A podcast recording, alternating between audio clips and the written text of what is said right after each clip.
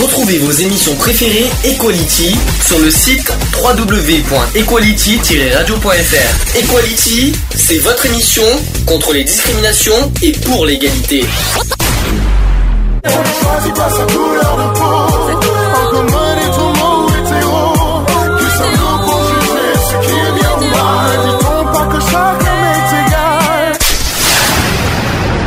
L'union fait la force. Bonjour à tous, bienvenue dans l'émission Equality. Nous sommes de retour. Pour vous jouer un mauvais tour, ça c'est Pokémon qui dit ça. Euh, Ah, je vous dis, il est pas net depuis sa rentrée. hein. ben quoi, ça fait trois mois qu'on s'est pas qu'on s'est pas revu. Ah bah oui, c'est dur trois mois. C'est dur. Mais hein. qu'est-ce que ça a fait du bien Oh mince, elles ont déjà une érection. Pardon? Ah bon? Pardon, Eve, tu disais? Tu disais quoi, Eve? J'ai mal entendu.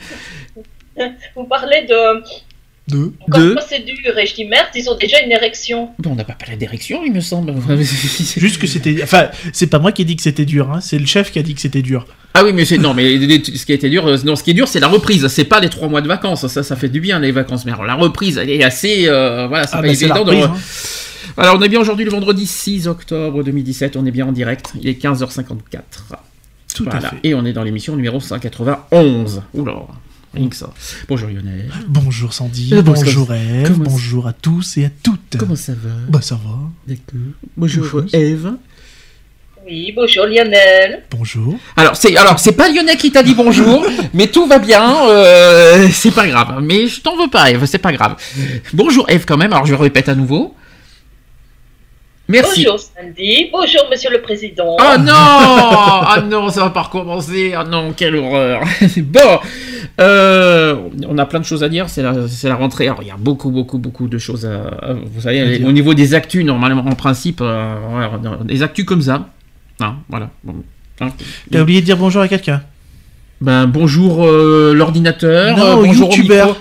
À deux secondes. Euh, c'est- parce qu'il faut que il faut que je dise, faut que je Ah, dise. appris, mais tu dis d'abord bonjour à tout le monde. Bon ben, bonjour tout le monde, bonjour les youtubeurs, bonjour, euh, bonjour la caméra.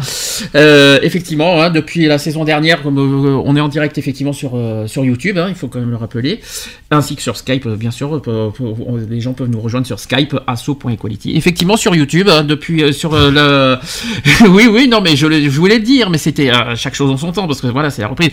C'est-à-dire que YouTube, c'est depuis qu'en mars qu'on a, qu'on a, Oui. qu'on a inclus euh, Ça va faire un le an. direct... Non, ça fait pas un an. Ça fait- va faire un an, Pas encore. en début d'année. Ça fait six mois si tu veux, mais ça fait Voilà. pas un an, ça c'est sûr.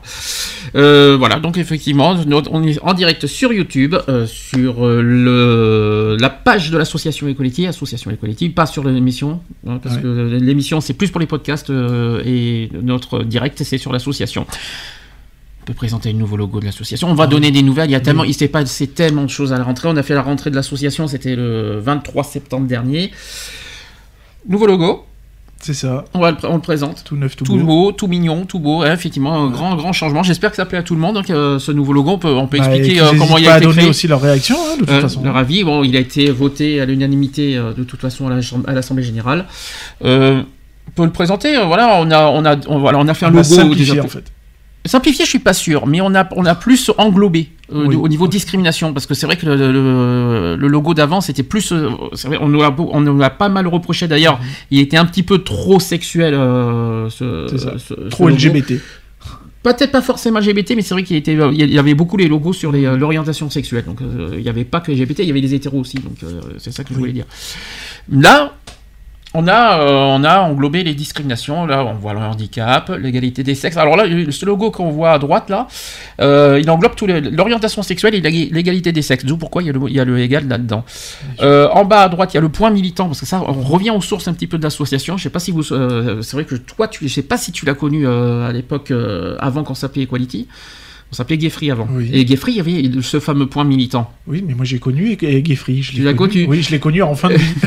Donc voilà, et puis ce- j'ai voulu revenir un petit peu aux sources avec ce point militant parce Mhm. que euh, pas dans le, dans le sens où aussi euh, il représente euh, pas mal de choses. Ben, Bah, de toute façon, on, notre- était, on était une, association militante. Donc, Mhm. de toute façon, euh, fallait bien que ça revienne euh, sur le devant de la scène. En bas à gauche, alors là, il a une double signification celui-là aussi, euh, noir-blanc, donc forcément le racisme, hein. et euh, la main aussi pour l'exclusion sociale, donc la solidarité. Donc, on a nos cinq axes sur ce logo. Puis j'aime bien le contraste noir et blanc. Il y a deux formes de logo, il y a ce logo noir et blanc, puis il y a la forme couleur. Le couleur, le problème c'est qu'on voit pas énormément Bah, le- euh, Au niveau écriture, oui. au niveau pas- écriture. Donc c'est pour ça qu'on a mis le- la version noir et blanc. En tout cas, est-ce que, est-ce que Eve, il te plaît ce logo d'abord? Parce que toi qui es adhérente, toi qui enfin t'es adhérente entre guillemets parce qu'il te manque encore euh, d'adhésion, mais est-ce que est-ce qu'il te plaît ce logo? Il est très bien. Il est beau, hein Moi, au début, quand tu avais mis, euh, proposé le, le premier, ce qui me chiffonnait, c'était le point vers le bas, je comprenais pas Ouais. trop bien. Oui. Et comme tu as rectifié, ben, j'ai pas eu l'occasion de te le dire. Mhm. Et euh, puis voilà, je dis, bah, non, maintenant, il est parfait, il est très bien. Alors parfait, est-ce qu'il est parfait? Oui, il est, il est super. Bah, c'est un logo, quoi. hein. Enfin, c'est voilà, hein, c'est un truc qui a été travaillé, euh, qui a été travaillé en, en groupe, on va dire. Et puis bon, ben voilà quoi. J'ai reçu, j'ai reçu aujourd'hui le nouveau t-shirt. Oui. Voilà, je l'ai pas mis sur moi encore aujourd'hui parce qu'il est tout neuf, je l'ai pas encore mis. Mais on a reçu le nouveau t-shirt. Il est, il est, Il est tout beau. Il est top, il est topissime. Il manque plus que le sac et puis euh, ça va être. Ça. Et puis on a les nouveaux. Ah, il est topissime. Ah oui, il est topissime. On aurait pu le faire voir euh, de toute On- façon. euh, on- aurait pu le faire voir vu qu'on Oui, maintenant on a la caméra. On aurait pu le faire voir aussi puisque ça sera un- euh, de toute façon c'est le t-shirt officiel de l'association Mhm. et qui sera aussi euh, prochainement disponible pour ceux qui souhaitent le en, en avoir possession, euh, Mm. qui pourront aussi euh, nous passer commande éventuellement. Par Donc, mail, par mail, voilà, par mail, on pourra vous passer pa- commande, on vous, on vous le, on vous le commande, on vous l'expédie et puis voilà quoi. Donc voilà, donc euh, si, euh, on vous montrera avant, Voilà. avant, de, euh, avant de, de le commander. Il faut d'abord voir euh, à quoi il ressemble. On vous- on va vous le montrer euh, Oui, à la dans, fin. la, euh, dans la pause, dans la- la- pause ou Voilà. oui. Euh, côté euh, nouvelles des associations, on, a eu pas mal, on a pas mal d'idées, on a pas mal de projets. Il y a même une personne, je sais pas si tu as vu euh, le, le mail que, que j'ai reçu hier soir, que je t'ai envoyé sur le secrétariat. Il y a une personne qui voudrait qu'on fasse qu'on bouge un petit peu dans le 04 aussi au Mhm. niveau de, de l'homosexualité. Donc euh, je pense Bah que oui, tu as, reçu pas mal de choses. En plus, c'est une personne qu'on a déjà côtoyée l'année Oui, dernière. mais euh, j'ai bon, j'ai aussi un couple de, lesbiennes qui, elle. voilà. Ah d'accord, ok. Mais c'est la même, c'est elle. Nathalie? Oui, c'est ça. Eh ben, c'est elle. C'est ça. C'est elle qui m'a contacté hier qui était, qui était l'envoie. rentré en contact avec moi déjà plusieurs fois euh, justement et puis on n'arrivait pas à se goupiller parce que ben travail et puis Mm. bon ben moi j'ai des occupations aussi à côté donc c'est pas évident de se, se caler. Eh ben, il faudrait la recontacter parce Oui, que justement, elle, nous a relancé hier et puis il veut qu'on bouge, euh, qu'on bouge beaucoup sur le 04. sûr. Et justement, on a une idée, euh, c'est toi qui l'as proposé d'ailleurs à l'AG. Le problème, c'est qu'on n'a pas encore monté le dossier, on va, on va pas tarder à y réfléchir. C'est sur le bar associatif. C'est ça. Euh, pourquoi, qui, quoi, oui, à quoi ça servirait ce bar associatif? Bah justement, c'est un bar associatif, donc comme le, le, le dit le nom, hein, donc c'est un bar associatif donc pour les, associ- les associations, pas forcément que pour la nôtre aussi, Mhm. où on pourrait accueillir euh, d'autres associations qui, et puis faire des points de, qui serviraient de points de rencontre aussi avec euh, différentes personnes de différentes nationalités, différentes sexualités, etc., etc., et de créer euh, dans, dans cet endroit-là ben, des repas conviviaux, euh, puis des rencontres, quoi, je veux dire, et puis pourquoi pas aussi faire des émissions euh, radio ou autres, euh, Publiquement, dans- voilà, niveau public- public. publiquement dans, Mhm. dans ce milieu-là, et aussi avoir un, un point de, voilà, principalement, c'est surtout le point de rencontre, quoi, je veux dire, où c'est un milieu où ben, tout le monde est en sécurité, où, enfin, ça Alors, risque rien, À entendre ce que tu dis, le bar associatif servirait aussi de local. bien sûr, ben, forcément. Donc, c'est lieu de réunion, lieu Voilà. d'accueil, lieu d'écoute Voilà, et un lieu petit de. peu comme, euh, je, suis, je suis désolé de, de rebondir là-dessus, mais tu vois, un peu comme dans le système qui a fait le, le refuge à, à Bordeaux. Mais le Quand, on a, quand on a été voir leur local, tu, euh, tu- je sais pas si tu te rappelles la disposition un peu de leur Je local. sais, mais eux, ils ont les moyens. Tu vois Oui, ce que voilà. je veux dire Nous, on Non, les mais a pas, à, les peu, moyens. à peu près dans cette structure-là. Mm. Nous, on s'occupe pas de logement, donc Mm. euh, voilà. Mais euh, avoir cette, même euh, une petite structure qu'on peut séparer en deux, faire un côté, euh, même s'il y a qu'un bureau dans un premier temps, ou pour recevoir les personnes dans l'intimité aussi, puisque bon, euh, les histoires de, de tout le monde ne, ne concernent pas le, le grand public, quoi. Je veux dire, Mhm. il y a des personnes qui, qui ont besoin de parler, et que ça, euh, une confidentialité, je vais y Mhm. arriver. Et puis euh, l'autre côté qui permet d'être un peu plus public, on va dire, avec justement le côté bar, où on peut boire un coup, manger un morceau et rencontrer des gens. Donc, ça peut être on va dire, multitâche, on va Voilà, dire, ce, c'est ce local. Oui, en fait. voilà, ouais. Et puis le C'est bar associatif, pourquoi un bar? Bah parce que c'est le, le bar, c'est là où justement euh, c'est dé- c'est décontracté en fait. Donc Mm. euh, les moi qui ai été barman, donc euh, les gens sont, sont beaucoup plus décontractés. Et puis bon, question de voilà de faire connaissance hein, de différentes personnes je trouve que c'est pas mal quoi ça, ça peut être convivial quoi. D'accord. Donc sans être, sans être un bar normal, mais Ah un non, bar non, voilà, associatif. voilà, en un plus, bar un associatif. bar associatif, tout, le- tout ce qui euh, rentre dans le bar rentre dans l'association et pas dans ça. notre poche. Il faut quand même Voilà, le rappeler, ça aussi. hein. Ça, c'est important. Euh, il s'est passé beaucoup de choses hein. pendant l'AG. On avait beaucoup, beaucoup d'idées. On a parlé des projets. Est-ce qu'on peut aussi détailler un petit peu ce qu'on a prévu pour cette saison, cette nouvelle saison? Merci à la mobilette au passage, qui nous fait un petit coucou euh, sur la place. Est-ce que, est-ce qu'on a des, des- des- quelles sont les idées qu'on a, qu'on a évoquées pour cette saison? On en a évoqué plein alors, est-ce qu'on refait des lotos Voilà. Est-ce qu'on refait, le... est-ce qu'on refait des lotos et est-ce qu'on refait des, euh, des vides greniers? Voilà ça ça sera la, ça c'est la grande question C'est la question ou est-ce que c'est est-ce Non, est-ce que bah, affirmatif? je, pense que c'est encore une question parce que bon il, ça, ça se discute ça se fait Ça pas se tout discute, seul. ouais. euh, Voilà, ça- non mais ça se discute quand même parce que bon, euh, euh, tu le sais comme moi, hein, euh, organiser un loto demande beaucoup de, de temps ah bah déjà, puisqu'il euh, faut aller dénicher les lots. à et deux tout. dans les 04, on pourra pas. Non, c'est sûr. On pourra pas, c'est pas Donc possible. euh, voilà, après faire une brocante, bon c'est pas. ça, euh, ça fait faire le vide grenier, c'est ouais. c'est largement, c'est Ouais. largement jouable, quoi, je veux Mm. dire. hein. Et puis on n'est pas forcément obligé non plus de la faire euh, soit sur Sisteron, on peut la faire ailleurs, Mhm. de toute façon, donc euh, sur le département. Donc ça peut s'organiser facilement, quoi, je veux dire. hein. Ça nous a pas pris plus de temps que ça euh, à préparer. Le plus, le plus long a été le loto à préparer quand même, Ouais. Si on le refait, si on le refait. évidemment. Voilà. Chose qui n'est pas Et vraiment là, sûre. voilà, il faut, faut de la participation euh, de la part de, de- de tout le monde. Quoi. Quoi qu'il en soit, pour les projets, il faut refaire ces demandes de subvention. On va essayer Mm. de faire une demande à l'État par rapport au bar. On va faire la même chose à la région. On va expliquer. bah, Par contre, il faut monter un dossier. C'est ça. Il faut pas faut pas faire en deux pages. Il faut expliquer exactement les, euh, Oui, la- le but, le but le- et l'expliquer. Voilà. Et euh, puis, euh, j'aimerais qu'on bah, qu'on fasse quelque chose aussi au niveau extérieur. Euh, ça manque effectivement d'action. Et La personne qui m'a contacté hier a raison, effectivement. Ça serait bien un petit peu qu'on bouge ça. un petit peu, qu'on soit pas un petit peu enfermé, qu'on soit pas isolé que avec la radio, etc. Oui, et bien qu'on fasse des choses. Qu'on est aussi, euh, puisque de toute façon, on, on le sait, hein, il y a un collectif euh, PACA, euh, et qu'on soit aussi un petit peu euh, aidé, puisque c'est aussi le but euh, par ce quoi. je veux C'est un peu le... Alors justement, C'est un des reproches, bien sûr. on a été clair, on a été clair euh, à l'AG. Je sais pas si vous vous en souvenez de ce qu'on a dit à l'AG. On a, on a, j'ai fait une proposition. Est-ce qu'on a dit, est-ce qu'on devient un centre LGBT, faire que LGBT, ou est-ce qu'on fait con- con- contre les, discrimina- les discriminations? Tout le monde a été d'accord en disant Ah non, oui, on ne sûr. devient pas que LGBT, on fait toutes les discriminations. Donc on, a, on baisse d'un niveau au niveau LGBT. Mmh. Donc ça veut dire que notre association ne fera pas que du, euh, ne sera pas LGBT en- à 75%. C'est un exemple Non, que je veux dire. sûr.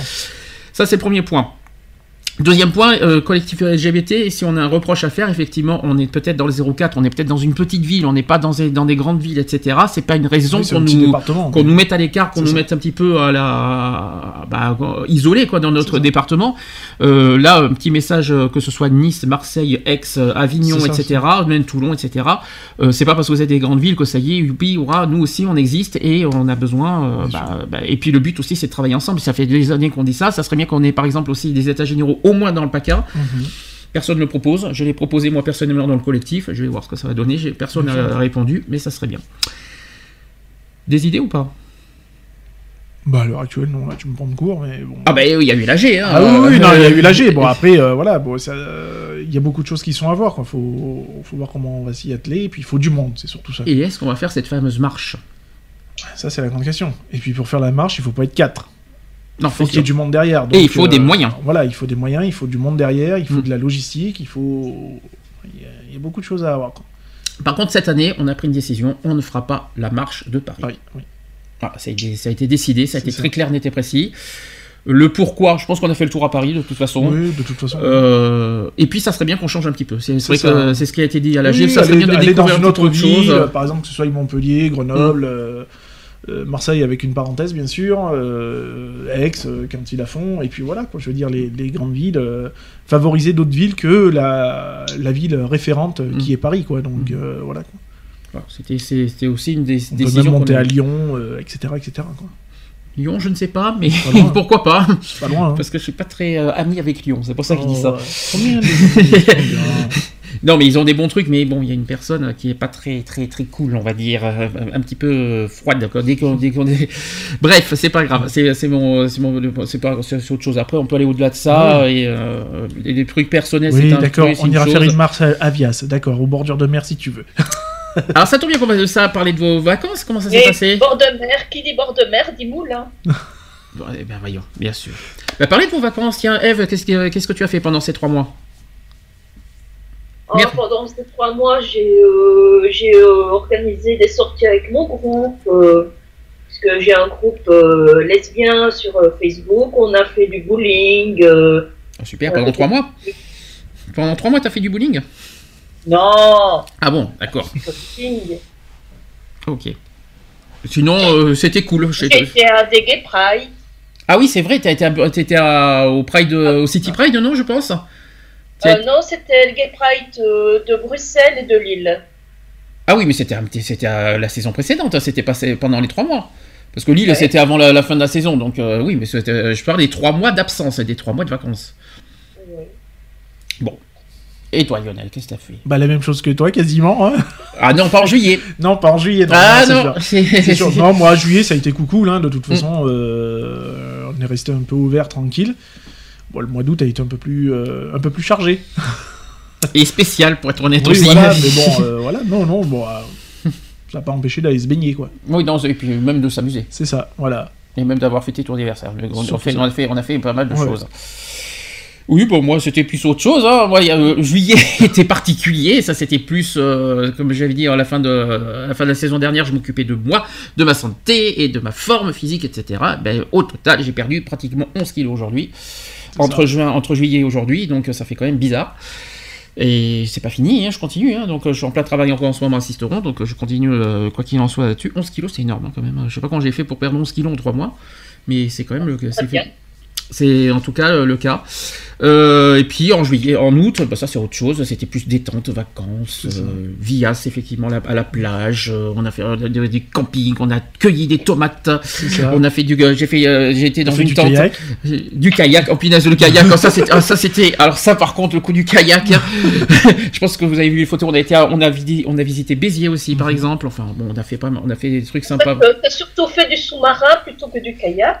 Euh, Hein non, j'ai quand Non, même fait il- 10 minutes sur le kayak j'ai fait plouf euh, sous-marin et puis après à un moment j'ai suivi euh, derrière, ça c'était marrant ça. quoi, c'était Ouais. euh, Je l'ai fait bosser, euh, physiquement, je l'ai fait bosser. C'est pas toi qui l'as fait bosser, c'est moi qui ai pris l'initiative. Bah oui, mais ça t'a fait bosser parce que. Oui, ça m'a fait bosser.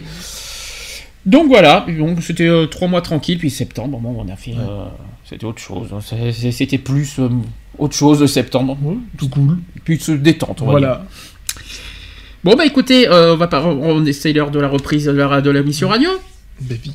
On est sur émission 191, on va évidemment, comme chaque rentrée de- de- d'émission, on va parler des discriminations. Cette fois-ci, on va faire, c'est un sujet qu'on n'a pas forcément fait. C'est sur les discriminations multiples et intersectionnelles. Qu'est-ce que ça veut dire? Je vous expliquerai ça après. Mhm. Ah, ah. Ah, ah. Je pense que c'est quelque chose qu'on n'a pas forcément parlé. Peut-être. On en a un peu parlé, mais pas en détail. Oui, on a survolé le sujet. Concernant les actus, big actu. Il y a beaucoup d'actu. Et puis, t'as vu, Eve, j'ai respecté ce que tu m'as dit en juillet. Je n'ai pas dit le programme des actus. Ah ah Qu'est-ce qu'il va y avoir au programme des actus? Mystère, vous le saurez en deuxième partie. T'as vu, Eve? T'as vu ça, ça- ça te plaît de ne pas savoir ce qu'il y a comme actu? Merci. Ouais. Merci.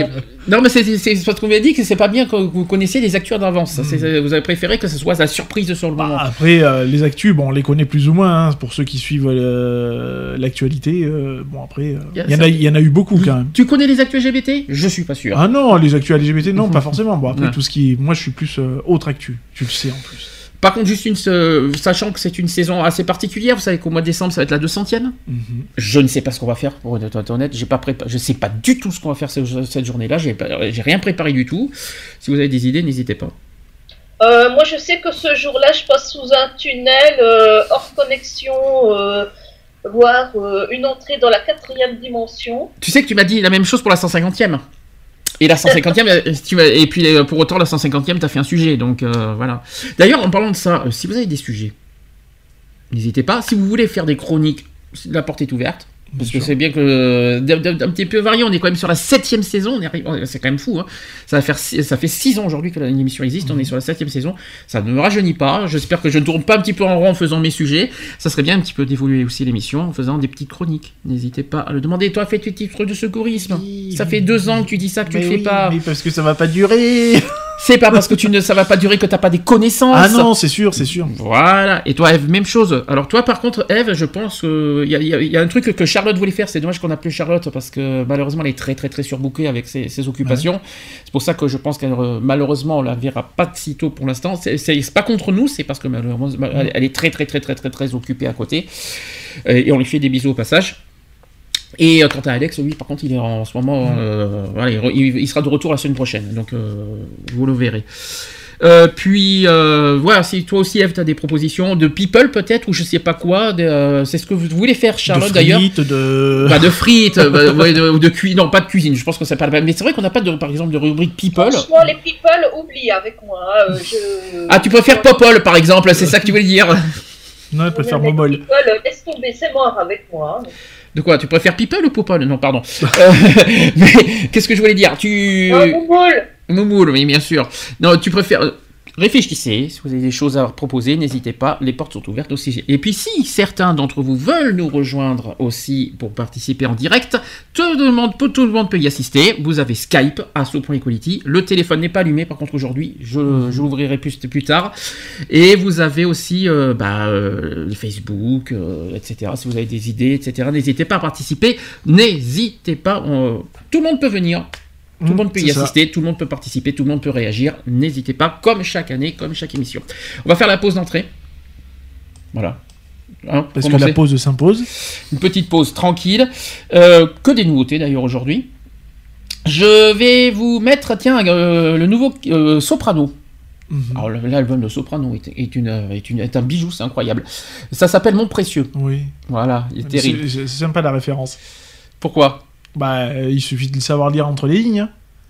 Ça fait pas, ça parle un peu de la jeunesse, euh, dé- enfin connectée, on va dire, Oui. beaucoup trop connectée même. C'est un exemple. Et on se dit à tout de suite Pour la suite. pour la suite.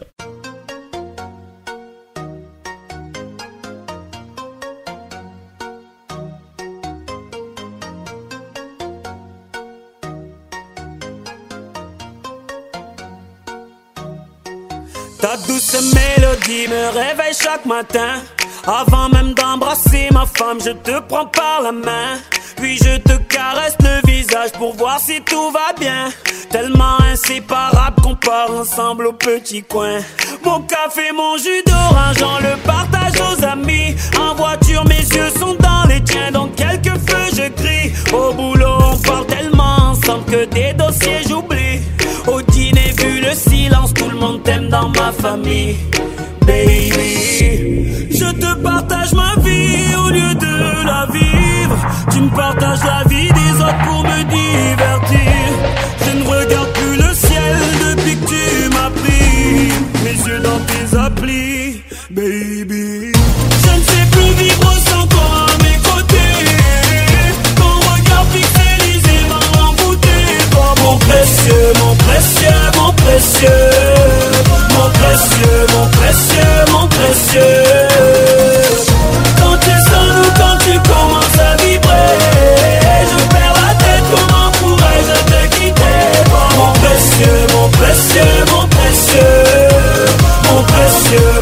Précieux, mon précieux. Vous avez un nouveau message. Tu es ma secrétaire, tu gères mon organisation. Tu allèges mes neurones grâce à tes notifications. Plus besoin d'aller voir la famille vu que tu me les follow. Pour leur prouver que je les aime, je n'ai qu'à liker leurs photos. Pourquoi aller en concert? Tu m'as tout mis sur YouTube. Tu m'aides à consommer car tu ne me parles qu'avec des pubs. Je fais plus à l'orthographe depuis que je te parle avec mes doigts. Mes gosses font plus de toboggan, ils préfèrent jouer avec toi. Baby, je te partage ma vie au lieu de la vivre. Tu me partages la vie des autres pour me divertir. Je ne regarde plus le ciel depuis que tu m'as pris. Mes yeux dans tes applis, baby.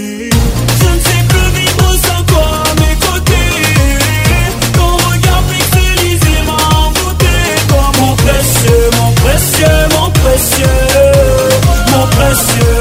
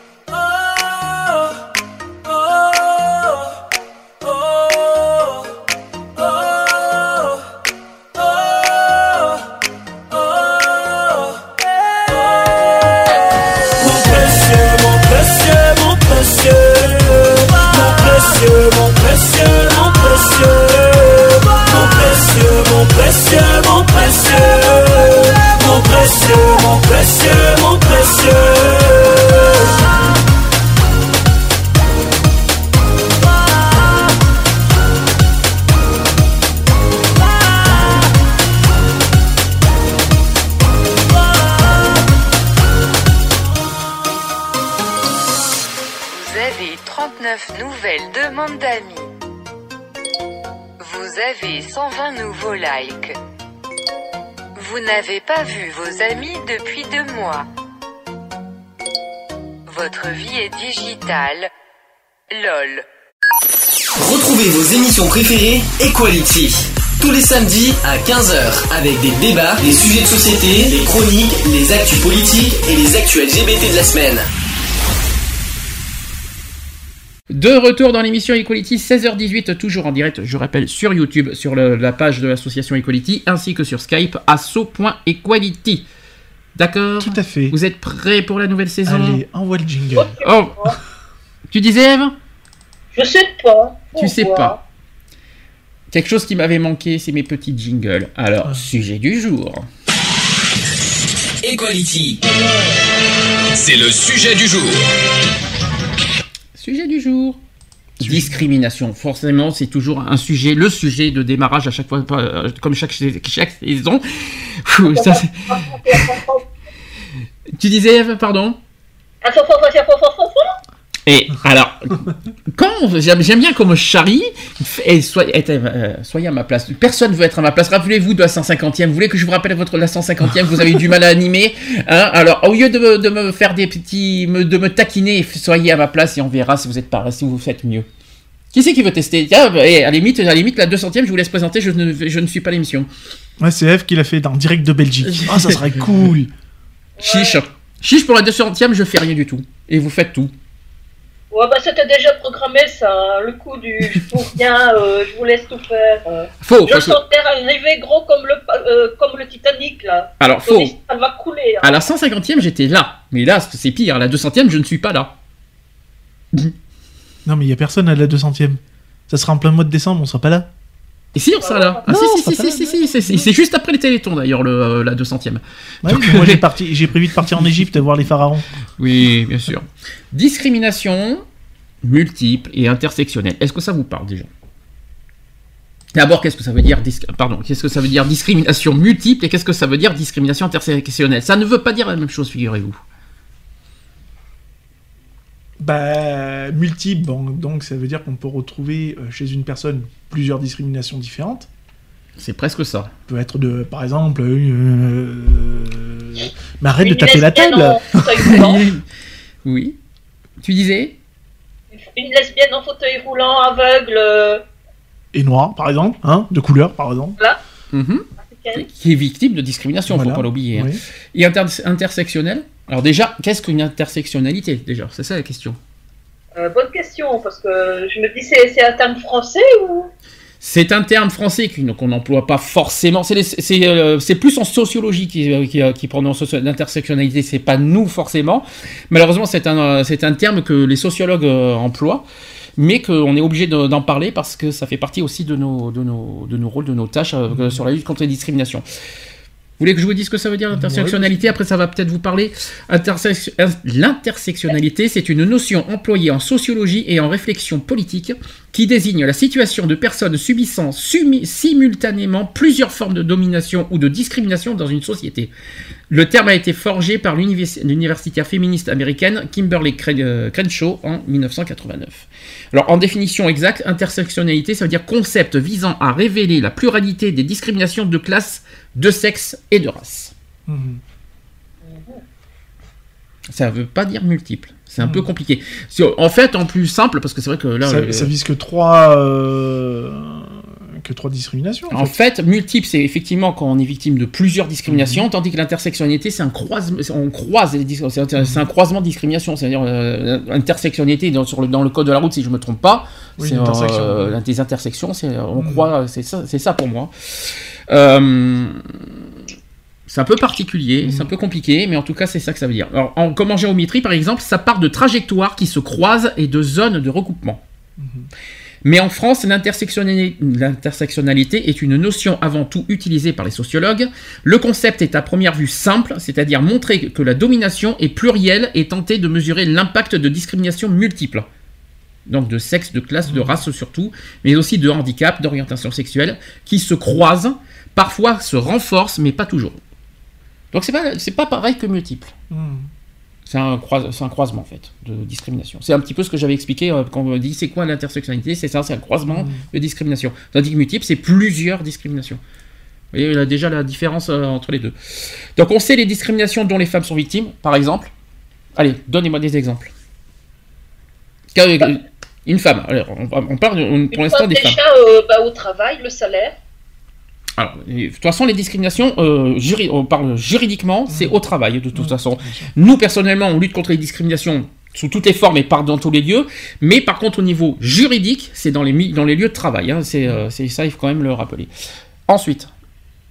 Donc, euh, ils peuvent être victimes de quoi? Alors déjà, quand- euh, déjà, ça sera aussi à la fin du sujet. Vous savez combien de- on a de discriminations en France? Ça a changé. Ça a changé, oui. 24. On est à 24 discriminations, exactement. J'expliquerai les deux, les deux nouvelles discriminations à la fin. C'est pas forcément, mon, c'est pas forcément euh, ma, ma tasse de thé, je vous le cache pas, mais on, a- on, en, a- on en parlera tout à l'heure. Euh, une femme, par exemple. Allez, donnez-moi, euh, donnez-moi qu'est-ce Le qu'elle. salaire. Euh, le fait qu'elle n'ait pas accès à des toilettes euh, parce que voilà, là, c'est ses règles.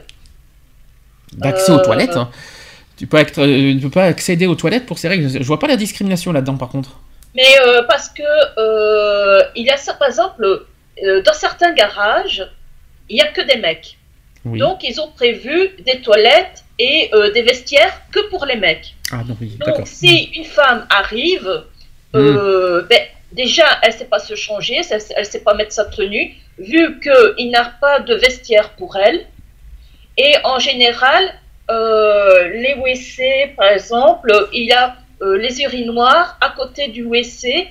Donc, euh, si elle doit se, se changer parce qu'elle a ses règles, c'est pas évident. Parce qu'il y a les mecs en face d'elle en train d'uriner.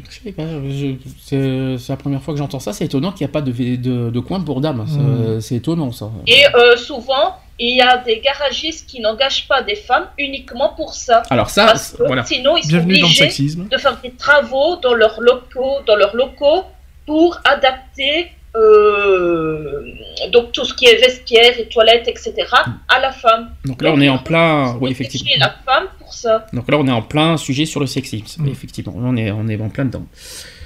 Donc euh, là, on parle d'intersectionnalité de multiples, donc enfin les deux si vous préférez. Donc une femme peut être victime de quoi, quoi, quoi, plus quoi, plus quoi. Alors, ça, je peux vous faire, euh, Seulement sexuel. Ouais. allez, je peux vous faire, euh, je peux vous faire euh, un exemple. Une femme enceinte, musulmane, et qui, alors une femme enceinte musulmane et euh, handicapée, Ouais. qui est sur, fa- sur fauteuil roulant. Bah voilà. Ouais, c'est plusieurs. euh, Ça, c'est multiple, hein, ce que je viens de vous dire. C'est pas intersectionnel. oui, voilà. On en parlera tout à l'heure. Donc, euh, on sait les discriminations dont les femmes sont victimes. On étudie celles qui visent les Français d'origine algérienne, Mhm. ou les homosexuels, bien sûr. Mais quelle est la situation spécifique des femmes migrantes ou celle des hommes d'origine algérienne homosexuels Peu connue du grand public, l'intersectionnalité fait aujourd'hui l'objet de multiples colloques universitaires et vient nourrir à nouveau les débats militants. L'intersectionnalité, moi je l'ai appris par exemple dans le colloque à Bordeaux. Euh, justement, il y avait un sujet sur l'intersectionnalité euh, par euh, les sociologues. De toute façon, c'est que les sociologues qui peuvent expliquer ce que c'est que l'intersectionnalité. J'en ai un petit peu, c'est pour ça que je peux en parler aujourd'hui, mais les sociologues sont beaucoup plus euh, aptes à en parler. Mhm. À l'origine du concept, euh, un- une juriste féministe américaine qui s'appelle Kimberly Crenshaw, qui euh, conceptualise alors une idée issue du black féminisme américain. Dans un article de droit écrit en 1989 et devenu fameux, elle tente de comprendre pourquoi les femmes noires ont du mal à faire reconnaître par la justice les discriminations qu'elles subissent au travail. En droit américain, les victimes de discrimination doivent choisir le fondement de discrimination sur lequel elles, elles vont engager leur poursuite, donc le sexe ou la race par exemple. Or, cette contrainte joue contre les Noirs, c'est ce qu'a expliqué Crenshaw. Comme le résumait la juriste française Stéphanie Hennette Vaucher lors d'un colloque consacré à l'intersectionnalité à Brest, elle a dit ceci Si elles se présentent comme victimes de discrimination fondée sur le sexe, les juridictions les déboutent en soulignant que d'autres femmes blanches ne rencontrent pas les difficultés dont elles se plaignent. Donc il y, a, il y a de la discrimination dans la discrimination dans la justice. C'est quand même fou. hein. C'est quand même, c'est quand même un truc de malade, hein, ce que je suis en train de vous dire. Euh, si elles se présentent comme victimes de discrimination fondée sur la race, les juridictions le déboutent en soulignant que d'autres noirs, donc des hommes, ne rencontrent pas les mêmes difficultés qu'elles. Ouais, mais là, c'est faire du sexisme, du coup. Oui, mais on est quand même dans le, on, on Oui. parle- on est quand même dans le domaine juridique, c'est quand même fou. hein. Euh, voilà l'exemple type donc, de la discrimination intersectionnelle, et c'est ce qu'a écrit Crenshaw. Les femmes noires ne sont pas discriminées comme femmes ni comme noires. Elles sont discriminées comme femmes noires, et c'est à cela que doit servir l'intersectionnalité, c'est-à-dire révéler la spécificité de situations souvent invisibilisées. Ça va? Si vous suivez, c'est peu- c'est très compliqué l'intersectionnalité, je vous, je vous cache pas. Et malheureusement, c'est ce que c'est réel ce que je vous dis. C'était quoi ça? Je sais pas. Rapide, je sais pas, il y avait une bombe. Rapidement, l'intersectionnalité s'exporte et fait fureur au risque de devenir gadget. Ça, c'est ce qu'a noté Florence Rochefort. Donc, il est très étonnant de voir à quel point elle est devenue un, hit concept. C'est ce qu'a pointé la philosophe Elsa Dor- Dorlin, qui vient de créer une nouvelle revue. Donc, comment s'en sortir? Ça, dont le premier numéro passionnant est consacré au féminisme noir. Cette di- dissémination internationale repose d'ailleurs euh, aussi sur un malentendu et issu d'une critique du droit américain, un cas d'école qui ne peut pas être transposé tel quel dans d'autres pays comme la France. L'intersectionnalité est devenue un mot clé pour désigner les interactions plus générales entre le genre et d'autres situations de discrimination. Alors je suis désolé, ça, peut- ça peut vous paraître un peu compliqué ce que je vous dis parce que c'est en termes sociologiques ce que je vous Ouais. dis. Donc c'est pour ça que c'est très très très très compliqué à expliquer. Mais malheureusement c'est comme ça qu'on qu'on peut expliquer l'intersectionnalité. En France, justement, où elle débarque dans les années 2000, l'intersectionnalité a permis de penser de manière plu- plurielle la domination masculine. Eh oui, Bien sûr. le fameux sexisme. Et la domination tout court, qui traditionnellement en France était avant tout étudiée comme le rapport de classe, et non pas que le croisement entre classe et sexe n'ait jamais été étudié. C'est un exemple. Donc Daniel Kergoat qui avait bien montré que, les- que la situation des ouvriers n'était pas la même que les ouvrières. Mhm. Vous voyez la différence ou pas? C'est un petit peu ce qu'a dit Eve tout à l'heure d'ailleurs. Oui, on n'a pas, il n'y a pas les Oui, mêmes traitements vers il n'y a pas les mêmes structures. c'est pas, il n'y a pas les pas mêmes traitements vers les hommes que vers les femmes. C'est un petit peu ce qu'a dit Eve tout à l'heure d'ailleurs. Et ce n'est ni mieux ni moins bien que ce n'est simplement pas le même rapport de domination. Voilà, ça c'est ce qu'a expliqué une sociologue, il s'appelle Armel Testenoir. Pas de chance elle. Ar- Armel, Armel Testenoir est de celles qui pensent que l'intersectionnalité est un outil utile, aussi bien que dans le champ universitaire que politique. Non seulement il offre une gymnastique intellectuelle et nous interdit de raisonner toutes choses égales par ailleurs, mais il permet d'étudier si telle ou telle mesure de politique publique visant à aider les femmes en général n'est pas en réalité discriminante pour une partie d'entre elles. Alors je suis désolé, c'est très compliqué la sociologie, mais sinon, je, sinon vous pouvez pas comprendre ce que c'est que l'intersectionnalité.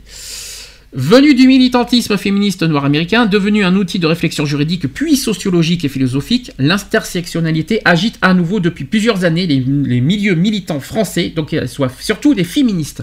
C'est-à-dire que l'intersectionnalité, ça touche surtout les féministes en fait. C'est c'est les, premières, les premières visées en fait. Et les premières concernées. Le mot y est devenu synonyme de la convergence des luttes contre le sexisme, l'homophobie ou le racisme.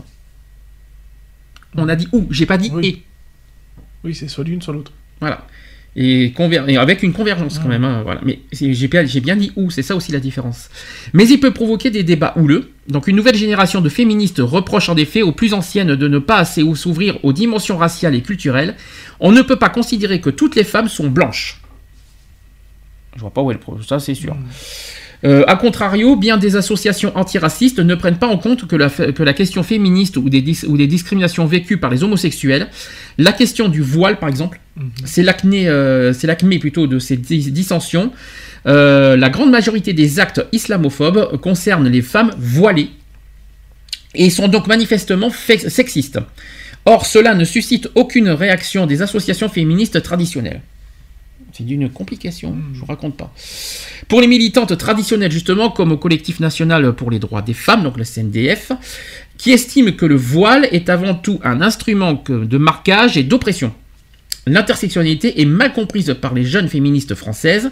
Par exemple, plaquer les théories du plaque féminisme sur le contexte français est tiré par les cheveux, et ce n'est pas en regroupant un agrégat de gens qui ne se sentent pas représentés qu'on fait de l'intersectionnalité. C'est ce qu'a estimé Suzy Rochman, qui est porte-parole parole du SNDF. Elle a dit ceci, nous avons parlé de féminisme de classe dans les- dès les années 70, parce que ça date pas d'au- pas d'aujourd'hui le féminisme. hein. Nous travaillons avec les femmes de ménage, des hôtels, de luxe, ça aussi c'est de l'intersectionnalité. Pourquoi pas.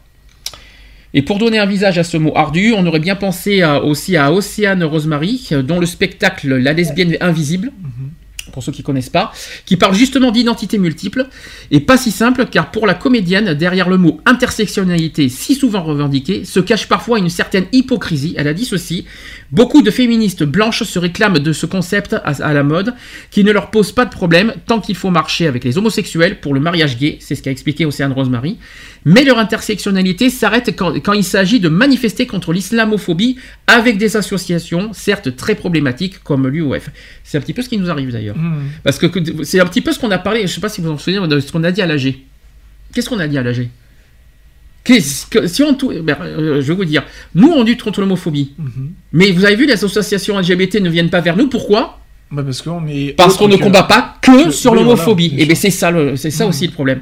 Ben euh, on est un petit peu aussi victime de ça. Mhm. Donc on est nous-mêmes victimes de, sûr. discrimination parce qu'on ne lutte pas que contre l'homophobie. Et ben c'est pas le cas. Et en plus il y a des, il y a plein d'associations qui se disent lutter contre les discriminations et qui ne, qui ne et puis pour moi à mon sens ne luttent pas con- vraiment contre le racisme etc. Et il y en a qui font deux discriminations par exemple euh, il y en a qui font contre le racisme contre le, le- et contre le le- l'homophobie, ça je sais, je me rappelle plus qui c'est, c'est une nouvelle association qui est créée il y a pas longtemps. Il y a aussi David de Jonathan, voilà, tous ces, tous ces genres d'associations qui font ça. Mais euh, toutes les discriminations, une fois qu'il y a une discrimination qui n'est pas concernée, ben on est, euh, ben, on est- Exclu. on- exclu, on va dire c'est comme ça. C'est ça le, le problème d'intersectionnalité, c'est un exemple. Euh, être intersectionnel suppose à mon avis d'avoir des priorités. Aujourd'hui, la lutte contre l'islamophobie et donc d'accepter parfois d'être en présence de personnes qu'on aurait préféré ne jamais côtoyer. Mhm. Donc, par exemple, tiens, ça peut paraître con. Parce qu'on ne parle pas beaucoup de, côté politique, par exemple, là-dedans. Mhm. Euh, on lutte contre l'homophobie. Si vous avez quelqu'un euh, dans notre association qui est du Front National, vous réagirez comment? Vous le rejetterez? Vous le discriminerez ou pas- parce qu'il est du Front National ou pas? Moi, personnellement, non. Ça dépend du message qu'il donnerait déjà. Mhm. Parce qu'après, si il commence à lancer des, me- des messages de haine, de, euh, de euh, des, des- des, euh, je veux dire, euh, des propos misogynes, etc. Moi, je dis stop, là, non. D'accord. Bon, après, t'en as même de droite ou de gauche hein, qui, qui tiennent des propos, euh, j'aurais tendance à dire, un petit peu discriminatoires.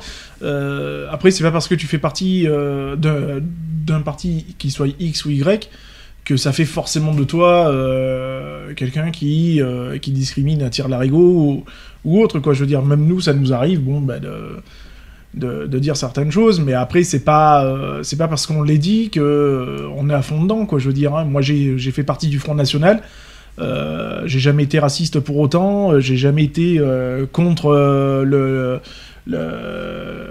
l'homosexualité ou autre quoi. Je veux Mm. dire hein, bien au contraire. Donc euh, voilà c'est pas parce qu'on fait partie d'un parti euh, qui ouais certes est, est réfractaire sur euh, beaucoup de choses que on a on est forcément raciste ou, ou autre quoi. Je veux dire moi j'ai fait partie du Front National parce que certaines certaines idées qui faisaient partie du parti à l'époque étaient totalement pour moi euh, justes et fondées quoi. Je veux dire euh, quand ça commençait à taper sur euh, un petit peu sur le racisme sur les noirs etc etc euh, ça ressemblait pas du tout à, à mon éthique quoi. Donc d'où pourquoi après à un moment donné je suis parti du, du parti d'ailleurs. Vous savez, vous vous ne devez pas comprendre pourquoi j'ai parlé du Front National. Je rappelle que dans les catégories des discriminations, il y a l'opinion poli- politique. bien sûr Donc, euh, c'est pour ça que j'ai parlé de ça. Et il existe des homosexuels qui sont pour le Front National, qui ont du mal à se faire accepter et qui, euh, qui, une fois- et qui, qui- qui souvent le cachent, et qui ne se cachent pas sur Facebook, mais dans les associations, ils le cachent, et euh, qui sont victimes de ça une fois qu'ils euh, dévoilent qu'ils sont le Front National, Mm. mais se font rejeter parce qu'ils sont du Front National. C'est un peu, c'est ça, un petit peu ça, l'intersectionnalité. C'est un peu, un peu hyper compliqué, mais c'est ça, malheureusement. Alors, l'intersectionnalité étu- étudie les formes de domination et de discrimination, non pas séparément, faut quand même le rappeler, mais dans les liens qui, se nouent entre elles, en partant du principe que le racisme, le sexisme, l'homophobie ou encore les rapports de domination entre catégories sociales ne peuvent pas être entièrement, entièrement expliqués s'ils sont étudiés séparément les uns des autres. L'intersectionnalité entreprend donc d'étudier des intersections entre ces différents phénomènes. Tout simplement. Il existe trois méthodes différentes permettant l'étude de l'intersectionnalité. Alors tout d'abord, il y a la complexité euh, anticatégorique qui est basée sur la déconstruction des divisions catégoriques. Donc elle est basée sur le principe que les catégories sociales sont des constructions arbitraires de l'histoire et de la langue et qu'elles contribuent peu à la compréhension et, euh, de la manière dont les, les personnes interagissent avec la société. Voilà, c'est pas moi qui dis, c'est les sociologues. hein. Ensuite, en deuxième, euh, la deuxième méthode, vous avez la complexité inter, intercatégorielle. Vous avez anticatégorielle, maintenant vous avez intercatégorielle, c'est-à-dire qu'elle fait de l'existence des, des inégalités dans la société la base de l'intersectionnalité. Et enfin, en troisième méthode, vous avez la complexité intracatégorielle, vous avez vu, c'est pas du tout les mêmes mots, qui peut être vue dans l'intermédiaire entre les complexités anti- et intercatégorielles. Et cette approche reconnaît les défauts des catégories sociales existantes et remet en question la manière dont ces catégories créent des frontières et des distinctions tout en reconnaissant leur importance dans la compréhension du monde social. Je suis désolé de la complexité du sujet. Je suis désolé, mais sinon, on ne peut pas comprendre ce que c'est que l'intersectionnalité. Est-ce que pour l'instant vous comprenez quelque chose d'ailleurs Quand on va passer aux discriminations multiples, vous inquiétez pas, ça ira mieux. Mais euh, là pour l'instant, Non, l'intersex- c'est bon, compliqué parce que bon, euh, voilà, c'est encore une, une, chose qu'on apprend et puis euh, bon, ben, faut que ça rentre aussi dans les mœurs, quoi. Je veux Mm. dire, hein, donc c'est pas. les mœurs, c'est une catégorie de discrimination. Donc c'est non, mais quand je dis dans les mœurs, faut que ça rentre aussi dans la dans la tête des gens, quoi. Je veux dire, euh, c'est pas un truc qu'on entend tous les jours. Mhm. On entend parler de de homophobie, de, de De racisme. une discrimination, Voilà, tu veux dire. du- d'une discrimination. Il est très rare, voire euh, quasiment jamais, hein, euh, qu'on entend parler de, de personnes victimes de multidiscrimination Et ou autre. et pourtant, si. Et par contre, je vais expliquer quelque chose, vous allez, vous allez être surpris de ce que je vais vous dire sur les discriminations multiples.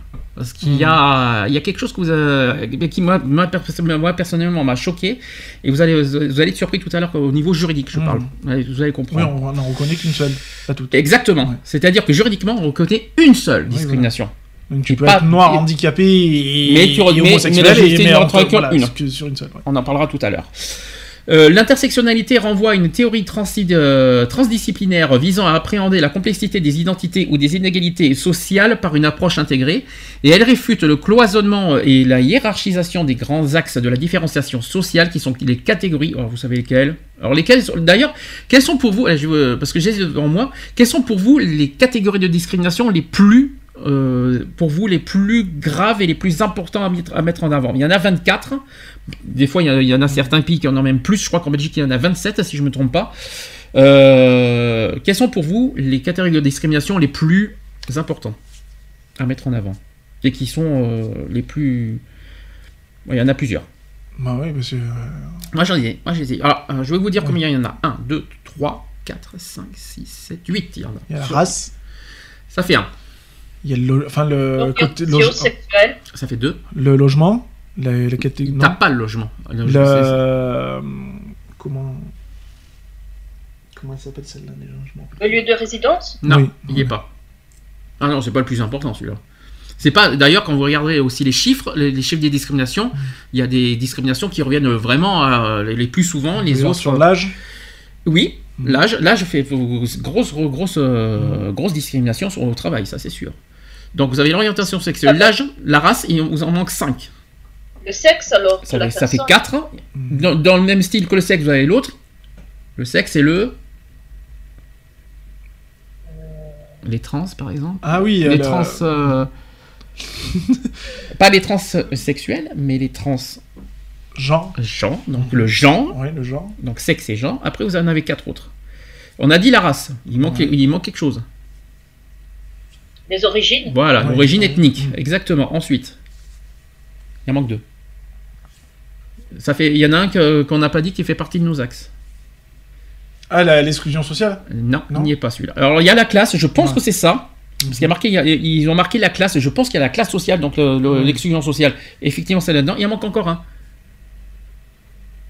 Et qui est dans le, handicap. Et le handicap, voilà. Et donc ça, c'est les huit, euh, voilà, les, vraiment les, les catégories les plus importants euh, sur, euh, qui font. Enfin, qui, euh, sur l'intersectionnalité, c'est les huit, euh, voilà, les plus gros, les plus grosses discriminations euh, sur le sujet de l'intersectionnalité. Donc l'intersectionnalité est devenue le terme privilégié dans les milieux académiques et militants anglophones pour désigner la complexe articulation des identités et inégalités multiples, on en reviendra après. Si les premiers travaux ont permis de faire sortir de l'invisibilité le locus social des femmes dites de couleur, un locus marginalisé tant, euh, dans le mouvement féministe qu'anti- qu'antiraciste, les travaux contemporains visent de plus en plus l'élaboration d'un instrument intersectionnel qui transformerait les politiques de justice sociale et les dispositifs de lutte des discriminations. Le projet suscite deux ordres de débat. Donc l'important, euh, il y en a un qui porte sur la production des savoirs intersectionnels et sur la manière de mener une recherche intersectionnelle. Et l'autre, c'est sur l'utili- l'utilisation de ces savoirs dans les luttes politiques pour l'égalité. C'est un petit peu notre domaine. Pour nombre d'auteurs, l'intersectionnalité doit constituer un cadre d'analyse permettant d'aborder euh, des questions aussi bien macro-sociologiques que micro-sociologiques. Alors là, je suis désolé, ce sont des termes un peu, un peu abracadabrants, je vous les cache pas. L'analyse intersectionnelle opère à deux niveaux, donc au niveau micro-social. Ça vous parle pas, je suppose. hein. Euh, C'est par sa considération des catégories sociales imbriquées et des sources multiples de pouvoir et de privilèges. Elle permet de cerner les effets de structures d'inégalité sur les vies individuelles et des manières dont ces croisements produisent des configurations uniques. Et ensuite, vous avez le niveau macro-social qui interroge, euh, qui interroge les manières dont les systèmes de pouvoir sont impliqués dans la production, l'organisation et le maintien des inégalités. Je vais juste passer un message parce que je voudrais juste dire un truc. Merde, les sociologues, je vous adore, mais soyez plus simples dans vos, dans, dans vos, euh, dans vos explications parce que moi-même, euh, simplifiez parce que je, je, je veux bien expliquer ce que c'est que l'intersectionnalité, mais je dois avouer que moi-même, j'ai du mal à, à, à, expliquer comme ça. C'est tel- c'est tellement. C'est un truc de fou. Et en plus, les sociologues, quand il faut se présenter l'intersectionnalité, ils vous parlent comme ça. hein. Oui, bah oui. Euh, Ils ont un jargon bien précis. Euh, ouais. Ils ont une forme, ils ont une façon de- d'expliquer. Euh, c'est ce que j'ai eu à, Bor- à Bordeaux il y a deux ans, hein, donc euh, moi ça merci. hein, euh, je- comprends, mais voilà, il y a des gens qui, s'ils veulent comprendre les discriminations, il faut, faut faire des choses plus simples, parce que sinon on ne comprendra pas. Heureusement que les discriminations multiples, c'est beaucoup, plus- c'est beaucoup mieux. Alors, pour traiter les plaintes relatives aux droits, là, là on va, ça y est, on arrive sur la simplification. Hmm. On va pouvoir enfin débattre sur un grand sujet. Donc pour traiter les plaintes relatives aux droits de la personne fondées sur les motifs multiples, multiples, nous sommes sur les multiples. Il y a une citation qui dit Nous ne réglerons jamais complètement le problème de la discrimination et nous ne réussirons pas à la démasquer sous toutes ses formes si nous continuons d'insister sur des catégories abstraites et des généralisations plutôt que sur les effets précis. En considérant les motifs de la, distinction plutôt que son impact, notre analyse risque d'être éloignée et déconnectée des véritables expériences qui vivent les gens ordinaires. Et plus souvent qu'autrement, le désavantage naît de la façon dont la, dont la société traite les individus plutôt que, le- que- que toute caractéristique qui leur est inhérente. Mhm. C'est une citation, ce n'est pas moi qui le dis. Donc on peut parler de cette fameuse lutte contre la discrimination Multiple. multiple. Qu'est-ce que la discrimination multiple? Bah, c'est une personne qui est, qui est discriminée à multiples. euh, Enfin, qui est. Oui, qui est discriminée sur plusieurs discriminations en, en même temps, quoi. C'est Sur ça. sa personne à elle, quoi. Par exemple. Eve, t'es d'accord avec ça? On est Ève, t'es toujours parmi nous t'es Oui, toujours- par exemple, euh, euh, mon ami Alexandre, qui est africain, euh, sourd, et qu'on ne peut pas l'engager parce que, voilà. C'est ça. Je vais vous donner des exemples. Eve vient d'en donner un. Je suis une chrétienne lesbienne et je travaille comme enseignante. Voilà. C'est un exemple. Je suis un homme noir et religieux, je travaille en Europe. Hmm. Je refuse de quitter le marché du travail à cause de mon âge et des problèmes d'ouïe. Je suis une femme musulmane et je travaille comme consultante juridique, je voudrais devenir juge. Hmm. Je suis un homme gay, sourd et je voudrais devenir père. Mm. Voilà. Plein d'exemples. Oui. C'est ça, les discriminations multiples. Donc la discrimination est parfois subie sur plusieurs motifs à la fois. Voilà ce que c'est que la discrimination multiple. Est-ce que, ça- est-ce que ça vous est arrivé ça? Est-ce que, vous êtes- est-ce que vous avez déjà été victime de plusieurs discriminations en même temps? Je pense pas. En plus de l'homosexualité, bien sûr. Moi, oui, bien sûr. Oui. Je dirai après. Moi, oui, je suis victime de mi- discrimination multiple. Moi, oui. C'est mon cas. Moi, je pense pas. Plus loin que je me souvienne, euh, je pense pas. Toi, t'as que l'homosexualité. Mm. T'as pas de, euh, t'as rien d'autre. Et toi, Eve, t'as, alors toi, t'as- en plus, toi, t'es une femme, donc euh, déjà, ça fait deux. Parce que les femmes Oui. ne sont pas forcément euh, aussi, voilà. T'es une femme, t'es, t'es, t'es- t'es homosexuel. Et est-ce que t'as, de- est-ce que t'es victime d'autres, de, d'autres discriminations en même temps? Personnellement, jusqu'à présent, non. Même quand j'étais aveugle, c'était plus de la pitié des gens que Oui. j'avais que vraiment des, des réflexions euh, négatives. Qu'est-ce que t'appelles pitié? Bah, c'était oh la pauvre, euh, euh, pourquoi ça lui arrive, tu vois. D'accord. Ils moi, avaient pitié en fait les gens. Alors moi oui.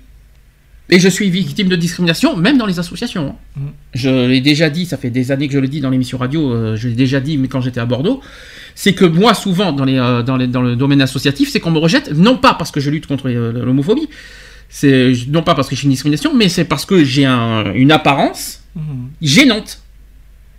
C'est ça, que- c'est ça que ça veut dire. Je suis homosexuel, ça, ça dérange pas. Mhm. Sauf, évidemment, par exemple, les, po- euh, par exemple, les politiques assisteront. C'est un exemple.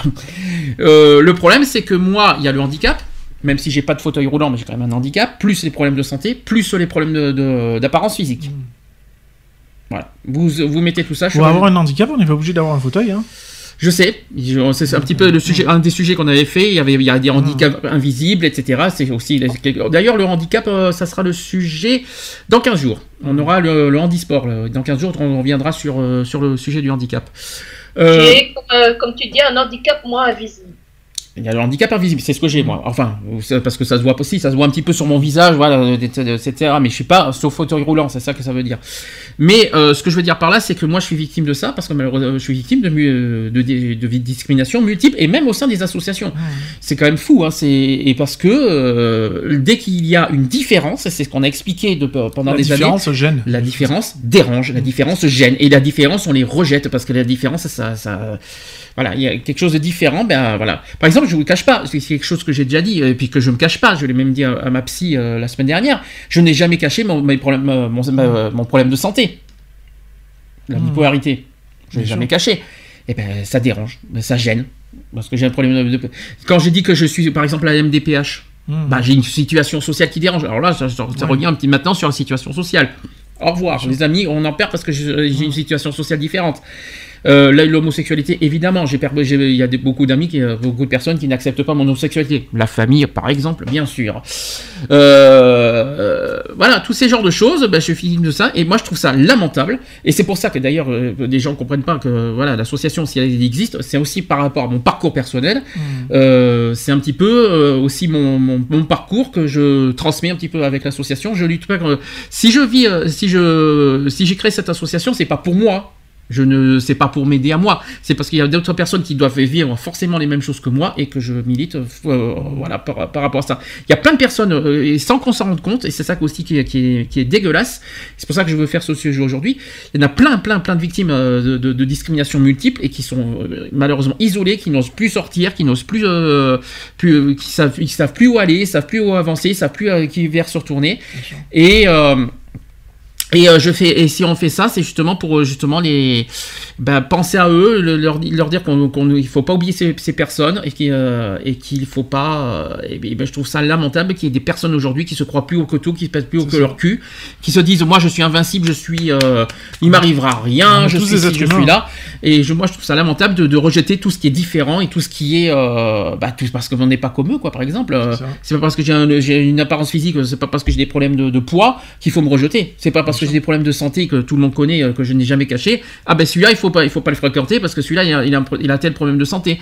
Ou c'est pas parce que je suis homosexuel que je suis différent. Euh, je suis homosexuel et ça, c'est ma vie privée. Euh, Ça ne regarde personne ma vie privée.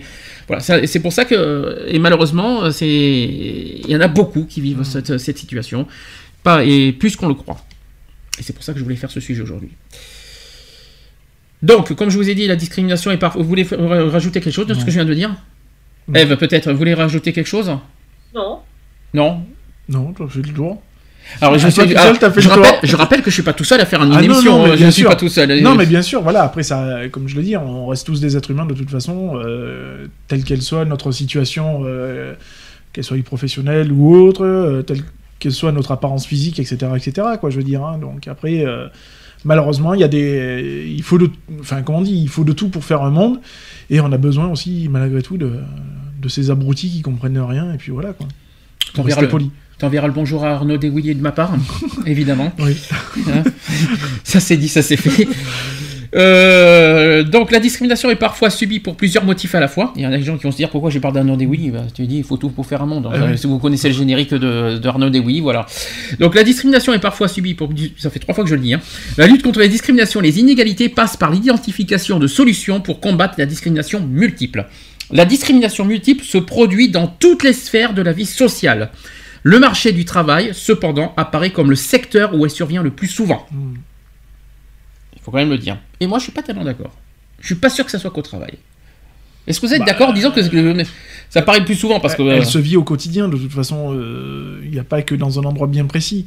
Euh, la discrimination, on la vit euh, tous les jours. Mm. Euh, que ce soit dans la rue, que ce soit euh, dans, dans les supermarchés, que ce soit au travail, que ce soit euh, en voiture, n'importe quoi, quoi. Je veux dire, hein, euh, elle, est, elle est là, elle est quotidienne de toute façon. Donc, euh, et ça reste un gros fléau. quoi. Quelles sont les discriminations les plus courantes en niveau multiple Alors j'en ai cité 8 tout à l'heure au niveau intersectionnel, mais sachez qu'au niveau multiple, il y en a 4 qui se produisent le plus souvent. Au travail, je parle. Mm. Au travail. Bah, L'âge, Ça fait 1, la race, ça fait 2.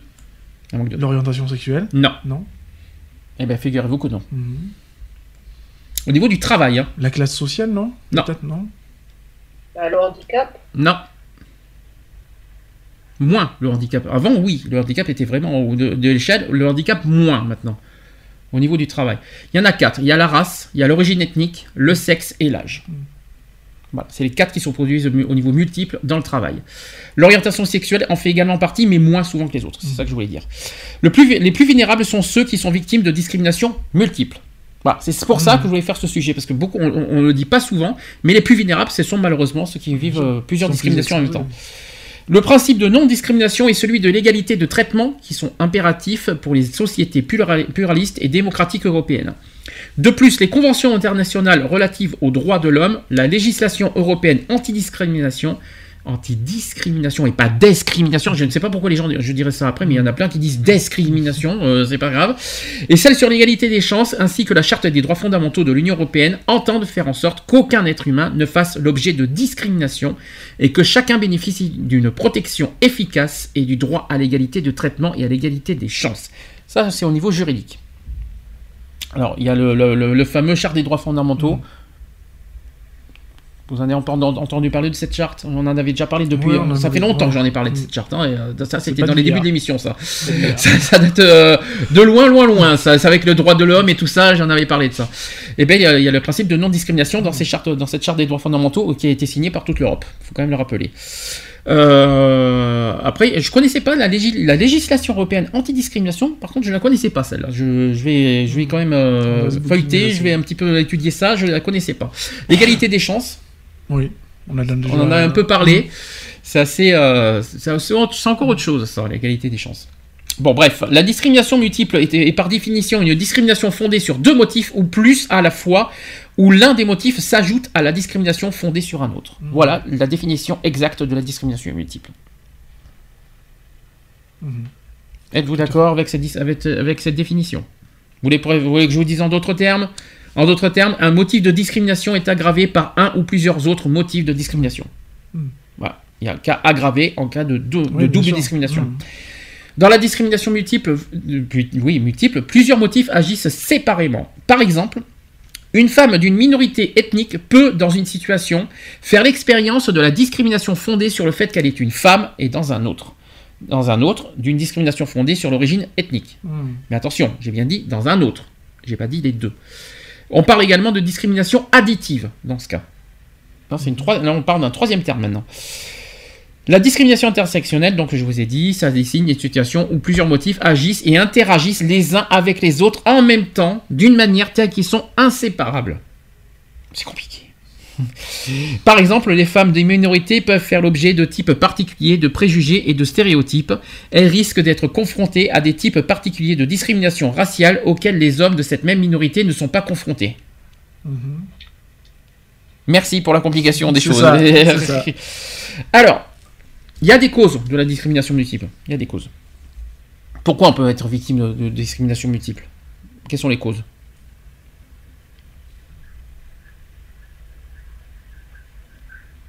Merci. Ouais, euh, Ça, bon. C'est les, personnes qui peuvent être jalouses, envieuses. euh, Il y a plusieurs raisons qui Tu, font tu que. peux- tu es victime de discrimination par jalousie Je pense pas, hein, parce que je pense pas, je pense pas qu'ils sont jaloux de- des différences. hein. Euh, donc t'es homosexuel, il va être jaloux parce qu'on est homosexuel? Je crois pas, hein, je j'y crois pas du Ah, tout à moi ça. aussi, j'aurais voulu être homosexuel. Comment on Je- fait? Non mais je, je, je crois, je pense pas. Moi, j'ai vu des, des homosexuels euh, refoulés, euh, discriminer des homosexuels pour pas qu'on se rende compte qu'eux-mêmes étaient homosexuels. Alors là, on rentre encore, encore sur un autre cas sur l'homophobie. Est-ce qu'il existe effectivement de l'homophobie dans les- euh, chez les homosexuels? Je pense que oui. Oui. Est-ce que vous savez? Eh bien, je vais vous dire oui. Vous savez pourquoi? Et que dans quel, dans quel Bah, cas? c'est- euh, le fait d'assumer, je pense. D'être rejeté. Euh, Il y a un cas que- qui est tout simple. C'est que. euh, désolé, hein, je vais employer des termes un peu crus, mais euh, je pense que les gens euh, comprendront que ce que je vais dire. C'est qu'il y a des homosexuels qui rejettent, par exemple, des, des, perso- des, des- des homosexuels très efféminés, par exemple. Hmm. C'est un exemple. Oui. Ben, ben ça, il y a des homosexuels qui ne supportent pas ça. Et qui, qui, quand ils sont trop efféminés, hop, ils sont rejetés. Il veut dire qu'il y a une homophobie chez les homosexuels. C'est quand même grave. Hein. Euh, c'est quand même un truc de fou. Moi, je comprends pas. C'est ça.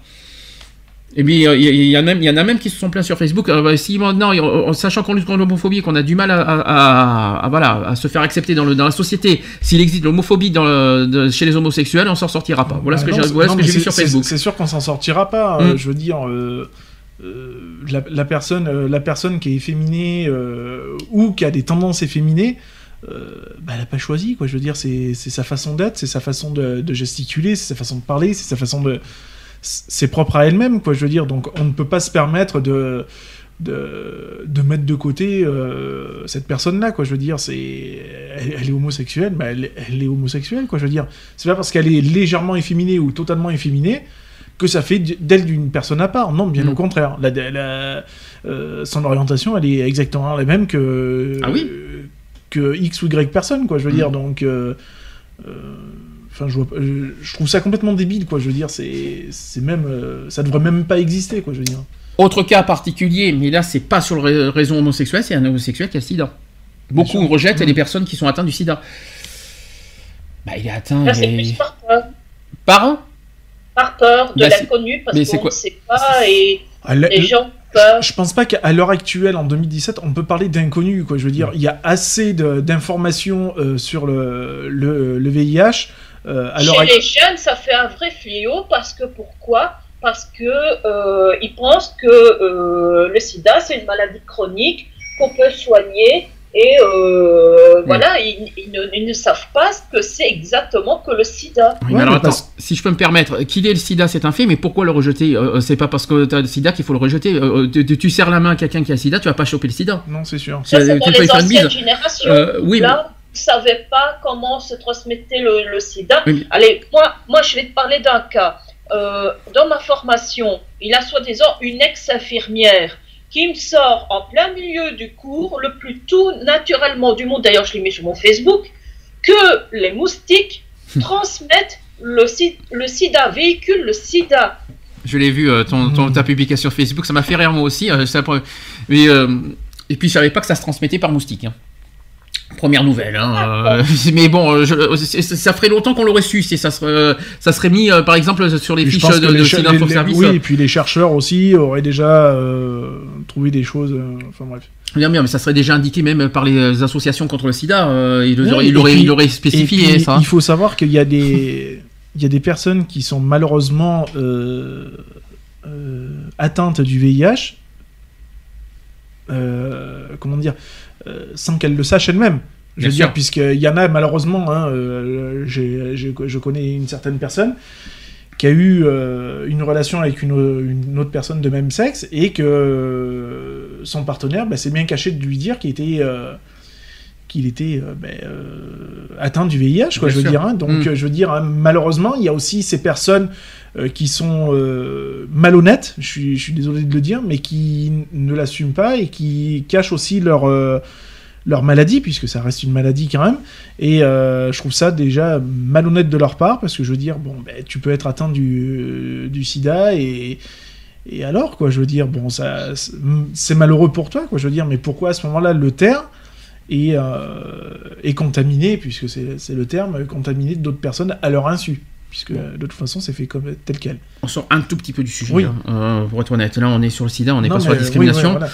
Euh, on sort un petit peu du sujet. Et ce que je veux dire, c'est qu'il y a des gens homosexuels qui ont le sida, qui sont et en plus qui sont rejetés par les par des homosexuels eux-mêmes. C'est ça que je voulais dire. Il y a euh, ce que je veux dire, on peut se rejeter entre homosexuels, et moi je trouve ça lamentable.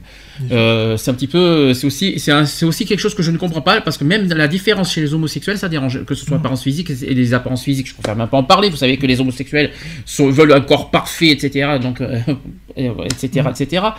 Bref, euh, moi je trouve ça lamentable. C'est un exemple.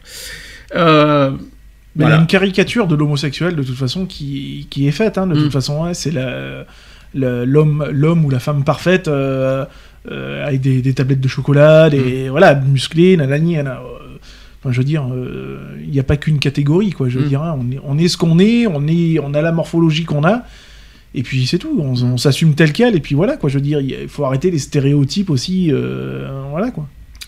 Il y a une étude qui a été réalisée en 2001 par Stonewall qui montre que les personnes qui ont des préjugés vis-à-vis d'une minorité ethnique sont deux fois plus susceptibles que la population générale de nourrir des préjugés à l'encontre des personnes homosexuelles et quatre fois plus susceptibles d'en avoir à l'égard des personnes porteuses d'un handicap. Mm. C'est quand même dingue. hein. Les préjugés concernent le plus souvent les quatre groupes minoritaires suivants. Alors j'en ai quatre. Donc les personnes homosexuelles, bien sûr, je vous l'ai dit. Les personnes de communauté ethnique aussi, c'est pas une surprise. Il y en a deux qu'on n'a pas parlé. C'est les gens du voyage, Mhm. ainsi que les Roms. Et vous avez aussi les réfugiés et les demandeurs d'asile. C'est aussi une catégorie qu'on n'a pas beaucoup parlé. Et malheureusement, ils sont très très concernés par la discrimination multiple. Mm. Ce concept de discrimination multiple est né dans les années 80. Il reconnaissait l'expérience vécue par les femmes noires à cette époque. Les différentes formes de la discrimination raciste et, sexiste ont été mises à l'avant euh, dans le domaine juridique de Cren- par Crenshaw, donc on revient un, petit peu sur l'intersectionnalité. Et par la suite, le concept de discrimination multiple a revêtu plusieurs significations. Nous devons reconnaître le fait que les personnes ont de multiples identités et que l'expérience de la discrimination doit donc être abordée selon une approche intersectionnelle plutôt que selon une approche basée sur la prise en charge d'un seul motif de discrimination. Faut quand même le dire. La plupart des auteurs juridiques s'accordent à dire que la législation antidiscrimination actuelle, alors voilà, c'est ça que je voulais dire. Écoutez bien ce que je vais vous dire, c'est quand même grave. La plupart des auteurs juridiques s'accordent à dire que la législation anti- antidiscrimination actuelle, de la part des États membres, échoue à répondre aux besoins des victimes de discrimination multiples. J'ai bien dit multiples. Il existe cependant des exemples de pratiques intersectionnelles. La nécessité de développer l'approche intersectionnelle juridique et d'autres mécanismes juridiques pour traiter de la discrimination multiple ne doit pas faire oublier qu'il est également nécessaire d'identifier une pratique de fond pour prévenir et combattre la discrimination multiple. Sachez que d'un point de vue juridique, la législation européenne relative à la non-discrimination et à l'égalité de traitement n'interdit pas, j'ai bien dit n'interdit pas expressément la discrimination multiple. Mm. Là, c'est grave. Bah oui. Ça veut dire que, euh, ça veut dire que légalement parlant, Une personne peut te, peut te discriminer enfin, à, titre de plusieurs. euh, ça veut dire que c'est un petit peu, c'est plus, plus compliqué. La personne peut te euh, faire plusieurs discriminations, mais juridiquement, tu peux être poursuivi pour une Hmm. discrimination. C'est un petit peu ce qu'on a dit Hmm. tout à l'heure.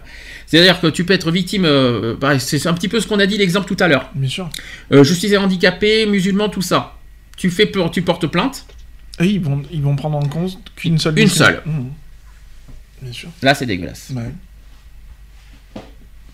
Malheureusement, c'est comme ça. Ça sera peut-être un travail à faire, nous, euh, sachant qu'on fait, qu'on est dans Oui. cette, euh, dans cette, euh, dans ce combat. Je pense qu'on a un combat aussi à mener sur la reconnaissance de la discrimination multiple euh, au niveau, au niveau de la loi. C'est-à-dire qu'au niveau de la loi, il faudrait que plus le, le- quand Bah, que ce soit un peu plus travaillé, quoi. Ouais, voilà. C'est-à-dire que c'est bien de reconnaître une discrimination, quand j'entends la discrimination, qu'il y a des discriminations, et ça serait bien qu'au niveau, au, au niveau juridique, qu'il n'y ait pas une seule discrimination, Mm. mais s'il y, en a, il y a des victimes de plusieurs discriminations, mais que les, toutes les discriminations soient reconnues dans la plainte, et au niveau juri- juridique. Ce serait con de faire plusieurs plaintes pour une discrimination. C'est ça. C'est ça que ça veut dire. Donc, tu as une plainte, euh, donc euh, on, on te traite. euh, bon, Bah, euh, tu vas ça- venir porter plainte parce qu'on t'a traité de, de, de nègre ou nana. Tu vas Mm. retourner porter plainte parce qu'on t'a traité d'handicapé ou de machin. Voilà, c'est ça. Ouais, ouais, t'as pas, pas que ça à T'as pas quoi. finir, quoi. Ça serait bien d'en faire une seule. C'est ça. C'est- et ça serait. Une ça seule serait- est fondée, quoi. Oui, oui, avec Donc, témoins et avec voilà. euh, preuves, bien évidemment. Quoi. Parce qu'après, c'est facile aussi d'aller porter plainte. Hein. c'est sûr. Donc, comme je vous ai dit, euh, donc, euh, ça, euh, la loi ne reconnaît pas expressément la discrimination multiple. Et malgré cela, il y a des directives européennes qui reconnaissent de- que différents motifs peuvent avoir une intersection. En ce qui concerne l'égalité entre les hommes et les femmes, il y a le préambule de la directive à l'égalité raciale, comme celui de la directive relative à l'égalité de traitement en matière d'emploi, qui stipule que dans la mise en œuvre du principe de l'égalité de traitement, la communauté cherche, conformément à l'article 3, paragraphe 2 du traité euh, de la communauté européenne, à éliminer les inégalités et à promouvoir l'égalité entre les hommes et les femmes, en particulier du fait que les femmes sont souvent victimes de discrimination multiple. Hmm. C'est reconnu ça, mais ça ne veut pas dire que dans la loi, c'est reconnu dans une charte, Oui, mais, voilà. mais la charte n'est pas une Mais loi. C'est ça. C'est ça qu'il faut se rappeler, c'est ça qu'il faut se dire. La, la- la- la charte des droits fondamentaux, même le- les droits de l'homme, c'est pas une loi. Ah. Ce sont, ce sont que des, ce sont que des principes à, à respecter. Oui, euh, voilà. ce sont des valeurs à respecter. Mais malheureusement, légalement parlant, on peut pas se défendre par les droits de l'homme Ah ou par les chartes des droits fondamentaux, par exemple. C'est malheureusement une la loi. Dans la, la loi contre les discriminations en France, c'est le 225-1 Hmm. euh, donc euh, du droit pénal qu'il faut défendre et qu'il faut il faut changer cette loi, il faut la modifier, il faut Oui, la mettre au goût du jour. Ça fait deux ans qu'on dit ça, d'ailleurs, ça fait longtemps qu'on dit ça. Il faut la mettre au goût du jour. Et en disant qu'on peut être victime, et ça serait bien d'être victime, euh, marqué euh, la loi punit là où, euh, Où les, les discriminations. Ça veut dire qu'il faut, c'est pas la discrimination, il faut punir. On peut être victime d'une ou de plusieurs discriminations euh, avec les, en mettant les 24 euh, Ouais, bien sûr. à la suite, etc.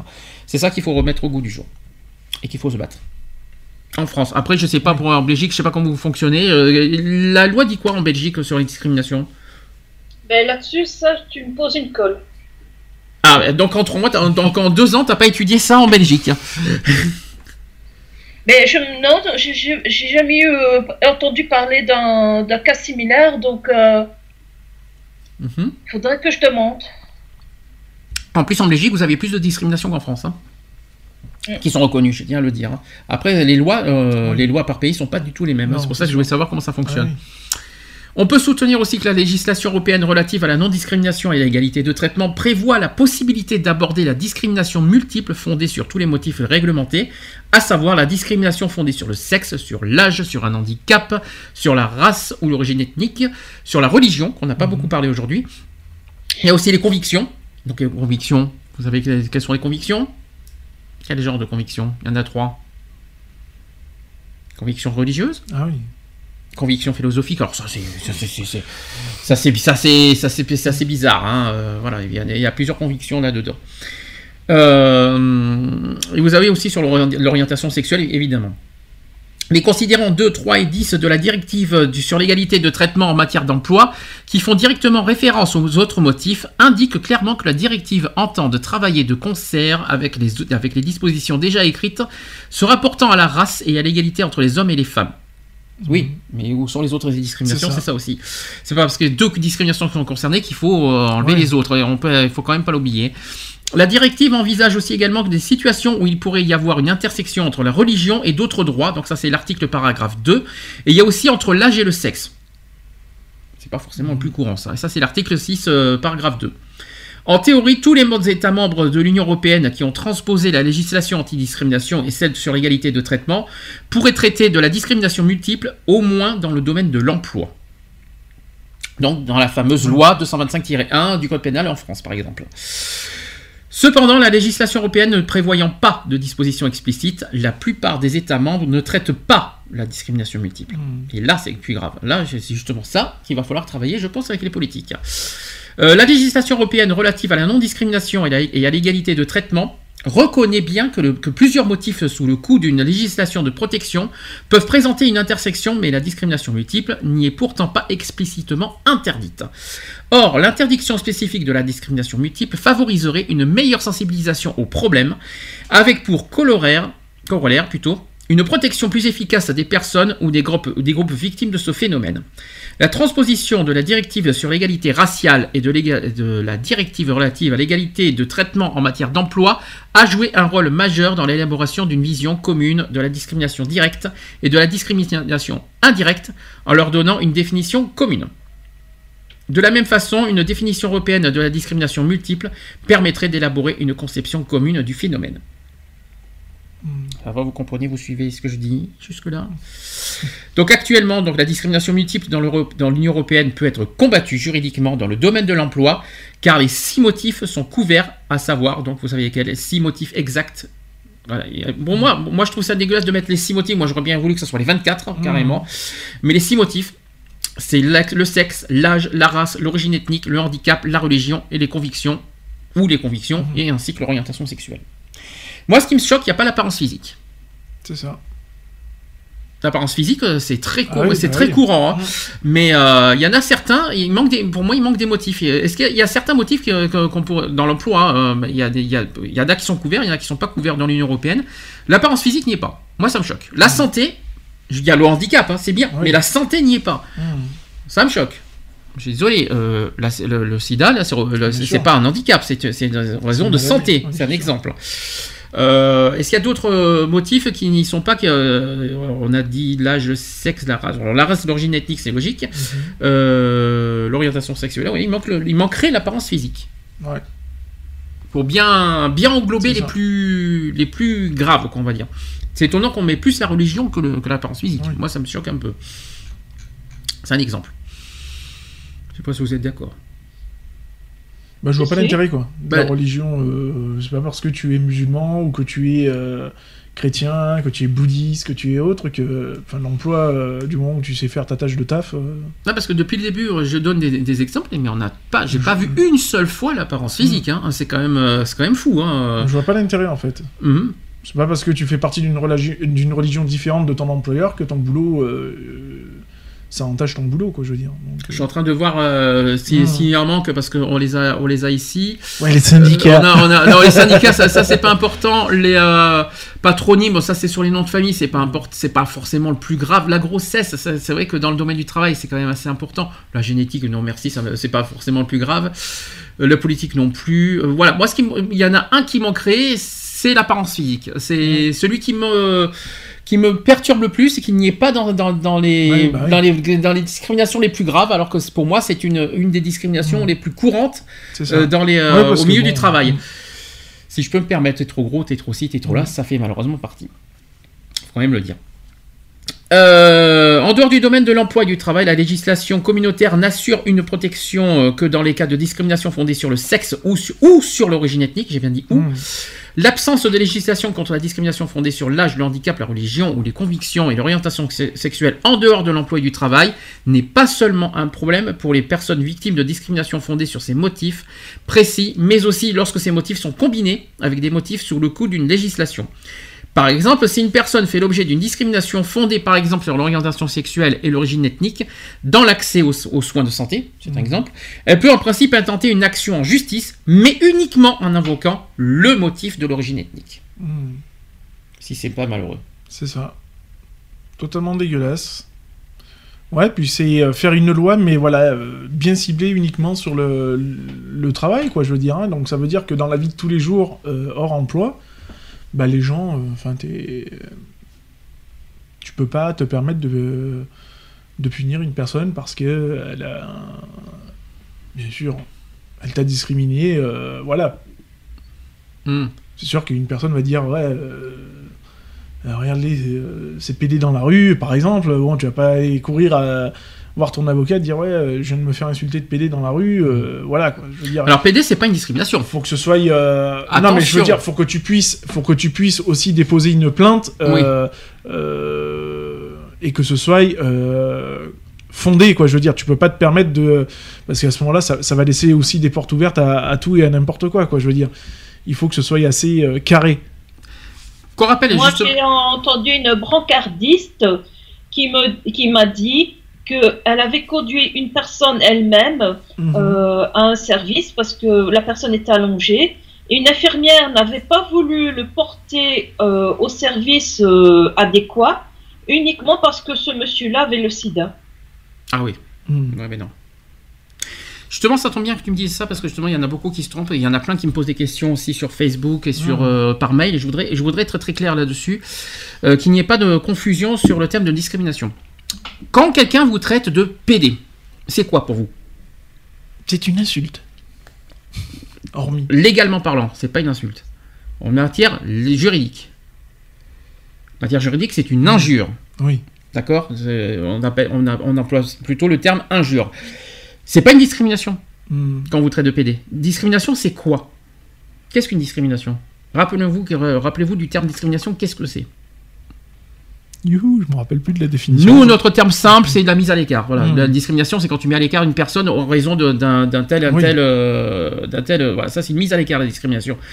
Euh, Il faut pas, euh, la- la- il faut pas confondre injure et discrimination. Mhm. C'est ça que je veux dire. C'est très important à dire parce qu'il y en a beaucoup qui, euh, qui, se met, qui, qui me, qui m'envoient par exemple des, des, des, des, des- des trucs sur des conseils par, euh, par mail. Il y en a qui me disent voilà, j'ai, euh, j'ai, mon voisin qui, euh, qui, me, qui me traite d'un tel, un tel, je suis vi- victime de discrimination. Non. Discrimination, c'est pas ça.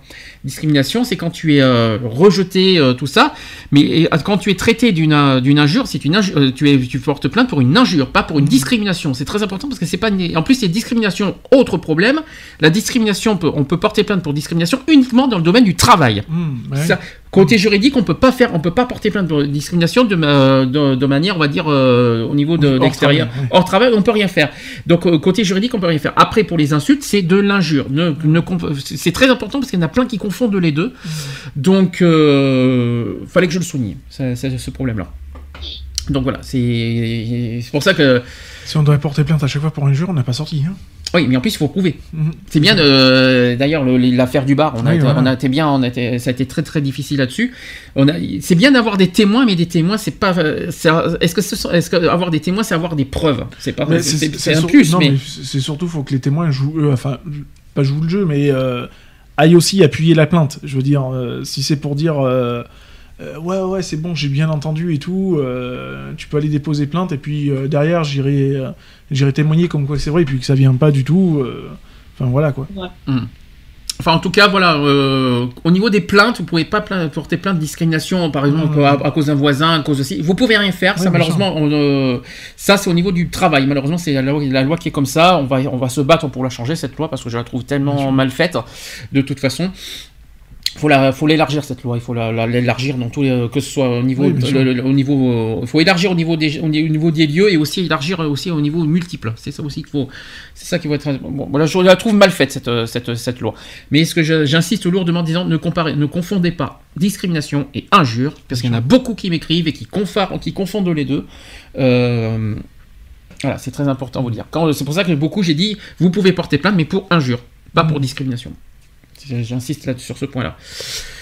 La discrimination subie suite à la combinaison des deux motifs dans le domaine de- des soins de santé, parce qu'on revient sur ce que je viens de dire avant, euh, n'est donc pas prise en compte. Voilà. En outre, euh, dans les cas où aucun des motifs invoqués ne donne lieu à une protection, par exemple l'âge et la religion, le plaignant ne peut bénéficier de protection contre la discrimination hors des domaines de l'emploi et du travail. C'est ce que je viens de vous dire. Cette situation ne favorise pas l'égalité de traitement et l'égalité des chances pour tous les citoyens dans tous les domaines, et par conséquent, les multiples identités des personnes ne sont pas reconnues. C'est ça qui est terrible. Il va falloir vraiment travailler là-dessus parce que c'est, je voulais, c'est pour ça que j'insistais à faire ce, ce sujet parce qu'à la fois je suis concerné, à la fois je trouve, c'est tellement injuste cette, euh, cette loi, elle est, elle est quelque part bien, Concerné et et, elle est- consterné.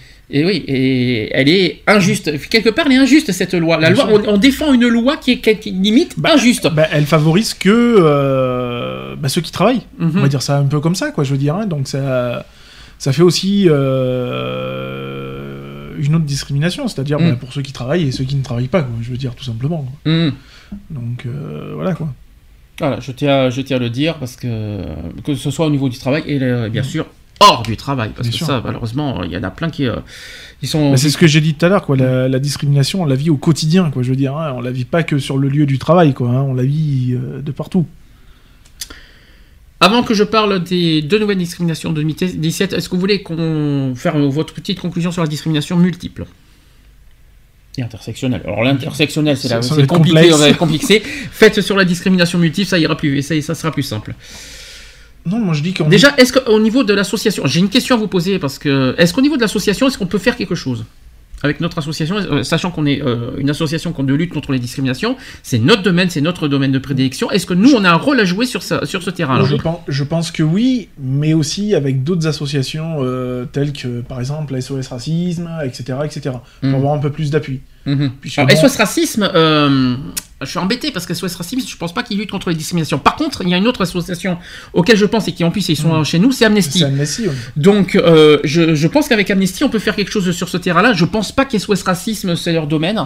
Euh, je, parce que eux, euh, voilà, ils Bah, oui, j'ai pris eux comme euh, j'aurais pu prendre. Euh, Mais SOS Racisme n'ont pas le handicap, par exemple, dans leur, dans leur domaine. Eux, c'est plus- ils ont l'homosexualité, ils sont un Oui, peu mais par concernés. exemple, mais, une, une, mais- euh, une personne par exemple qui est atteinte de discrimination euh, raciale, euh, de type racial, euh, si on n'a pas les, les clés pour euh, l'aider ou un truc comme ça, Hmm. qu'on puisse avoir un minimum un contact ou, ou autre d'une association euh, bien précise, qui puisse soit nous tuyauter, soit ben, à ce moment-là on prend la, la personne qui est victi- la victime et puis on la dirige euh, sur l'association plus. euh, Ouais, mais c'est pas normal. Moi, je trouve ça pas normal, justement. euh, déjà, je comprends pas. Il y a des associations. bon, avoir voilà, un appui supplémentaire en fait. Bah déjà, c'est déjà, déjà, ce qui manque, euh, c'est qu'on n'a pas ce lien entre les associations. Bien sûr. Parce que déjà, on s'est battu dans le 04 pour ça. Il y a quand même une association euh, enfin, euh, par- par rapport au, au handicap qui nous contacte Mhm. très souvent, qu'on n'a pas été les voir. Ils sont à Châteauroux, d'ailleurs, je tiens, à te- je Oui. tiens à te le rappeler. Ils nous, contactent- ils nous contactent très souvent, ils nous envoient beaucoup leurs comptes rendus. Il faudrait d'ailleurs, je pense, les rencontrer quand même un jour. Mais voilà, ce que je veux dire par là, c'est que euh, ce, qui est, ce qui est dommage, c'est que déjà il y, y a un manque, il y a un manque de lien entre les associations. Déjà un, ça c'est le premier problème. Mais moi, je, si on revient sur le côté juridique, c'est est-ce qu'on a un travail à faire pour euh, re- faire une, quelque part re- retravailler sur cette loi contre euh, Il y a, il y a un cette- travail à faire, mais c'est, c'est, euh, si on le fait seul, ça va être le- la bataille du, du pot de fer contre le pot de verre. C'est notre dire. domaine. Et puis ça fait Oui, 7 non, ans qu'on c'est- existe. C'est, notre domaine, mais Mm. il faut, qu'il faut qu'il y, en ait d'autres aussi qui suivent. Quoi, je veux Mhm. dire, c'est pas qu'une seule association qui peut se permettre. euh, euh, Et pourquoi pas? ATD Carmonde, ils avaient fait une loi, ils avaient fait une loi tout seul. hein. Oui, on peut tenter l'expérience. Mm. Après, euh, voilà, je pense que ça serait bien d'avoir de l'appui aussi derrière. Enfin, il faudrait que d'autres aussi appuient derrière. Ouais. Moi, je dirais seul c'est bien, à deux c'est mieux. La loi Coluche, il n'y a que Coluche qui l'a fait. Oui. Il n'avait pas besoin de toutes les associations pour la va faire, sa la loi. loi Tandy. Non, mais la loi Sandy, Non, c'est pas sais. moi qui vais. qui- Non, mais je sais, mais. C'est euh, pas, c'est pas ça, mais c'est dans le sens où euh, je pense que, euh, voilà, aujourd'hui, euh, la loi euh, 225-1 euh, du Code pénal en France, elle n'est pas à jour. Ah non, elle est pas à jour, puis elle est pas, elle est, elle est incomplète. Elle est incomplète, et puis euh, euh, je pense que les discriminations, plus ça va, plus ça s'en- s'amplifie avec les années, et je pense qu'il va falloir, il va falloir faire quelque chose, euh, il va falloir euh, vraiment euh, trouver une solution là-dessus. Enfin, en tout cas, associativement, ça serait notre rôle à jouer. Personnellement, est-ce que vous avez, euh, à titre personnel, est-ce que vous avez aussi vos propres avis, conclusions à faire? Je me dis que euh, n'est pas encore sorti de l'auberge et que si euh, personne ne s'y met, ben, c'est pas prêt de changer. Déjà, de toute façon, tu pourras pas changer les gens. Mm. Ça, c'est le problème. Euh, je savais pas qu'on pouvait changer les gens. Euh, Ça ferait longtemps qu'on serait au pays des bisounours, sinon. je pense. Mais, euh, enfin, c'est. Ben, déjà, il faudrait arrêter de de- d'emmerder les bisounours. Et Mais- de deux, Pauvre bisounours. euh, pourrais faire les popples, ça, non, on peut faire bouger les choses. Quand tu penses à Martin Luther King, qui a fait quand même pas, pas mal bouger les choses, hein, euh, s'il s'était pas mis euh, euh, à l'ouvrage, s'il n'avait pas dit non, on va arrêter ça, ben, je crois que les, les, les, les- hommes, les, hommes et les femmes de couleur en Amérique seraient encore en- exclus des, des bus et des transports en commun et, et je ne sais encore de, de quoi d'autre. Donc, Ça- Il a Si. peut-être fait quelque chose, mais ça n'a pas. ça- faire bouger les choses, on peut faire bouger les choses. Moi, si je peux me permettre un détail de ce que tu dis, Martin Luther King a fait quelque chose d'énorme. C'est vrai que maintenant, on accepte plus euh, les Noirs, donc, par exemple, chez nous, tout ça. Et pourtant, Malheureusement, ces dix dernières années, c'est pas pour autant que le racisme a baissé. Au contraire, ça n'arrête pas de progresser. hein, le racisme, euh, je parle du sujet de racisme maintenant, ça, se- ça s'empire de plus en plus, hein, le racisme. Je sais pas si vous vous en rendez compte. Mais plus ça va, plus ça s'empire. hein, euh, plus, euh, j'en ai jamais vu autant en France en ce moment. Euh, Et puis surtout, quoi, je veux dire, hein, pas Mm. uniquement sur la, la couleur de peau ou autre, quoi, Mm. je veux dire, hein, ça touche vraiment toutes les communautés, telles qu'elles soient. euh, voilà, L'homophobie, quoi. regarde la manif pour Bien tous. euh, voilà, euh, a tout. euh, Je, je veux, je veux dire, on arrive à un point où justement, euh, tout militant que nous sommes, euh, que ce soit une autre association ou d'autres associations, c'est là où on en revient un petit peu à ce qu'on disait, hein, à, à vraiment à tous se, concerter et vraiment mettre un coup de pied dans la fourmilière, mais ensemble, et Mhm. non pas à titre individuel, chacun de son côté. Je veux dire, c'est pas comme ça qu'on va y arriver. Euh, diviser pour mieux régner, ouais, d'accord, mais euh, il arrive à un moment donné, il faut se concerter, quoi. Et il faut se concerter pour aller tous dans le même sens et, euh, et taper tous au même endroit. Et mhm. non pas de taper euh, chacun dans, dans son côté et taper dans le vide. C'est ce que je reproche, hein, personnellement. Ça, fait, ça fait longtemps qu'on reproche ça. Il y, y arrive un Mm. moment donné, bon, il faut appeler un chat un chat, quoi. Je veux dire, hein, il faut arrêter de se voiler la face et, et de se dire bah, qu'il y a encore des, des, des connards sur cette terre hein, qui se permettent de, bah, de manquer de, de respect, de manquer d'humanité. Et il faut, faut peut-être un petit peu rappeler à, à ces personnes-là que ben, on est tous euh, égaux de Mhm. toute façon. Et de toute façon, euh, on est comme on est, et puis, euh, et puis il faut l'accepter, quoi, je veux dire. hein. Moi, il y a deux choses que je comprends pas, parce qu'on va revenir sur les associations, parce que ça fait, ça fait, ça fait longtemps qu'on parle de ça. Euh, c'est vrai que moi, je comprends pas pourquoi. C'est pas parce qu'on ne lutte pas que contre l'homophobie C'est ça. qu'il faut nous rejeter. Ça, c'est le premier point. En plus, c'est très hypocrite, parce que les propres associations disent nous luttons contre les discriminations. Ah bon?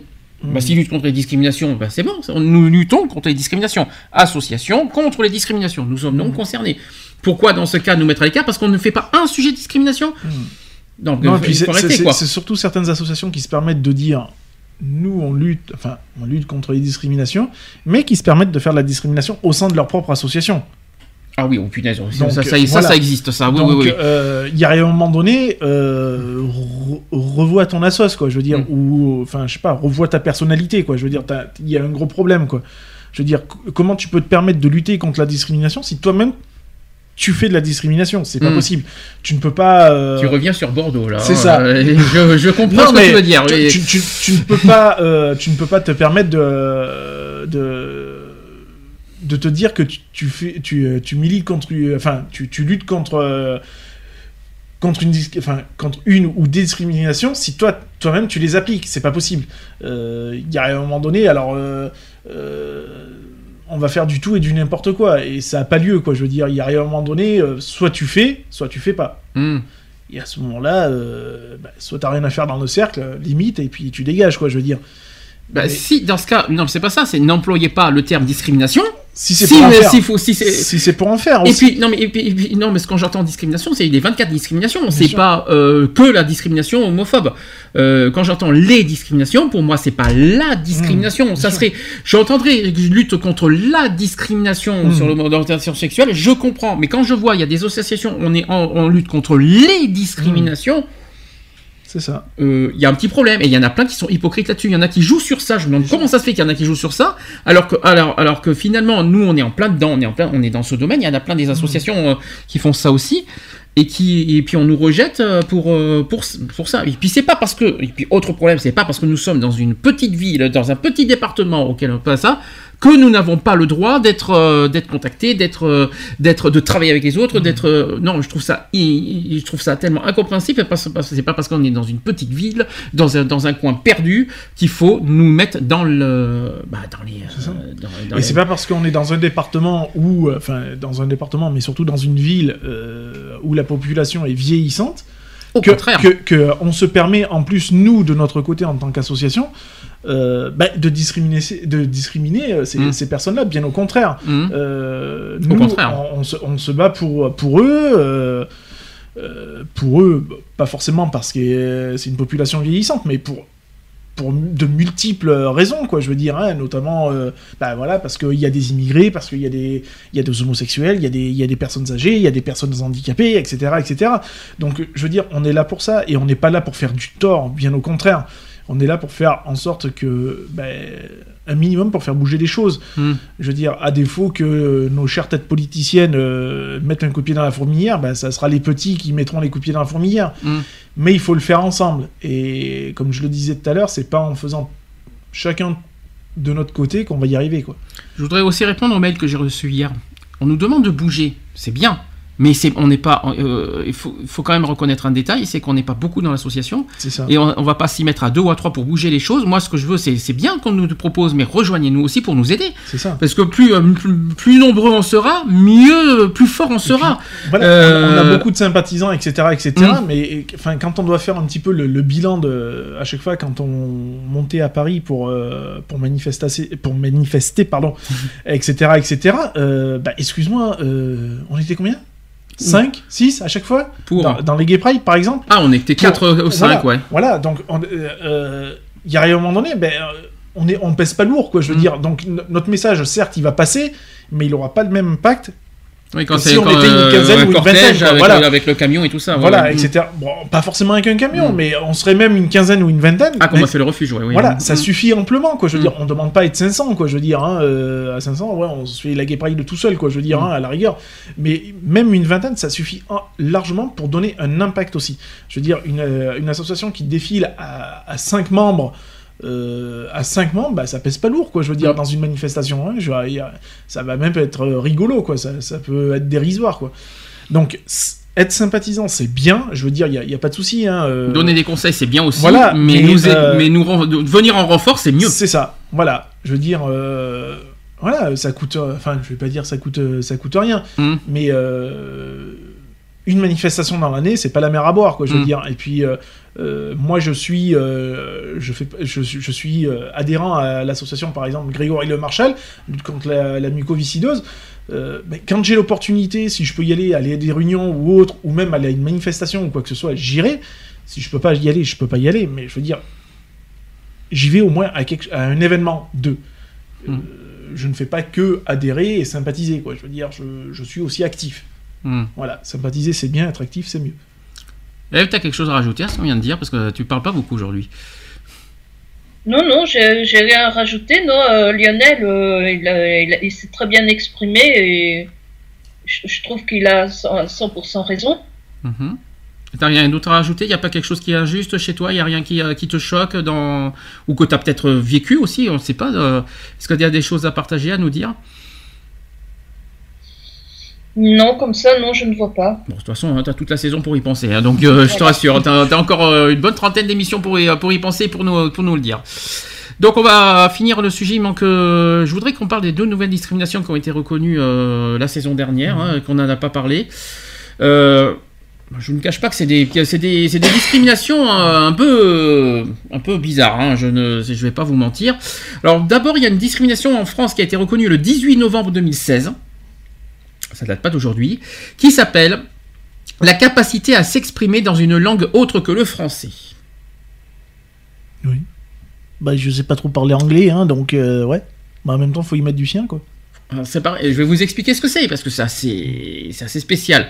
Donc pour la première fois en France, il est en effet établi comme discriminatoire d'opérer toute distinction entre les personnes morales sur le fondement de la capacité à s'exprimer dans une langue autre que le français. C'est-à-dire qu'il faut comprendre langue étrangère ou langue régionale. Mmh. Euh, une nouveauté favorable aux locuteurs étrangers qui doit surtout être perçue comme une avancée et un moyen de lutte supplémentaire contre les discriminations. Donc l'article 225-1 du Code pénal ne remet aucunement en, en cause la loi de 1992, c'est-à-dire le français comme langue de la République. En l'occurrence, celle-ci permet de sanctionner pénalement toute personne qui refuserait l'entrée d'un individu dans un établissement ou par exemple de vendre un bien ou même louer un appartement ou aussi rendre un service à un citoyen incapable de lui répondre en français. Autrement dit, tout employé ou fonctionnaire qui doit aujourd'hui être en capacité de parler français. L'axiome n'est plus réciproque pour le patient, l'usager, l'acheteur ou les vacanciers en France. Seule exception à cela, c'est le champ professionnel. La loi prévoit en effet un, un aménagement possible s'il est dans le cadre euh, de l'entreprise une exigence essentielle et déterminante obligeant les employés à manier le français et une langue étrangère. Donc pas de bouleversement en vue, donc sur les lieux de travail. Donc qu'en est-il de l'article quotidien? Faudra-t-il se munir d'un traducteur pour, se- pour, euh, pour se prévenir d'un éventuel préjudice, c'est-à-dire une infraction pouvant aller jusqu'à 3 ans d'emprisonnement et 45 000 euros d'amende? Donc rien- n'est moins sûr, parce que l'appel à un interprète n'ayant été jusque-là obligatoire qu'en cas de procès ou interrogatoire. Et n'y voyons pas, malgré cela, péril en a la demeure de la langue française. Voilà. Qu'est-ce que vous en pensez de cette discrimination? Donc effectivement, euh, la langue étrangère, euh, la langue Mhm. française. euh, Ouais, après, on peut pas non plus obliger une personne à, à vouloir parler euh, une autre langue que la sienne, par exemple. On n'a pas le droit d'exiger. mhm. Maintenant, si la personne étrangère réside dans le, dans le pays, un petit peu, c'est ce qu'on dit hein, au niveau des, des, de nos amis musulmans, etc., etc., quoi, je veux dire, hein, euh, enfin, moi j'en entends beaucoup parler, hein, de dire, ouais, on est en France, ils peuvent pas parler en français, tout ça. On entend encore dans d'autres débats. Mais euh, moi je dis qu'on peut, on peut franchement pas obliger une personne, quoi, je veux dire, du, du moment où on arrive à s'exprimer un minimum et à se faire comprendre un minimum, ça suffit amplement, quoi. Je suis en train de chercher hein, les, euh, les autres discriminations parce que je me demande pourquoi, à quoi sert dans ce cas la, la, la discrimination sur la nationalité. C'est ça.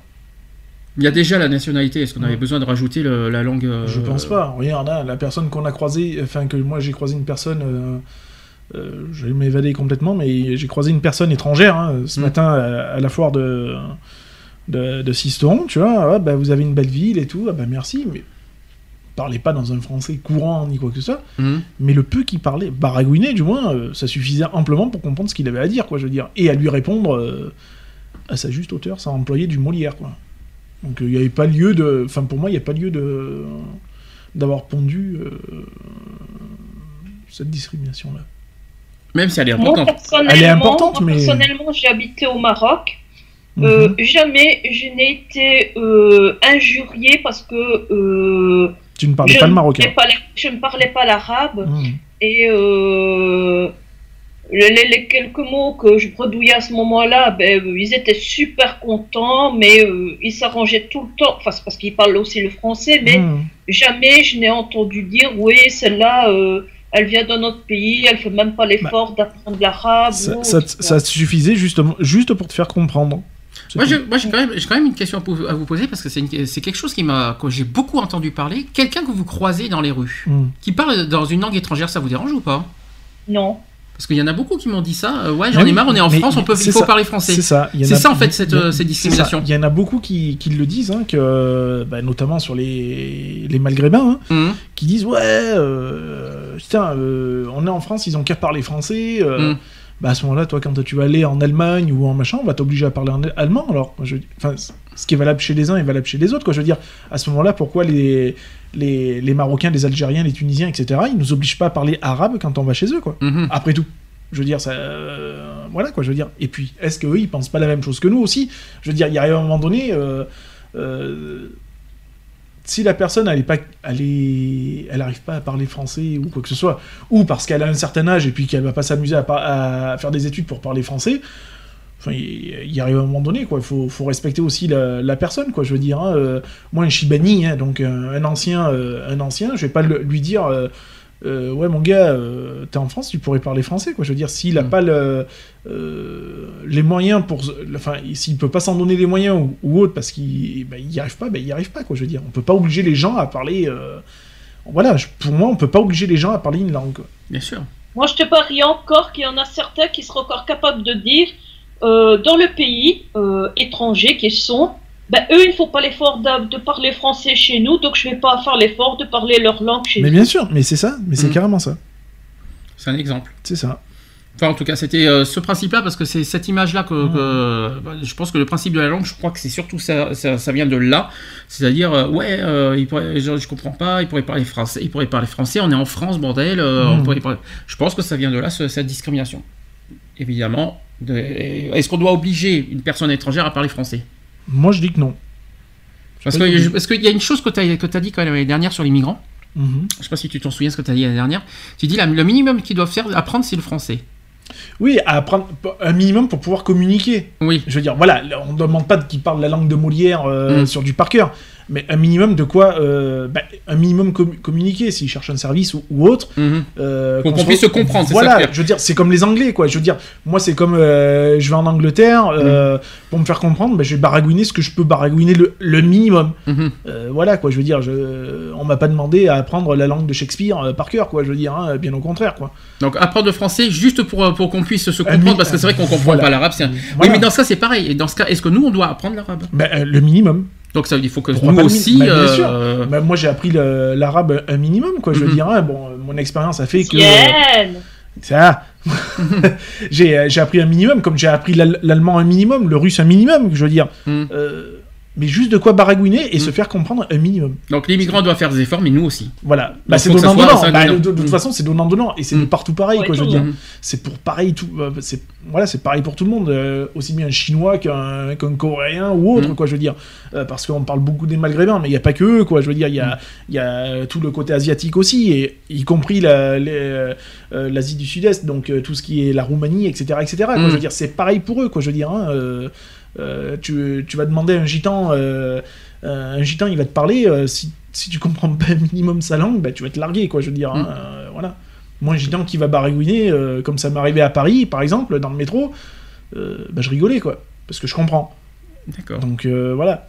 Et, puis tu le sais, sitôt qu'on te manque aussi de respect, tu le sais de suite, quoi. C'est une simple question. hein, oui, non, non, mais voilà. Moi, je pense que c'est important, mais pour tout le monde. Mhm. Voilà, il n'y a pas de, de dire, ouais, euh, on n'a pas à nous, Français, à obliger. Je veux dire, Mm. faut que tous les pays, à ce moment-là, disent, voilà, tu viens dans notre pays, il n'y a pas de souci. On t'oblige, entre parenthèses, à apprendre un minimum la langue. Voilà. Surtout minimum. que quand tu y penses que la première langue parlée au monde, c'est le chinois. Disons qu'ils sont au niveau population, c'est les plus Ah oui. nombreux. Mais après, c'est pas forcément le pays qui est qui a- que- auquel- euh, c'est pas forcément. euh, après, pourquoi c'est l'anglais plus? Parce qu'il y, a- y plus de pays anglais que euh, qu'autre chose. Euh, les Américains parlent anglais, euh, les, en Angleterre il y a anglais, il y a, il y a des- il y a même des, des pays en Afrique qui parlent anglais, euh, etc. Tandis que la Chine, il n'y a que la Chine. Il n'y a pas d'autres pays chinois qui, qui parlent chinois. Mm. C'est pour ça qu'elle n'est pas internationale. C'est juste qu'ils sont plus en nombre euh, au niveau population, mais ils sont pas, euh, on va dire, euh, numéro un au niveau pays mondiaux. Quoi. C'est pour ça qu'il y en a qui disaient qu'ils obligeaient, entre parenthèses, qu'ils obligeaient à ce que la langue, ara- la langue arabe devienne une langue. L'arabe, oui, Voilà. on pourrait. Voilà. L'arabe, par contre, ça pourrait. hein. Bien sûr. Ap- Après, bon, de là à obliger, je pense pas, mais euh, à proposer. Mhm. Tu vois, dans un certain cursus scolaire, quand on te propose, bon ben voilà, euh, qu'est-ce que tu veux faire comme langue, euh, allemand, italien, Mhm. russe, j'en sais rien. Là, oui, tu, propo- tu peux proposer la langue, Mhm. l'arabe, le chinois, le, ce que tu veux, hein, on s'en fout, hein, même le langage égyptien, hein, euh, ça peut aller, les hiéroglyphes, pourquoi pas. qu'en Égypte, on parle arabe Ouais, aussi. voilà. Donc voilà, quoi, je veux dire, euh, voilà, après de là à obliger, Non, c'est pas une obligation. je- je- mais je- c'est- je suis contre. mais c'est recommandé. hein. Voilà, Mm. on propose, on te dit voilà, bon, Mm. ben, t'a- t'arrives en quatrième ou en troisième, bon ben voilà, euh, te propose l'allemand, l'anglais, l'arabe, l'égyptien, le, le coréen, le- ce que tu Oui, veux. parce quoi. que pour être honnête, le latin et le grec, ça, ça sert plus à grand chose. Non, c'est sûr, euh, Maximus Proteus. euh, Le latin et le grec, c'est vrai Anus, qu'à l'école, euh, ça sert à rien, sauf pour apprendre les, les racines des mots en France. Le français, je comprends, mais ça sert à rien. Pas, on parle pas latin. euh. Moi qui ai fait du, euh, de l'espace vert, par exemple, on Mm. apprend le latin. Mm. Les plantes en latin, tu les apprends. Non, mais t'apprends le latin, c'est pourquoi C'est pour apprendre, c'est pour Non. comprendre les racines des mots français, Oui, comme voilà. le grec. Ouais, mais ça n'a rien à voir. Mais tu parles pas la- le latin Non. aux gens. Mais c'est- ça sert à rien. C'est comme un peu les, les, euh, les- le, le patois, par exemple. Le, le patois qui est une langue euh, provençale, prov- le provençal, Mhm. euh, on ne l'oblige pas, tu vois. On le, il est fait dans les écoles maternelles, primaires, etc. parce que c'est la racine de, voilà, de- du département, euh, etc., etc. Je veux dire, moi je l'ai appris euh, quand j'étais à la petite école. Euh, et j'en ai oublié les, pas, mal de, pas mal de trucs. Mais c'est pas un truc. Enfin, je me vois pas un jour arriver dans une entreprise et, et, dire au patron qui va, euh, se planta euh, l'arbre et il va me dire tu me parles comment quoi. Je veux Mm. dire, euh, c'est pas une langue qu'on va utiliser quoi. Je veux dire, qu'on propose les langues, oui, on peut pas les obliger. Ah. T'imagines, tu tombes sur un parigo. Qu'est-ce que t'as contre les parigots Oui, qu'est-ce que, qu'est-ce que tu voulais dire contre les parigots? T'as un problème avec les parigots? Non. Merci, Eve. Non, c'était au cas où, parce que hein, on sait jamais. Hein. Voilà. Non. Bref, euh, donc ça c'était sur euh, la 20, 23e discrimination qui est un peu, un peu compliquée. Alors celle-là, la, la 24e. Encore plus. euh, alors celle- celle-là, je la comprends pas du tout. hein. Abracadabrante. Je- celle, celle de la langue, encore, je la comprends totalement, c'est normal. Mais alors là, là, franchement, on est tombé. euh, je sais pas où- d'où est-ce qu'elle est sortie, celle-là. Euh, 28 février 2017, d'ailleurs. C'est sur la domiciliation bancaire. Mhm. Merci, au revoir, à bientôt. Oui, ça fait, ça fait quoi que t'as un compte en Suisse ou un compte en France? Bon, à part que peut-être si t'as un compte en Suisse, c'est que t'as des choses à cacher. Mais, euh, enfin, je sais pas. Donc- moment, c'est pas en Suisse, c'est dans les Bermudes. Alors, cette mesure vise à lutter contre les discriminations qui sont, euh, dont sont victimes les ressortissants d'outre-mer à raison d'un compte bancaire domicilié hors métropole, donc on sait ce qu'on vient de dire, principalement en matière d'accès au logement. Un, un relevé d'identité bancaire euh, du moment où il y a toutes les informations bancaires, je vois pas en quoi ça gêne, quoi. Et puis c'est pareil, tu viens de donner un exemple en France, euh, il y en a qui ont des comptes suisses. Euh, bah, ça. Je, vois, je vois vraiment pas en quoi tu vas être discriminé parce que tu as un compte suisse. Bon, J'avoue que je la, je, la, je, la comprends, pas- je la comprends pas vraiment cette discrimination. Je ne sais, je, je me battrai pas pour celle-là. Je, je, je vais pas vous, je vais pas vous, je vais pas vous mentir. Je vois, je vois vraiment pas du tout l'intérêt de cette discrimination. euh, J'avoue, j'ai Mais- un compte aux îles Caïmans, mais bon, faut pas le dire. hein. Oui, voilà. En tout cas, c'est la, c'est celle que, bah, voilà. Ah, je c'est là que je t'ai croisé alors. C'est ça, c'est ça. Avec ma peau en crocodile, c'est ça. Voilà, donc je pense, je pense qu'il y en aura d'autres hein, qui vont arriver en France. Je, je surveille de près s'il y a d'autres, de nouvelles discriminations. Ouais, qui, euh, après, tu- enfin, moi, je, je dis que trop de discrimination tue la discrimination, parce que je veux dire, après, ça, on va, on va pondre des, ça, on commence déjà à le faire, mhm. à pondre des trucs, mais pour rien, quoi. Je veux Mhm. dire. Euh, bientôt, on va, on va te pondre une discrimination. Bah, tu vois, t'as des enceintes Ibiza chez toi. Ah ouais, bah, c'est pas normal. Tu devrais avoir du Kenwood. D'accord. Non, mais je veux dire, on va, faudrait pas qu'on s'égare non plus, quoi. Et à faire des trucs n'importe quoi. De, de, de, de pondre des. C'est comme pondre des lois euh, abracadabrantes, quoi. Je veux dire, Mm. on est encore assujetti à des lois qui datent de 1830. euh, on est un peu en 2017, quoi. Ouais, c'est sûr que la loi discrimination elle date euh, encore de 1800 et quelques. Hein. Ouais, Euh, donc, elle euh, n'a pas été faite, elle pas été Euh, refaite depuis. Je, hein. je- je veux bien qu'il faut dépoussiérer, mais là. euh, Ils ont, ils ont, ils ont juste rajouté, euh, voilà, les ouais. nouvelles discriminations, mais elle n'a pas été, elle a pas été changée dans son intégralité. C'est ça, et c'est ça qu'il va falloir y travailler. mais je tiens à le comme dire. beaucoup d'autres lois, d'ailleurs. hein, Mm. donc, euh, il y a du boulot. Bon voilà, on a fait, on a fini le sujet. Conclusion, ça va, on passe à autre chose, on passera Ouais, aux actus. Oui, je pense qu'on a largement fait le tour. On a fait le tour. Bon, euh, Eve, non, c'est bon. Ah ouais, non, c'est bon. Merci, Eve, c'est bon, enfin, c'est parfait alors. Alors, je vais vous faire la pause intermédiaire. Je vais vous passer encore et toujours des, euh, Des... des nouveautés. Des- des-. Je vais vous mettre Camille Lou Oui. avec euh, son- la reprise de Self Control. Oui. Je sais plus si je l'ai déjà entendu ou pas. En français, elle chante en français cette Oui, chanson. mais je sais plus si je l'ai entendu ou pas. Et le nouveau titre de Louane. Et oui, elle va sortir un deuxième, elle va sortir un deuxième album euh, dans pas longtemps. Et son titre, ça s'appelle On était beau. Ouais. On l'est toujours. Hein. On est, on était, c'est vrai qu'on est toujours, c'est vrai, Louane, on est toujours bon. hein, il faut quand même le dire. Allez, à tout de suite Pour la suite. pour la suite.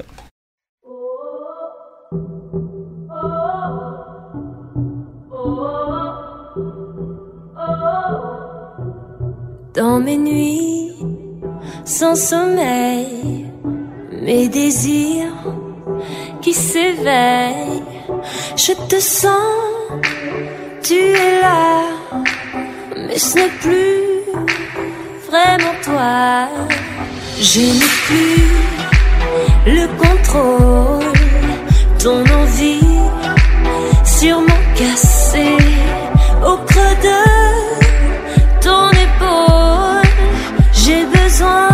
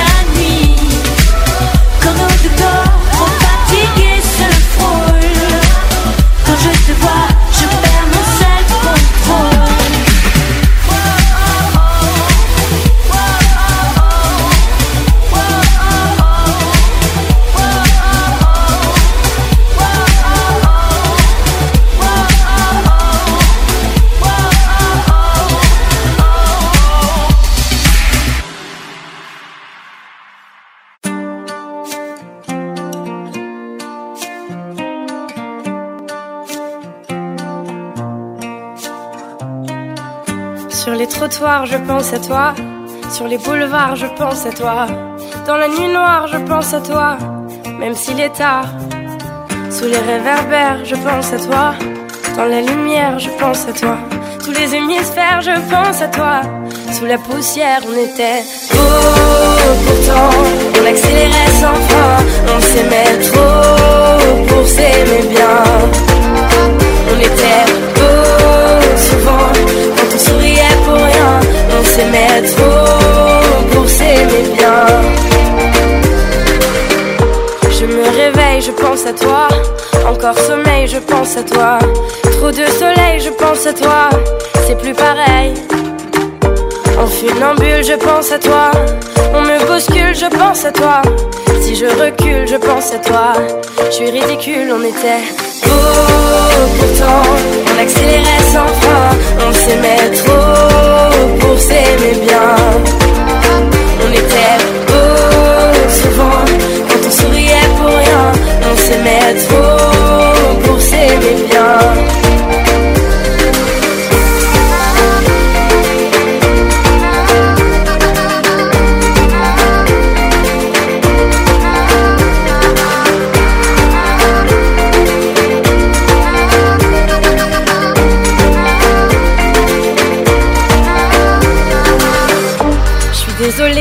pense à toi. Presque obsédée, je pense à toi. Dépossédée, je pense à toi. Trop fatiguée. Sur toutes les routes, je pense à toi. Si je m'écoute, je pense à toi. L'ombre d'un doute, je pense à toi. Je me dégoûte, on était beau pourtant. On accélérait sans fin. On s'aimait trop pour s'aimer bien. On était beau souvent quand on souriait pour rien. S'aimait trop pour s'aimer bien. Tu sais, j'étouffe, je pense à toi. Quand je découche, je pense à toi. Je perds mon souffle, je pense à toi. Au bord du gouffre. Encore un soir, je pense à toi. J'ai le cafard, je pense à toi. Dans le brouillard, je pense à toi. Je peux pas y croire, on était beau pourtant. On accélérait sans fin. On s'aimait trop pour s'aimer bien. On était beau souvent quand on souriait pour rien. On s'aimait trop pour s'aimer bien.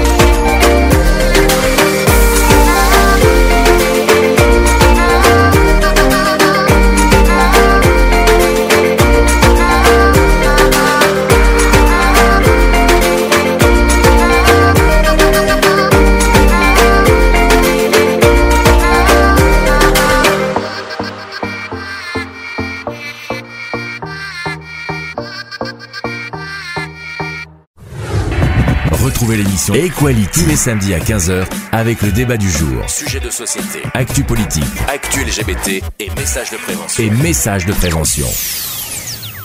De retour dans l'émission Equality en direct, 17h53. Ouais, on est un petit peu en retard. Mais en même temps, on a commencé en retard.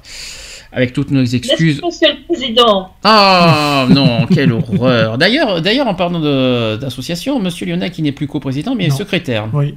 Bah, Pourquoi bah Parce qu'il n'y avait pas de secrétaire. Ah si, il y avait quelqu'un qui s'est proposé en secrétaire quand même. Oui, oui, oui, mais ça pose des petits problèmes. Hein, zut. Parce que pour faire du secrétariat, il faut forcément certaines choses. Ah, oh, pour se déplacer, pour euh, communiquer, pour parler, Oui, pour, voilà. euh, même pour les mails, euh, Ouais, etc. Ah oui, ah oui, oui, oui. Ah oui, oui. Bref, il aurait pu être adjoint Et, quand et même. tu mettais pas de jartel sous ta jupe, petite secrétaire Ah, ah, t'aimerais bien savoir, hein. Ouais. Si, vous dé- si je vous dérange, vous me le dites, il hein, n'y a, pas- y a pas de souci. Hein. Non, ça va, ça va, tu peux rester. Ah bon, d'accord. Pourquoi vous voulez que je fasse l'entremetteuse peut-être? C'est ça? Ah, pourquoi c'est pas toi qui tiens la bougie? Euh, C'est ça Non, mais c'est ça. Vous voulez que je fasse quoi La marieuse, l'entremetteuse Euh, Non, tout va bien Non, ça va? Très bien. Bon, on va passer à nos premières actus politiques de la saison. Et oui. Equality. Les actus. Politique. Politique. Politique. Ah, la régie, c'est plus ce que c'était, hein. Ouais. Et trois, et trois mois d'absence. hein. Il faut quand même le rappeler. Bon, les actus politiques, explications. Je rappelle qu'on a des actus euh, pendant les actus euh, des trois mois, pas de la semaine. hein. Donc il s'est passé tellement de choses, beaucoup, beaucoup, beaucoup de choses. Alors j'espère, je vais essayer d'aller- de ne pas être trop long parce que euh, j'ai pas mal d'actus à vous communiquer. Je vais vous. euh, vous voulez qu'on commence par quoi? Est-ce qu'il y en a un qui a, qui a une actu que- qui vous a choqué le plus peut-être cet été euh, Est-ce qu'il y en a un qui vous, que vous voulez en parler peut-être? Est-ce qu'il y, en a- est-ce qu'il y a Il y une actu que vous voulez que vous, il y a que- qui beaucoup de choses. Oui, il s'est passé beaucoup de choses. Est-ce qu'il y a quelque chose qui, que vous retenez, que vous voulez qu'on en parle? Parce qu'il y a- Bah, ce qui a été marqué- marquant, c'est surtout la- les propos de, de notre très cher et aimable président. Ah, alors ça, j'ai pas. C'est quoi? Bah, Le fait qu'il tra- traitait les gens de fainéants. C'est récent. Alors ça, c'est Ouais. tout récent. Ça, c'est, euh, je l'ai pas celui-là. Ça date de cette semaine. Euh, oui, mais oui, mais c'est tout frais. La limite, tu te le gardes pour la semaine prochaine. Mm. Parce que là, je, là, je, sinon on aurait des actus à. sinon, ça restait 20 actus que Bah, j'aurais. une spéciale actu. Ah, non, mais là, c'était pas possible là. Non. Alors, euh, ben, je vais vous donner euh, quelques. Je vais d'abord vous commencer par les plus grands. Il y a eu d'abord les ouragans. Oui. Oui. Voilà, euh, il faut quand même le dire. euh, Le 18 septembre dernier, hein, il y a eu le- les ouragans. L'ouragan Maria, qui a été catalogué en Irma, catég- Irma. Non, mais il y a eu Maria aussi. Oui. Irma, euh, a Irma d'abord, Oui, puis voilà. Maria après. Il y en a eu deux hein, aux ouragans. ça, ils mais là- suivis. euh, Voilà, mais j'étais. Irma, c'était qui qui a été touché euh, C'était la, euh, la Marti- la Martinique, ouais, Guadeloupe. Et Maria aussi a touché euh, Oui, la. Guadeloupe. Il faut quand même. Alors, c'est pour ça que je suis parti sur Et qui Maria. a parce touché que- aussi l'Amérique aussi. Irma. voilà, donc il faut quand même dire. Donc euh, Irma et Maria, donc euh, en septembre, donc j'ai Maria. Si Mm. vous le préférez, parce que si je faisais les deux, les deux, on on s'en sortirait pas. Euh, donc, euh, qui était en catégorie 5 et qui a fortement touché entre le lundi 18 septembre et mardi euh, 19 septembre la Guadeloupe et à moins de degrés la Martinique, avec des pluies intenses et à forte mer euh, et à la forte mer bien sûr. Les dégâts qui sont importants, donc les vents qui ont atteint, vous savez jusqu'à combien ça, ils ont atteint les vents? Je crois plus de 200 km/h. plus, beaucoup plus même. Les vents ont atteint jusqu'à 260 km/h. C'est énorme. Mmh. Et ils ont ravagé 100% des bananeraies de la, de la Guadeloupe et ainsi que 70% des bananeraies euh, en, en Martinique. Euh, ensuite, selon l'arrêté du publi- euh, l'arr- l'arrêt- l'arrêté qui a été publié au journal officiel, l'état de catastrophe naturelle est reconnu pour des dommages causés euh, donc ces deux jours-là par des inondations et coulées de boue. Les inondations par choc mécanique, des vagues et les vents cycloniques. Ils concernent au total une trentaine de communes de Guadeloupe ainsi que les îles des Saintes, de la Désirade, de Marie-Galante aussi, et plus d'une vingtaine de communes de Martinique, ainsi que les collectivités de Saint-Barthélemy et de Saint-Martin, Saint-Barth et Saint-Martin bien sûr, donc euh, qui est déjà ravagé par l'ouragan Irma. Tout à fait. Voilà, il faut quand même le dire. Ensuite, le 21 septembre, l'ouragan Maria a atteint Porto Rico. Mhm. Euh, donc il a dé- ça a dévasté la petite île indépendante de la Dominique, située entre la Martinique et la Guadeloupe, et ils ont eu malheureusement 15 morts C'est ça. À Porto Rico, dans cette île. Euh, c'est un bilan dramatique pour un pays qui compte seulement tr- 73 000 habitants. hein. Mhm. C'est beaucoup, hein, je tiens à le vous dire. Euh, à Porto Rico, on se préparait à affronter euh, des inondations potentiellement catastrophiques après le passage de l'ouragan- Maria, qui a anéanti l'île caribé- caribéenne, détruisant la plupart des infrastructures et le réseau électrique. Et l'ouragan a été plus tard classé en catégorie 3. Mhm. Oui, il a perdu 21 cinq septembre. de- Il a perdu un petit peu. Ouais. Porto Rico, euh, Porto Rico est absolument anéanti, ça c'est ce qu'a déclaré Donald Trump en marge de l'Assemblée générale de l'ONU à New York. L'île est dans un état très très très délicat. Et le réseau électrique est, détruit, euh, confirmant une visite prochaine euh, sur le territoire des Grandes Antilles. La veille, il avait décrété l'état de catastrophe naturelle qui permet de libérer des fonds fédéraux pour l'aide d'urgence et la reconstruction à Porto Rico. Et en attendant, euh, ils ont besoin d'aide de générateurs, d'eau potable et de vivres, c'est ce qu'a affirmé Carlos Mercader, le porte-parole du gouverneur de Porto Rico. Voilà. Est-ce que vous avez euh, des... Bon, je vous ai fait en version courte, je n'ai pas pu vous faire Irma parce que voilà, ça, sinon on ne s'en sortirait plus. Euh, Vous savez que, soi-disant, que l'ouragan euh, en ce moment se dirige vers l'Europe? Oui, Vous êtes au courant? Oui, oui. Bon, mais, mais, faible- à, plus faible intensité, Oui, mais... il, est, il est- il sera très, il, est- il est très faible. Hein. Il sera jamais de catégorie 5 puisque euh, pour qu'il y ait un ouragan et un cyclone, il faut que, euh, enfin, ça, ça marche au niveau de l'air. hein, euh, donc voilà. Mais ouais, moi- enfin moi j'ai trouvé cette situation bien triste. Beaucoup de, beaucoup de disparus, beaucoup de morts, beaucoup de machin et euh, des secours. Alors tard, on va Mhm. dire, très tardif. Parce que bon, ça a été beaucoup de reproches. On a, on a dit pourquoi euh, on n'a pas envoyé les secours plus tôt et tout. Ben, justement, parce que bon, il y, a- il y avait Maria, il y a Irma qui arrivait derrière. ou l'inverse. Donc, euh, de toute façon, c'était pas possible d'envoyer des secours avant pour mettre des secours en danger. Oui. C'était pas possible. Donc, euh, voilà. De toute façon, ça n'aurait pas été possible. Pendant, Non, le- non. pendant les ouragans, Mais bon, c'était. J'ai trouvé ça des- un petit peu tard aussi parce que euh, Monsieur Trump hein, était au courant euh, depuis euh, un certain nombre de temps avant que l'ouragan tape les îles. Soit disant que Irma, Donc, si je sais euh, pas si je me trompe pas, il, a- me semble qu'il y avait un des deux ouragans qui n'était pas prévu par les météorologues, enfin qui n'était pas prévu avec autant d'intensité. Non, c'est ce oui, qui a été dit, donc, ça, Il y en a euh, un qui était prévu à, à très faible. en- D'ailleurs, je crois que c'est Irma qui était prévu à très bas et puis finalement qui s'est amplifié euh, inopinément, quoi. Je veux dire, mais bon, il n'y a pas eu d'intervention euh, présidentielle euh, assez- rapidement, quoi, en fait, Hmm. puisque Trump a, p- a pas daigné réagir rapidement. Évidemment, une pensée pour, euh, aux habitants de, nos, amis Martinique et de Guadeloupe, et mais évidemment nos- à nos, à concitoyens, compatriotes. tout ça. ouais, voilà, il faut quand même le dire. C'est quand même assez. Ce qui, me, ce qui est navrant, c'est toujours les mêmes qui sont touchés par les ouragans. C'est toujours les, toujours les mêmes, c'est incroyable. Population à risque, c'est Ouais. les petites îles, hein, de toute Mm. façon, donc faut pas, faut pas s'en cacher. hein, les météorologues, Météorologues. météorologues le disent. Donc de toute façon, euh, voilà, un cyclone, hein, c'est, il faut de l'eau, il faut de l'air, et, puis voilà quoi. Et ils le savent, et, ils par- et c'est pas pour autant qu'il y en a qui partiront, il y en a qui, ça, resteront et qui vont Mais bien sûr, reconstruire, hein, c'est ce qu'ils ont bien dit. sûr. Hein. Bien Et sûr, le bah, plus triste, c'est que ça va aller en s'aggravant. c'est ça. Mm. Ils vont être de plus en plus forts, ils vont être de plus en plus rapprochés, et voilà quoi. Donc, euh, mais bien sûr, bah, c'est, leur île, hein, de toute façon, hein, il faut, faut quand même appeler un chat un chat aussi, quoi. Quand t'es né sur l'île, que t'as grandi sur l'île et que t'as fait, fait, fait- fait un- le plus gros parcours de ta vie euh, sur l'île, euh, bon, ben, tu pars pas comme ça, quoi. C'est triste. Voilà, c'est une petite grosse pensée, bien sûr, euh, à nos amis euh, Guadeloupe, Martinique et évidemment des autres îles qui, sont, qui ont été Ça va prendre du temps. Ah oui, La ça c'est sûr. reconstruction, ça va prendre du Ouais, temps. mais hein. euh, alors là c'est la question, c'est une question conne que je vais vous poser. Est-ce que ça sert de reconstruire? C'est idiot ce que je dis, mais est-ce que ça sert de reconstruire si ça doit être redétruit derrière?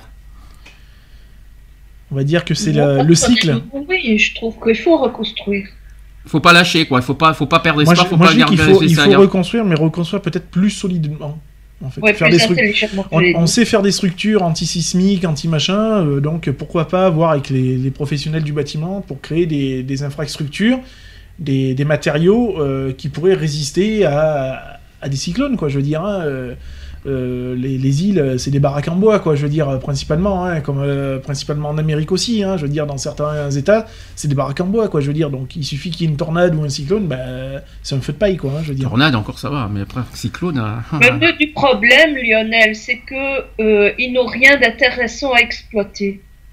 Donc ça va intéresser personne. euh, S'il y avait du pétrole, s'il y Oui. avait des diamants, s'il y avait quelque chose, là oui, il y aurait pas mal de, de- de structures Hmm. qui auraient été mises en place. Mais là, ils n'ont rien d'intéressant. T'es en train de dire que euh, aux yeux du monde, ils sont pas, euh, ça, ne touche personne quoi. C'est ça, Ça, ça- va toucher personne Bah, parce qu'ils sont pas entre guillemets productifs. Ils n'ont rien. C'est un peu comme Euh, la population africaine. hein. Bah, je suis désolé. Euh, bah, si, les Africains sont quand même, ils sont, ils sont pas touchés par le cyclone, mais ils sont touchés par la, par l'eau. Oui. Euh, par exemple, les Américains, ils sont, ils sont quand même concernés par les cyclones. Ils ont été touchés par les Bah cyclones. Donc, ça m'étonnerait qu'ils sont pas touchés par, euh, qu'ils sont pas affectés par ça. Oui, mais justement, justement, pourquoi ne pas aider justement leurs concitoyens Hum. qui vivent dans une île, ou sur une île ou, ou autre, à, bah, faire en sorte que bah, de construire euh, fortifié, quoi. Je veux Mm. dire, hein, de, de faire quelque chose de, de costaud qui tienne la route, quoi. Je veux dire, ils ont bien été capables de, de construire des buildings de je ne sais combien de mètres de, haut. euh, qui sont euh, qu'ils arrivent à tenir à des secousses sismiques de je ne sais combien la structure elle bronche même pas d'un poil donc euh, je veux dire euh, pourquoi pas faire autant pour les, les petites îles quoi de, de leur faire des habitations en dur Petite précision, il y a beaucoup d'associations qui se sont déplacées euh, dans les îles pour, pour venir en aide aux habitants. La Croix-Rouge, par Bien exemple. Enfin, il y a plein, plein, plein d'associations et qui demandent aussi des dons, justement. Et Je sais qu'il y a le gouvernement, il y a plein, plein de Mhm. des associations qui demandent des dons pour, euh, bah, pour fournir, euh, euh, bah, pour fournir ce qu'il Pour faut. euh, bien sûr. Voilà, pour, euh, pour plein de choses, pour euh, reconstruire aussi pour euh, dans, dans ces îles. Donc, n'hésitez pas à, consulter, euh, à, faire- des dons des- et des, des moyens aussi euh, humains Mhm. Pour aider à, à la reconstruction, pour aider à beaucoup de choses. Alors des dons pour ceux qui peuvent, hein, parce Oui. qu'on va pas, on va pas exiger à tout le monde de donner. euh, S'ils peuvent pas, ils peuvent pas. euh, mais fait- euh, ceux sûr. qui en ont les moyens, fortement les moyens, voilà, n'hésitez pas à, bah, à transmettre vos dons aux associations et même, euh, bah, aux- je sais pas si le gouvernement fait un truc spécifique aux dons. Je sais qu'il y a des associations Mhm. qui font ça euh, pour. euh, il y a même, il y a même eu des concerts hein, qui, Oui, oui, Mhm. justement tous les frais du concert vont, vont aussi euh, aux îles. Voilà, je tiens à le dire. En tout cas, énorme pensée à nos amis euh, Martinique et Guadeloupe. Euh, on pense très fort à eux euh, en- euh, depuis la France. Même s'ils font partie de la France, mais depuis la Oui. métropole. Voilà. faut quand même le dire. Alors, autres, les événements qui se sont passés euh, ces trois derniers mois. Il s'en est passé ces choses, dis donc, ces trois derniers mois. Les attentats. C'est ça. Il y en a eu, dis donc, euh, on a des attentats. Le 17 Il y a août. l'appel, hein. Pardon? Et je dis, il y a l'appel. Ah, bien, il y en a eu là. Alors, on va commencer par le 17 août. Le 17 août, c'était en Catalogne. D'accord?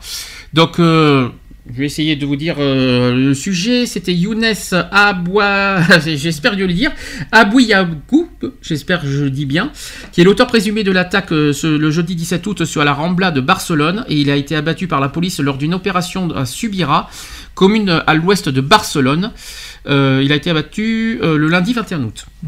L'homme portait ce qui ressemblait à une ceinture d'explosifs et il était en fuite depuis les attentats. L'opération menée après un signalement téléphonique, donc une femme a appelé la police pour signaler la présence d'un homme qui ressemblait à l'avis de recherche de Younes Abouyaougoub, j'arrive pas à le dire, je suis désolé. Deux agents de proximité euh, lui ont demandé de s'identifier avant d'apercevoir que ce qui s'apparentait à un gilet explosif. Et ils ont abattu l'individu euh, dont l'identité a ensuite été confirmée.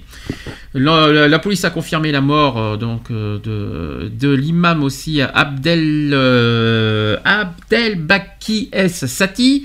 Euh, cet imam marocain qui est âgé d'une quarantaine d'années est soupçonné d'avoir radicalisé les jeunes qui auraient rejoint le groupe djihadiste ayant commis les attentats de Barcelone et Cambril. Euh, il est bien mort dans l'explosion euh, dans- dans- en Catalogne, où la cellule à l'origine de la double attaque que préparait un ou plusieurs attentats. Donc bilan off- officiel, aussi en Catalogne, il y a eu 15 morts en lien avec les attentats. Euh, sachant que la 15e victime tuée à l'arme a été tuée à l'arme, blanche et il est le propriétaire d'un véhicule qui s'est emparé de, justement de Younes euh, Abouyakab euh, dans sa fuite. Voilà, je tiens à le dire. Voilà. Mhm. En Espagne, en Catalogne, tout ce que vous voulez. Le 15 septembre, il y a eu quoi? Est-ce que vous vous en souvenez?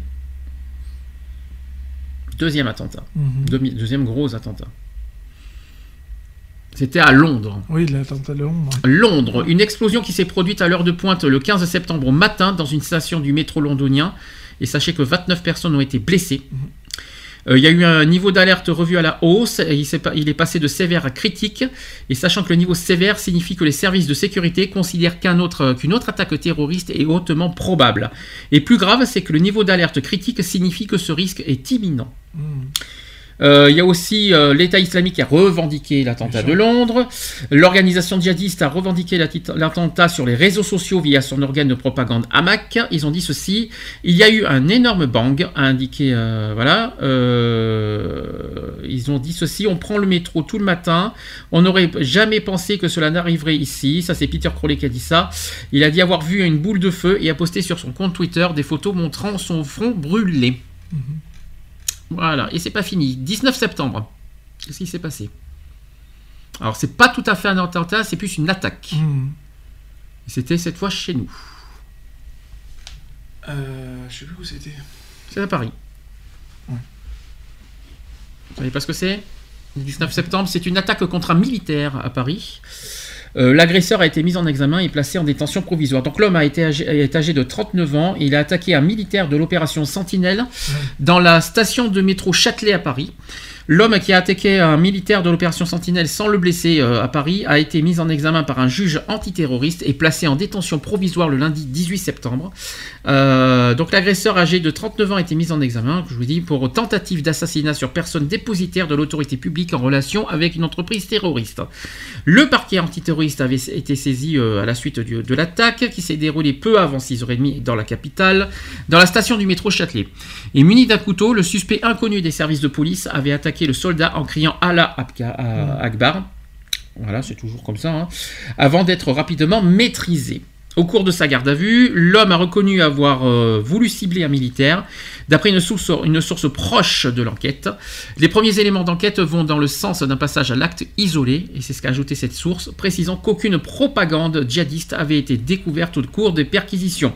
Les, investigations ont mis en lumière la fragilité psychologique du suspect, comme par hasard.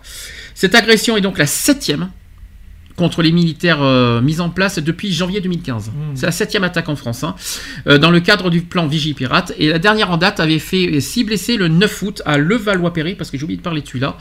Euh, et des militaires de l'opération avaient été percutés par une voiture en plein centre-ville. Voilà. Euh, on n'en a pas fini, hein, de toute façon, il y en voilà. aura d'autres. Hein, faut pas, faut pas se leurrer. Bah, il y en aura- tous les jours, hein, de toute façon. Il y en aura toujours, toujours, toujours. Il faut pas, faut pas- Mais bon, c'est quand même, ça reste quand même lourd et pénible. euh, Quand Bah, est-ce que ça va arrêter Ah ouais, ça, ça devient pénible. Euh, voilà, donc ça c'était sur les, euh, sur le côté, Mm. euh, voilà, tout Tragique. ça. Tragique. Maintenant, on va passer plus politique maintenant. hein. Mhm. Il s'est passé beaucoup de choses, hein. Beaucoup, beaucoup, beaucoup, beaucoup, beaucoup, beaucoup de lois d'ailleurs, beaucoup. Oh là, alors là, là euh, déjà, euh, on va commencer à parler de Macron et de ses lois. Mhm. Et oui, il y en a plein. Tiens, je vais commencer par celui-là. Tiens, il y a eu euh, le budget 2018 qui a été annoncé en France. Est-ce que vous connaissez les changements qu'il va y avoir en France? Non. Eh bien, l'exécutif a annoncé le premier budget, du quinquennat. Le gouvernement avait notamment prévu de réduire la pression fiscale de près de 10 milliards d'euros en 2018. Mhm. Il faut quand même le dire. Alors, je vais vous donner les changements. Et à partir de maintenant, c'est là que Lionel va pas tarder à, criser. Si vous êtes salarié dans le privé, donc vous y perdez avec quoi d'après vous? Alors c'est vrai que enfin, je sais pas si euh, Eve est au courant, mais qu'est-ce que vous, y- vous allez perdre à cause de quoi? Vous allez être perdant si vous êtes salarié dans le privé. Vous allez être perdant à cause de la hausse de quelque chose. La CSG. De la CSG, exactement. Vous y perdez à cause de la, à cause de la hausse de la CSG. Emmanuel Macron l'avait promis durant sa campagne et il compte tenir parole. La hausse de 1,7 point de la contribution sociale généralisée s'appliquera à l'ensemble des revenus au 1er janvier 2018. Mhm. Donc à votre salaire. Concrètement, si vous touchez le SMIC, cela représentera 24,50 euros de moins sur votre feuille de paie. Et euh, c'est ce qu'a estimé euh, le magazine Capital, et c'est-à-dire euh, sur la base de 1466,62 euros brut Mhm. par mois en 2016. Oui, c'est sur le brut. En revanche, vous y gagnez quelque chose. Il y a un petit, un petit côté perdant, un petit côté gagnant. Vous y gagnez dans- avec la suppression des cotisations maladie et chômage.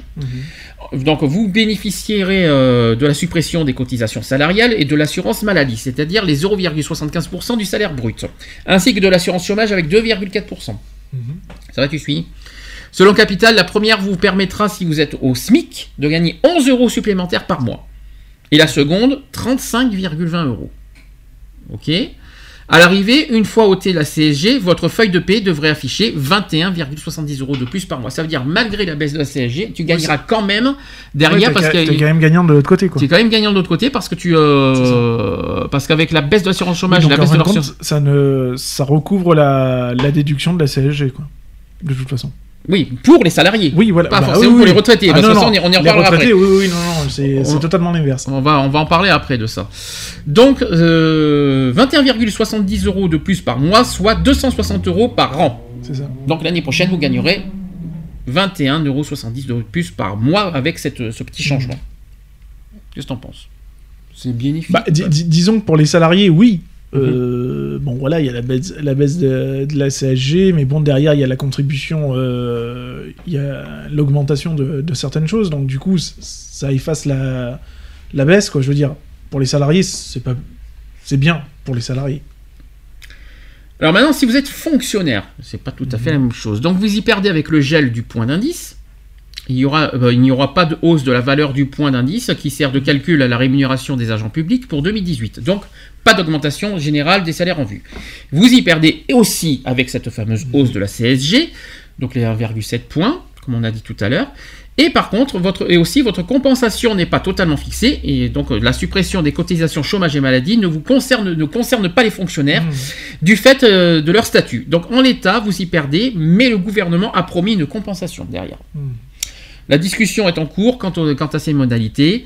Une partie de cette compensation passera par la suppression de la contribution exceptionnelle de solidarité, qui représentait 1% de la rémunération mensuelle nette. Et le gouvernement qualifie cette mesure de premier pas, et pour la les syndicats, le compte n'y est pas, et la colère gronde au point que, fait inédit depuis 10 ans, tous appellent à la grève le 10 octobre prochain.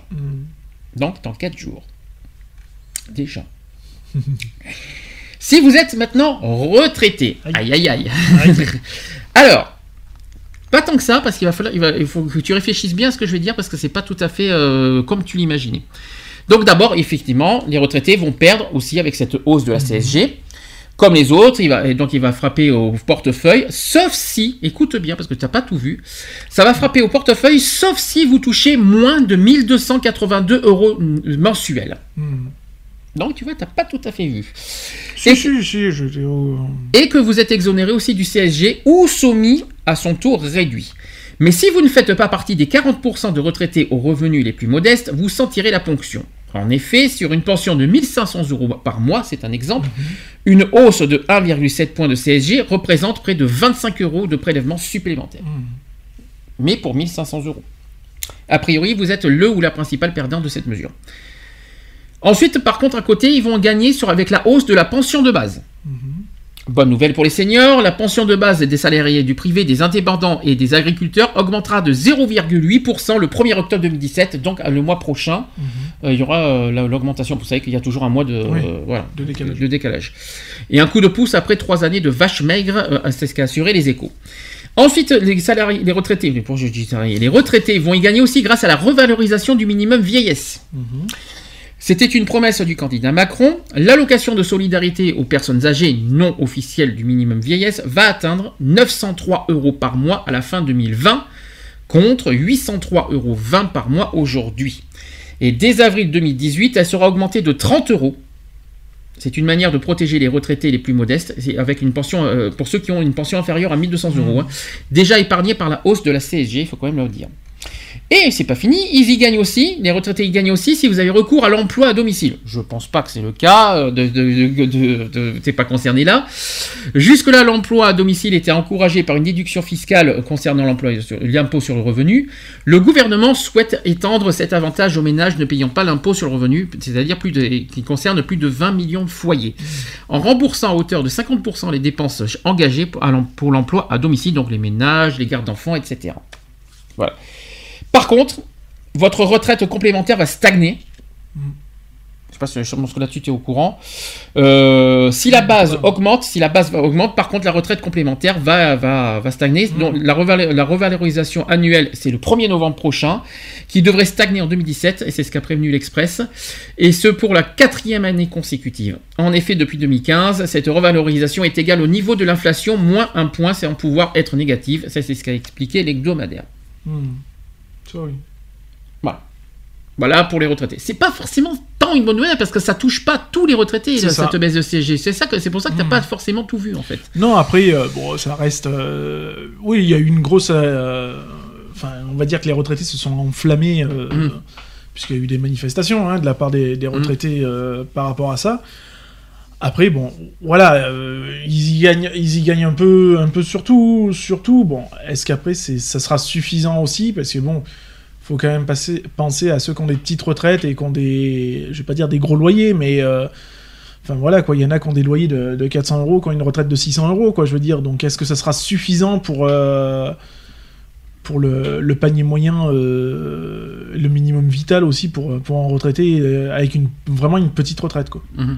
Parce que bon, on parle de, de petites retraites, bon c'est sûr ceux qui sont à moins de 1000 euh, machin, mais il y en a qui sont encore à moins de 800 euros de, de retraite. hein, euh, J'en connais quelques-uns qui, euh, qui ont à peine euh, entre 4 et 600 euros de retraite, quoi, je veux dire. Donc ça devient short short, quoi. Autre catégorie, si vous êtes une personne en situation de handicap, là aussi il y a du nouveau. Alors là il y a beaucoup de nouveautés, une grosse nouveauté même. Euh, L'allocation va augmenter et pas, et pas un- qu'un petit peu. Hmm. Ça va pas augmenter en 2017, je tiens à le dire. Ça va augmenter un petit choui en avril 2018. Et bien, par contre, la grosse augmentation aura lieu le- en novembre 2018. Je vais expliquer. Euh, L'allocation aux adultes handicapés, donc l'AH, qui est un minimum social bénéficiant à 1,1 million de personnes en situation de handicap, va augmenter. Elle s'élève actuellement aujourd'hui à Vous savez combien elle est la, la hache aujourd'hui? Je sais plus. 811 euros. 810, virgule, euh, je sais plus combien, mais 811 euros à peu près. Le 1er novembre 2018, la hache sera portée à 860 euros. Mm. Donc déjà une augmentation de 50 euros. Puis le 1er novembre 2019, son montant atteindra 900 euros. Mm. C'est quand même fou, hein, le- les augmentations. Et enfin, le gouvernement estime qu'à terme, 34 000 personnes supplémentaires pourront bénéficier de la hache, celles dont les revenus mensuels sont compris entre 811 euros et 900 euros. Je serais curieux de savoir où c'est qu'ils vont prendre l'argent quand même. hein. En même temps, euh, on n'est pas, on n'est pas catalogué, on n'a pas les mêmes. euh, Non, non, mais je, je suis- je suis d'accord, mais parce que bon. euh, même- c'est- que des augmentations, quoi, je veux dire. Donc la ponction, elle va être où? En sachant qu'au niveau de l'ISF, euh, enfin voilà, euh, parce que là-dessus, il y a eu des nouveautés aussi. Donc, euh, enfin, je sais pas trop où c'est qu'ils vont prendre. Parce que donner, j'ai rien contre, hein, il n'y a pas de souci. Mais on est déjà en déficit, donc donner, c'est bien, mais il faut prendre de l'autre. Ah ben, c'est sur le budget, donc ça veut dire qu'ils ont dû prendre sur, sur une part d'un autre, euh, d'une autre catégorie de budget, parce que c'est pas que sur le. faut quand même rappeler, c'est le budget 2018, donc Oui, la oui. globalité du, du budget 2018. faut quand même rappeler un truc, il faut que c'est qu'à côté, je suis d'accord pour les augmentations, mais à côté, il faut quand même oublier- pas oublier qu'on a euh, un remboursement de dette à, à faire. Oui, J'espère que Macron n'a pas oublié ça aussi. hein. c'est pour ça, parce que là, on parle d'augmentation de ci, d'augmentation de là, nanani, nanana, mais la dette fiscale. Si la euh, croissance augmente, ok. Parce que là, apparemment, il y a une prévision de croissance, euh, Ouais. d'après ce qui a été dit. Oui, Mais, euh, prévision. si- prévision. Mais alors, si la Il y en croissance a augmente. aussi qui disait que la prévision allait être bonne et Mm. que la conjoncture allait être royale, et puis que finalement, euh, ben, on s'est pété la gueule, quoi. hein, donc, Si la croissance augmente, ça me ça dérange per- ça dérangera personne. Par contre, par contre, si on est en, si c'est le contraire, là, par contre, ça Ouais, risque de, ça, ça risque ça va de faire du bruit. hein. hein, Là, c'est sûr. Là, là, ça, ça va faire beaucoup, Mm. beaucoup de bruit. Et puis la gel des dépenses, ça va faire mal aussi. hein. c'est ça. Le gel, vous allez voir le gel après l'année prochaine. Mais bon, à la fois c'est bien, à la fois je rappelle que le- le- les, personnes en situation de handicap n'ont pas les mêmes euh, Oui, situations que, que ceux qui ont les. Non, euh, je suis d'accord. il y a pas- il y a- on n'a pas les mêmes droits sociaux, etc. On n'a pas les mêmes aides, on n'a pas les mêmes. euh, voilà, c'est ça qu'il faut dire. Euh, Si on doit comparer avec ceux qui ont le RSA, le RSA, Bien ils sûr. ont tous les, ils ont toutes les aides à zéro. Nous, on n'a pas ce même, on n'est pas au même niveau. Il faut quand même le rappeler. Est-ce que il y a besoin de parler du livret A? C'est pas important. Le livret A. Sur le, le nouveau PEL aussi, euh, qui sera soumis à un impôt de 30%. Ouais, non. Bon.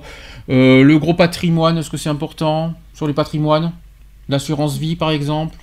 L'assurance vie qui sera davantage taxée au-delà de 150 000 euros d'encours. Voilà, par exemple. Mm. Euh, L'épargne aussi qui est en action, qui est encouragée, voilà. Euh, L'impôt sur la fortune qui va se transformer aussi. Mhm. L'ISF, tu viens d'en parler. Mhm. Euh, voilà, c'est la cerise supplémentaire sur le gâteau. Si vous faites partie des 342 000 foyers les plus riches de France, un impôt sur la fortune immobilière est créé. Ouais. Mais c'est bizarre parce qu'il touche pas aux voitures de luxe et il touche pas aux bateaux de luxe. Il touche qu'aux baraques. Cobarak. C'est pas logique. Alors, si vous êtes locataire ou propriétaire, on en reviendra sur l'histoire des APL après, hein, euh, j'en Mhm. parlerai après. hein. Euh, sachez que la, tox- la taxe d'habitation pourrait, Oui. pourrait, au, Oui. pourrait, au conditionnel, baisser. Voire être supprimé. Alors, c'était une mesure euh, les plus populaires du candidat, du candidat Macron. 80% des ménages n'auront plus à payer la taxe d'habitation d'ici 3 ans. Mm. Sachant que 12 millions de foyers sont- en sont déjà exonérés en raison de leurs faibles revenus. faut quand même le rappeler. Ça, par contre, c'est une bonne nouvelle. Mhm. C'est c'est bien parce que euh, honnêtement, honnêtement, le, il tient, il tient quand même ses engagements. hein. Il faut quand même rappeler, Oui. il- on l'a quand même élu avec ce qu'il a promis. hein. Oui, même- non, la- il tient quand même ses engagements. Alors là, par contre, là où ça fait du bruit, mais un bruit énorme, c'est que l'APL va baisser Oui. et le calcul va en être aussi modifié. Ça, ça fait un bruit euh, monstrueux. Euh, lorsque le gouvernement a annoncé la baisse des aides personnelles au logement, alors par contre, c'est les APL, c'est pas les ALS, c'est ça que je comprends pas, c'est pas tous les allocations logement. hein. Euh, donc, par contre, les allocations logement vont baisser de 5 euros. Et il a tenté de se rattraper en lançant en vain un appel aux propriétaires pour qu'ils baissent les loyers de 5 euros. Ouais. Alors, je pense pas qu'on ira droit à ça. Je crois qu'on peut rêver un peu. Mais, mais voilà, quoi. On peut rêver ça. Bon, après, euh, franchement, une baisse de loyer de 5 euros, euh, ça pèse pas lourd, quoi. Non. Ça pèse pas lourd. Puis je vois pas les, les- je vois pas où, où est l'économie de- d'enlever 5 euros sur les APL, quoi. Je veux dire. C'est débile. Et c'est pas fini parce qu'il y a encore du changement en vue. Mmh. Parce qu'à partir du 1er janvier 2019, Les APL sont- seront calculés sur la base de revenus de l'année en cours Hmm. et pas sur les deux années précédentes. Donc c'est ce qu'a annoncé euh, le secrétaire d'État à la cohésion du territoire. Ça, par contre, ça me dérange pas.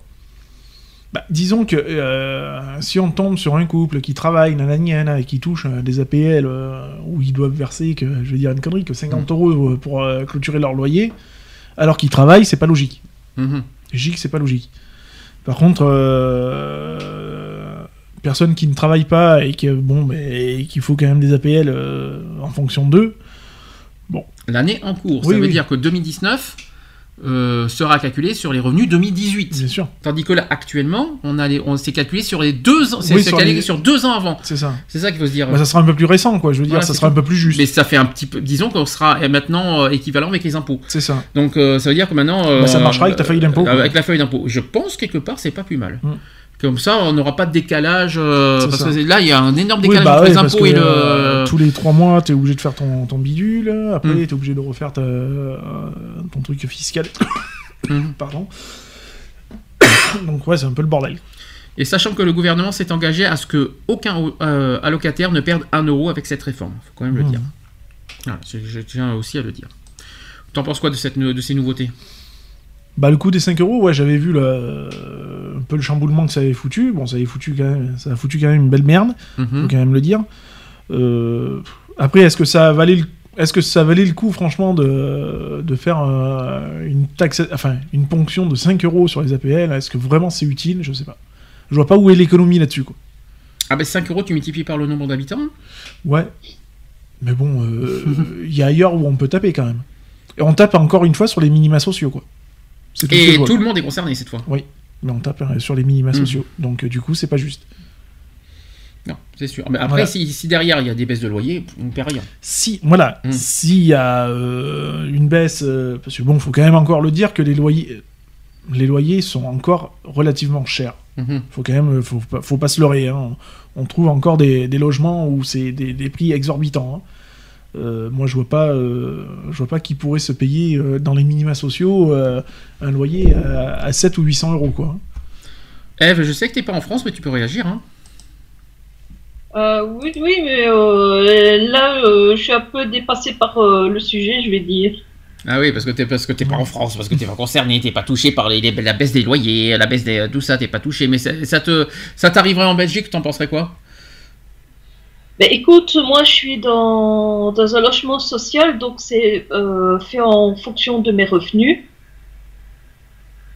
Et euh, moi-même, je suis touchée par le, seuil de pauvreté, puisque je suis considérée comme euh, personne vivant, voilà, pauvrement et ne, touchant pas assez pourquoi, de quoi vivre normalement décemment. Mhm. Et je n'ai pas droit d'aide euh, ni autre. D'accord. Bon, bah, comme j'ai dit, hein, chaque pays est différent, ils n'ont Oui. pas les mêmes euh, fonctions. Les lois sont pas les mêmes, les avantages sont pas les mêmes. Parlons d'autre chose. Le chômage, on en est où en France? Ouais, ça monte, ça descend, ça fait que ça. Eh bien, ça a augmenté, en tout cas en août. Euh, les chiffres du chômage sont repartis à la hausse. Le nombre de demandeurs d'emploi a augmenté pour le, le- le deuxième mois consécutif après une légère baisse en juin. Au mois d'août, la hausse est de 0,6% en catégorie A, selon les chiffres communiqués par le ministère du Travail le 26 septembre dernier. Cette hausse correspond à 22 300 chômeurs de catégorie A supplémentaires pour un nombre total de 3 540 400. Ah oui. En un an, le nombre de demandeurs d'emploi est en recul de 0,3%, mais la tendance sur trois mois est en hausse avec une augmentation de 1,3%. Si l'on prend en compte à la fois les personnes sans emploi, donc les catégories A, et celles exerçant d'une activité rude catégorie B et C, la France compte au total 5 646 000 demandeurs d'emploi, ce qui représente un, nouveau record, parce que ce chiffre est en hausse de 0,4% par rapport à juillet, avec une augmentation de 24 600 personnes et une augmentation de 2,5% en un an. Faut quand même le dire. Le nombre total de demandeurs d'emploi s'élève donc à 3 799 400 pour la catégorie euh, en incluant les DROM. Mm. Donc c'est-à-dire nos amis euh. Martinique, euh, etc. Bon. Affaire à suivre parce que là c'est un petit Bah peu oui. trop tôt. Hein, Mais de toute façon, c'est normal qu'il y, ait qu'il y ait une hausse. Hmm. Les emplois saisonniers sont finis. Donc, euh, il y en a plein qui, qui ont eu des emplois saisonniers. Donc, du coup, le chômage ne peut que baisser. Maintenant, la saison est finie. hein, donc, euh, Cette, euh, il y a aussi euh, une autre réforme qu'on a entendu beaucoup entendu parler, c'est la réforme du code du travail. mhm. Tu en as entendu parler Oui. de ça? Alors c'est le 31 août dernier, c'était le jour de l'annonce officielle sur la réforme du code du travail. Le Premier ministre Édouard Philippe et la ministre du Travail Muriel Pénicaud ont, détaillé le contenu des ordonnances de la, presse lors d'une conférence à la mi-journée le 31 août dernier. Alors, j'ai explication vite fait de ça. Il y aura de nouvelles règles dans le dialogue social. L'entreprise sera désormais le niveau essentiel du dialogue social, c'est ce qu'a affirmé Édouard Philippe lors de la présentation des ordonnances le 31 août. La réforme du Code du travail modifie l'articulation entre les accords de branche et d'entreprise et le dialogue social dans ces dernières. La direction des TPE et PME pourra directement négocier avec un élu du personnel, même s'il n'est pas mandaté par un syndicat. Les instances représentatives du personnel seront également fusionnées euh, au sein d'un comité social et économique. Jusque-là, tu suis. Il y aura eu aussi une réforme des licenciements. Ces ordonnances prévoient aussi donc, des mesures relatives au licenciement. Le délai de recours au prud'homme est limité à un an pour tout type de licenciement et les indemnités prud'homales seront plafonnées à 3 mois de salaire jusqu'à 2 ans d'ancienneté et à 20 mois jusqu'à 30 ans d'ancienneté. Euh, en parallèle, les indemnités légales de licenciement vont augmenter de 25% pour atteindre un quart de mois de salaire par, an- par année d'ancienneté. Euh, la réforme prévoit également un passage à un périmètre national pour apprécier les difficultés économiques des multinationales qui licencient en France. Ensuite, la baisse des chômages. Il va essayer de, faire baisser le chômage. Mhm. On nous a fait une promesse une fois, voyons voir ce que ça va donner. Euh, c'est une réforme de transformation profonde qui doit être assez ambitieuse et efficace pour continuer à faire baisser le chômage de masse et permettre de, de ne pas revenir sur ce sujet durant le quinquennat. C'est un petit peu trop tôt de toute façon pour, le, pour le dire. Oui, mais euh, excuse-moi, mais baisser comment le chômage? En Ah. les envoyant au, au RSA ou en, en trouvant vraiment des solutions euh, pour que les chômeurs trouvent du travail? C'est pas moi qui, euh, c'est pas moi qui propose, hein, c'est, euh, c'est eux qui disent ça. Euh, ils n'ont pas donné de, de trucs concrets sur ce sujet, donc. euh, Non, et puis il y a le, le problème qu'ils veulent que maintenant les entreprises vont avoir le pouvoir de, de licencier comme bon leur semble, qu'on Mhm. soit en CDD, en CDI ou autre. Donc voilà, enfin moi je dis que je trouve pas que ce soit forcément la bonne solution pour le chômage. Parce que ça veut dire que maintenant plus personne n'est à l'abri de garder ou de perdre son emploi. quoi. Enfin, par contre, on n'a pas de détails sur ce sujet. Ça serait bien qu'on Mm. en ait un peu. Quelles, sont effectivement les, euh, les, euh, Les solutions, pour Mm. faire baisser le chômage? Parce que c'est bien de, de, de dire, de le dire, mais on n'a pas forcément de propositions concrètes sur ça. Parce que en Belgique, euh, c'est ce qui c'est ce se passe hein, depuis euh, pas mal de temps. hein. Oui, on va euh, résoudre le chômage. Euh, là, le- leur solution pour résoudre le chômage, c'est d'envoyer euh, les chômeurs au CPAS, donc le RSA. Mmh. D'accord. Ah non, bah ouais, tu, tu parles de, tu parles d'une résolution. C'est- Elle est super la résolution. C'est ça. En France, c'est pas le cas. hein. Justement, ils veulent éviter le RSA. Ouais. Donc, euh, on n'a pas la même, euh, la même manière de, de penser. hein. Donc, euh, Et il y a eu des manifestations, j'ai oublié de dire, le- en septembre dernier. Mhm. Des opposants qui dénoncent une loi travail XXL. Mmh. La loi travail à l'écomerie, si vous préférez. En version XXL. Voilà, ça c'est dit, ça c'est fait. Euh, il reste deux sujets, je vais essayer de ne pas, de pas être trop long. Il y a eu la loi de la- sur la moralisation de la vie politique qui a été ad- adoptée définitivement par le Parlement le 9 août dernier. Qu'est-ce que c'est que cette loi de la moralisation? Tu sais ce que c'est? Il y, a eu la, il y a la suppression de la réserve parlementaire. Mmh. Voilà, par exemple, cette, euh, euh, la réserve parlementaire est une enveloppe de quelques 135 000 euros de chaque député. Et 153 000 euros pour les sénateurs qui peut distribuer librement aux communes et associations de son choix. Mmh. Bah zut, ils peuvent Bah plus, oui. ils, ils- ils peuvent plus, euh, Ils peuvent plus donner des sous. Ils peuvent plus donner des sous.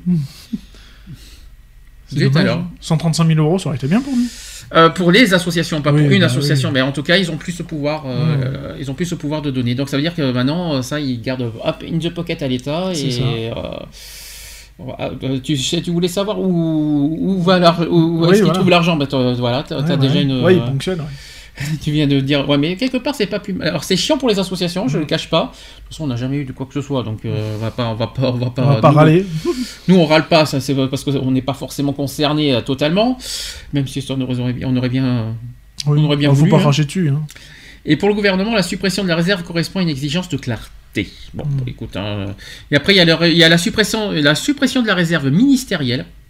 Donc voilà, le maintien de la, de la réserve ministérielle alors que la suppression de l'enveloppe parlementaire était sur la table paraissait intenable. Cette réserve correspond à des crédits inscrits dans la mission collectivité territoriale. Mhm. Bon, c'est un peu compliqué, hein. c'est très Oui. technique ce que je vous dis, mais en tout cas, il y a, voilà, il y a cette loi de la, de la moralisation. Il y a l'inégibilité pour manque de probité fiscale aussi, et puis à la fin des activités de conseil. Voilà. Ce- On n'est pas forcément concerné là-dessus. Ouais, bah, forcément, c'est Oui. sur la, c'est sur la politique. Donc, mais bon, je vous dis quand même, c'est non parce que tu cherchais à savoir où est-ce qu'ils trouvent de l'argent. Bah oui. Euh, Bah c'est toujours bien de savoir. quoi. Ouais. Je veux dire, c'est bien beau d'avoir de dire ouais, on a un budget machin, là, Mm. là, là. ouais, mais bon, en attendant, on va t'enlever là, on va t'enlever là. mhm. Si t'as le budget, t'as pas besoin de l'enlever quoi. Voilà. Et puis ça a été quand même voté euh, 412 voix contre 74. hein. Mm.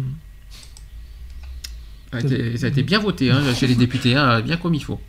Bon, par- parlons d'un sujet beaucoup plus sérieux et plus grave. Il y a aussi une affaire, euh, un jugement bientôt en avril pour pédophilie euh, Mm. dans l'Église catholique. Vous savez que vous savez qui c'est le cardinal Barbarin Ouais. Eh ben, il va être jugé pour non-dénonciation en avril prochain. Euh, le recours de la justice est porté euh, par dix victimes du prêtre Bernard Prénat, mis en examen en 2016 pour des abus sexuels commis en- jusqu'en 1991 sur des scouts de la région lyonnaise. Mm. L'affaire avait été classée, mais des victimes l'ont rouverte. Euh, le cardinal euh, Philippe Barbarin sera jugé donc euh, du 4 au 6 avril 2018 pour non-dénonciation d'agression sexuelle sur mineurs commise par un prêtre dans son diocèse de Lyon il y a plus de 25 ans. Ça a été annoncé le 19 septembre dernier.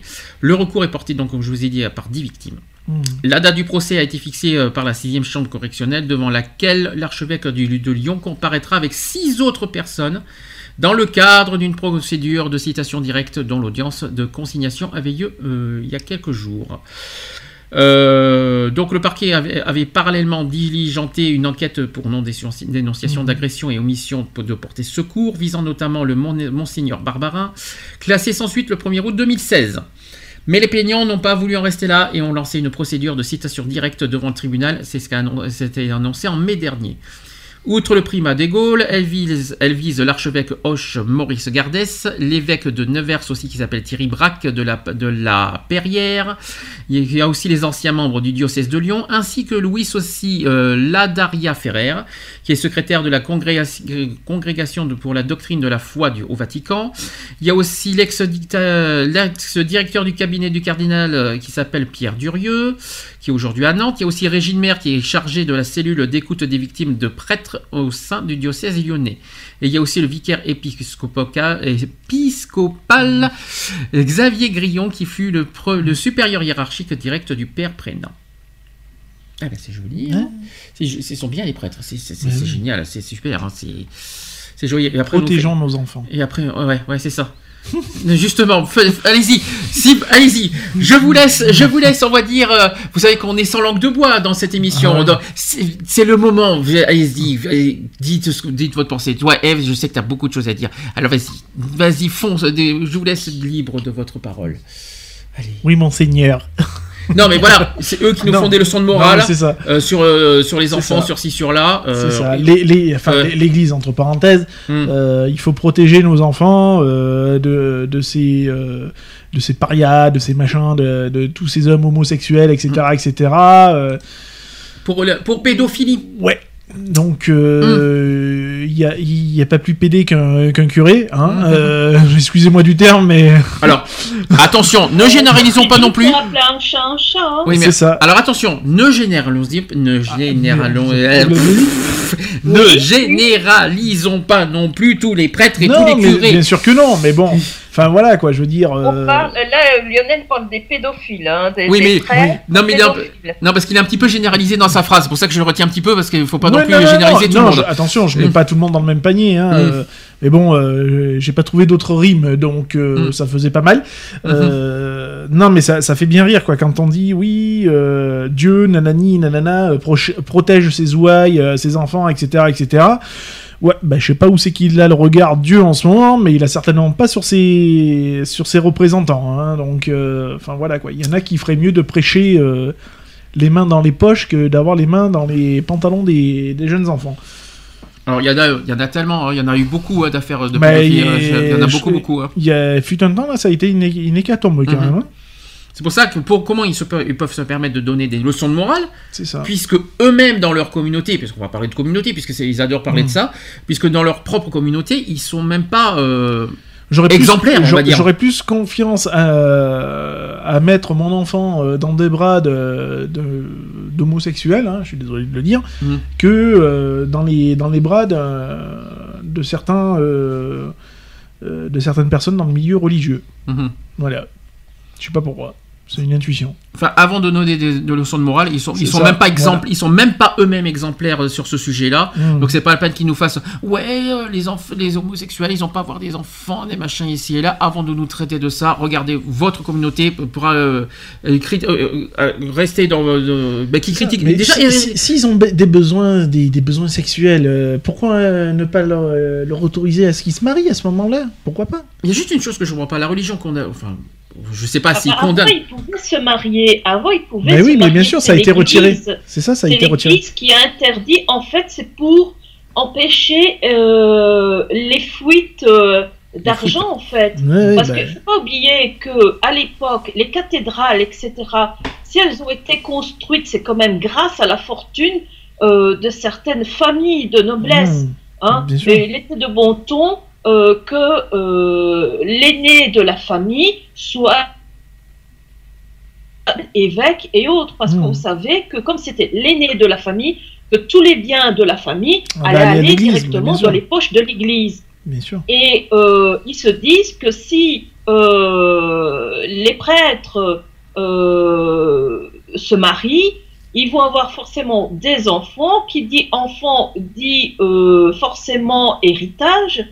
Et ils n'ont pas envie de voilà de perdre leur, leur l'Église n'a pas envie de perdre son Ah patrimoine, son argent. Mmh. Moi, juste une chose, c'est que je comprends pas, c'est qu'ils ont du culot de, de- de condamner l'homosexualité, alors qu'ils condamnent même pas leur, euh, leur, euh, le geste. Est-ce que vous avez entendu personnellement une fois l'Église ou même euh, les. euh, Oui, de dire les- oui, je les- condamne. euh, condamner, on va dire, leur sûr. propre communauté de, de ce geste sur, les, sur la pédophilie Non, mais bien sûr que non, mais pour eux, c'est. C'est pas vrai, ça n'existe pas. Ah oui, chez bon. eux. Ça existe pas. Ils le font uniquement quand ils ont le couteau sous la gorge. Ouais, et encore, et encore. Parce que personnellement, on va, parce que pour l'instant, ça réagit pas euh, par rapport au procès qu'il va y avoir en avril. Hein. Enfin, j'ai pas vu de réaction personnelle, Moi, mais. je sais pas euh, comment ces gens font pour, euh, pour prêcher, parce que bon, après tout, tu prêches. Moi qui ai, euh, moi qui ai été baptisé à l'âge de 23 ans, euh, C'est pas un problème. ça. on a, on a prêché, hein, j'ai entendu beaucoup de choses et tout, et enfin, je veux dire, je, je vois, je vois pas d'où on, se- on se permet de, de prêcher la bonne parole. euh, à, à l'inverse de dire voilà bon ben euh, ouais, Satan etc etc etc mais t'es t'es toi-même Satan quoi je veux dire Mm. puisque tu fais au lieu de prêcher le bien bah tu tu vois tu prêches le bien mais au- et tu fais du mal derrière quoi je veux dire c'est pas logique Mhm. c'est t'as pas à être un émissaire de, de Dieu quoi je veux dire hein, euh, je suis désolé quoi t'es plutôt un émissaire du diable Enfin, en tout cas. euh, enfin moi ça me enfin ouais Enfin- ça, ça parle beaucoup ça fait beaucoup de critiques mais ça badaille pas, beaucoup devant leur porte En tout cas, ouais, c'est ça que je voulais dire. C'est-à-dire, avant de donner des leçons de morale aux autres et de critiquer la les autres communautés, etc., qui, regardent, qui regardent d'abord le- les leurs et qui, euh, qui condamnent d'abord les leurs avant de donner des leçons de morale aux autres. C'est ça que je voulais dire. c'est ça Voilà, donc pour les actus politiques, on a fait le tour. J'ai pas été long. hein, mais Je pensais, pas que, je pensais que ça aurait été beaucoup plus long que ça au niveau politique. Mhm. politique ça va, j'ai fait que 50 minutes. Je pensais, euh, je m'attendais à pire. Alors, on va faire la dernière pause. Et je vais mettre le nouveau Amir, si je me trompe pas.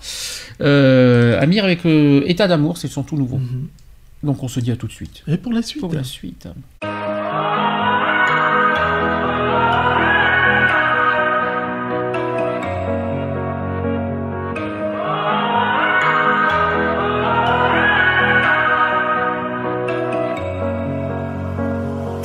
Final, t'as semé sans sonner des points d'interrogation. Je passe mon temps à les escalader, toutes ces montagnes de questions. Toi, ma beauté, mon addiction, je rejoue notre partition. Je coupe les refrains. Oh, tu dis que je suis coupable, je mets mes fausses notes sur la table. Si tu reviens, oublie au moins les mots qui nous freinent. Faisons le vide avant que la coupe soit pleine. Reprends la main, je veux dire la mienne. Faisons le plein pour fuir loin de la peine. Si ton cœur détale, rupture brutale, moi l'animal, je retiens ma respiration. Je compte à rebours, je guette mes, tous mes états d'amour. Dans mes états, tous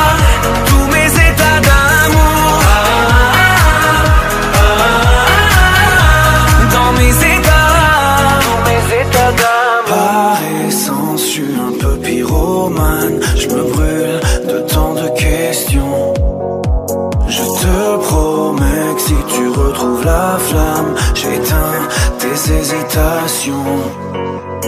Je me fais des films en noir et blanc, j'aurai l'Oscar de l'amant, de l'âme en peine. Je préfère largement l'histoire où tu m'embrasses au hasard. Je rejoue la scène, oublie au moins les mots qui nous freinent. Faisons le vide avant que la coupe soit pleine. Reprends la main, je veux dire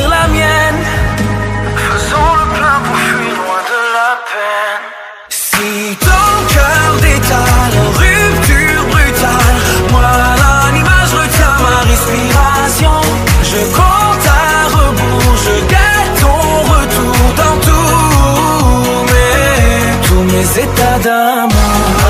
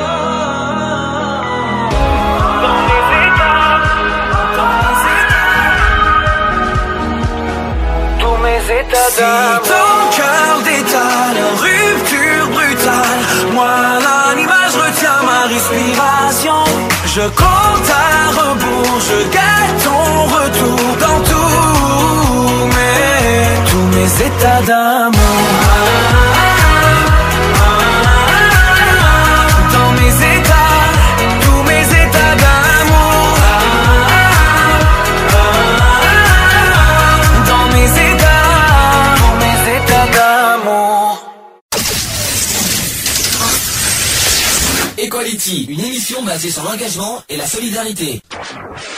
De retour dans l'émission Equality, 18h46 en direct sur YouTube, Association Equality, bien sûr, sur la page, sur Skype, asso.equality. Le téléphone est fermé, je le rallumerai la semaine prochaine. Ça va pour l'instant, ça va la reprise, est pas trop difficile. Bah, c'est surtout pour toi qu'il faut le dire.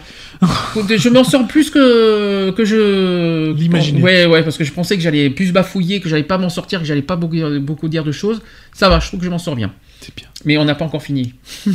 Il manque encore des actus, et des actus LGBT cette fois-ci. Equality, les actus LGBT.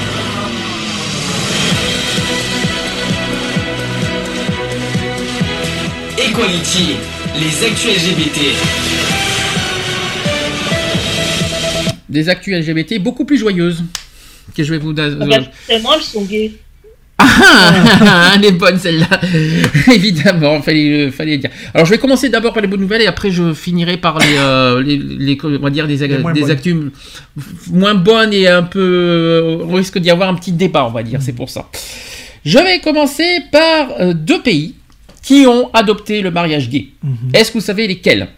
L'Allemagne, L'Allemagne a adopté le mariage gay. Effectivement, vous savez quand et comment? Mais pas si longtemps que ça. C'était il n'y a pas très longtemps, effectivement.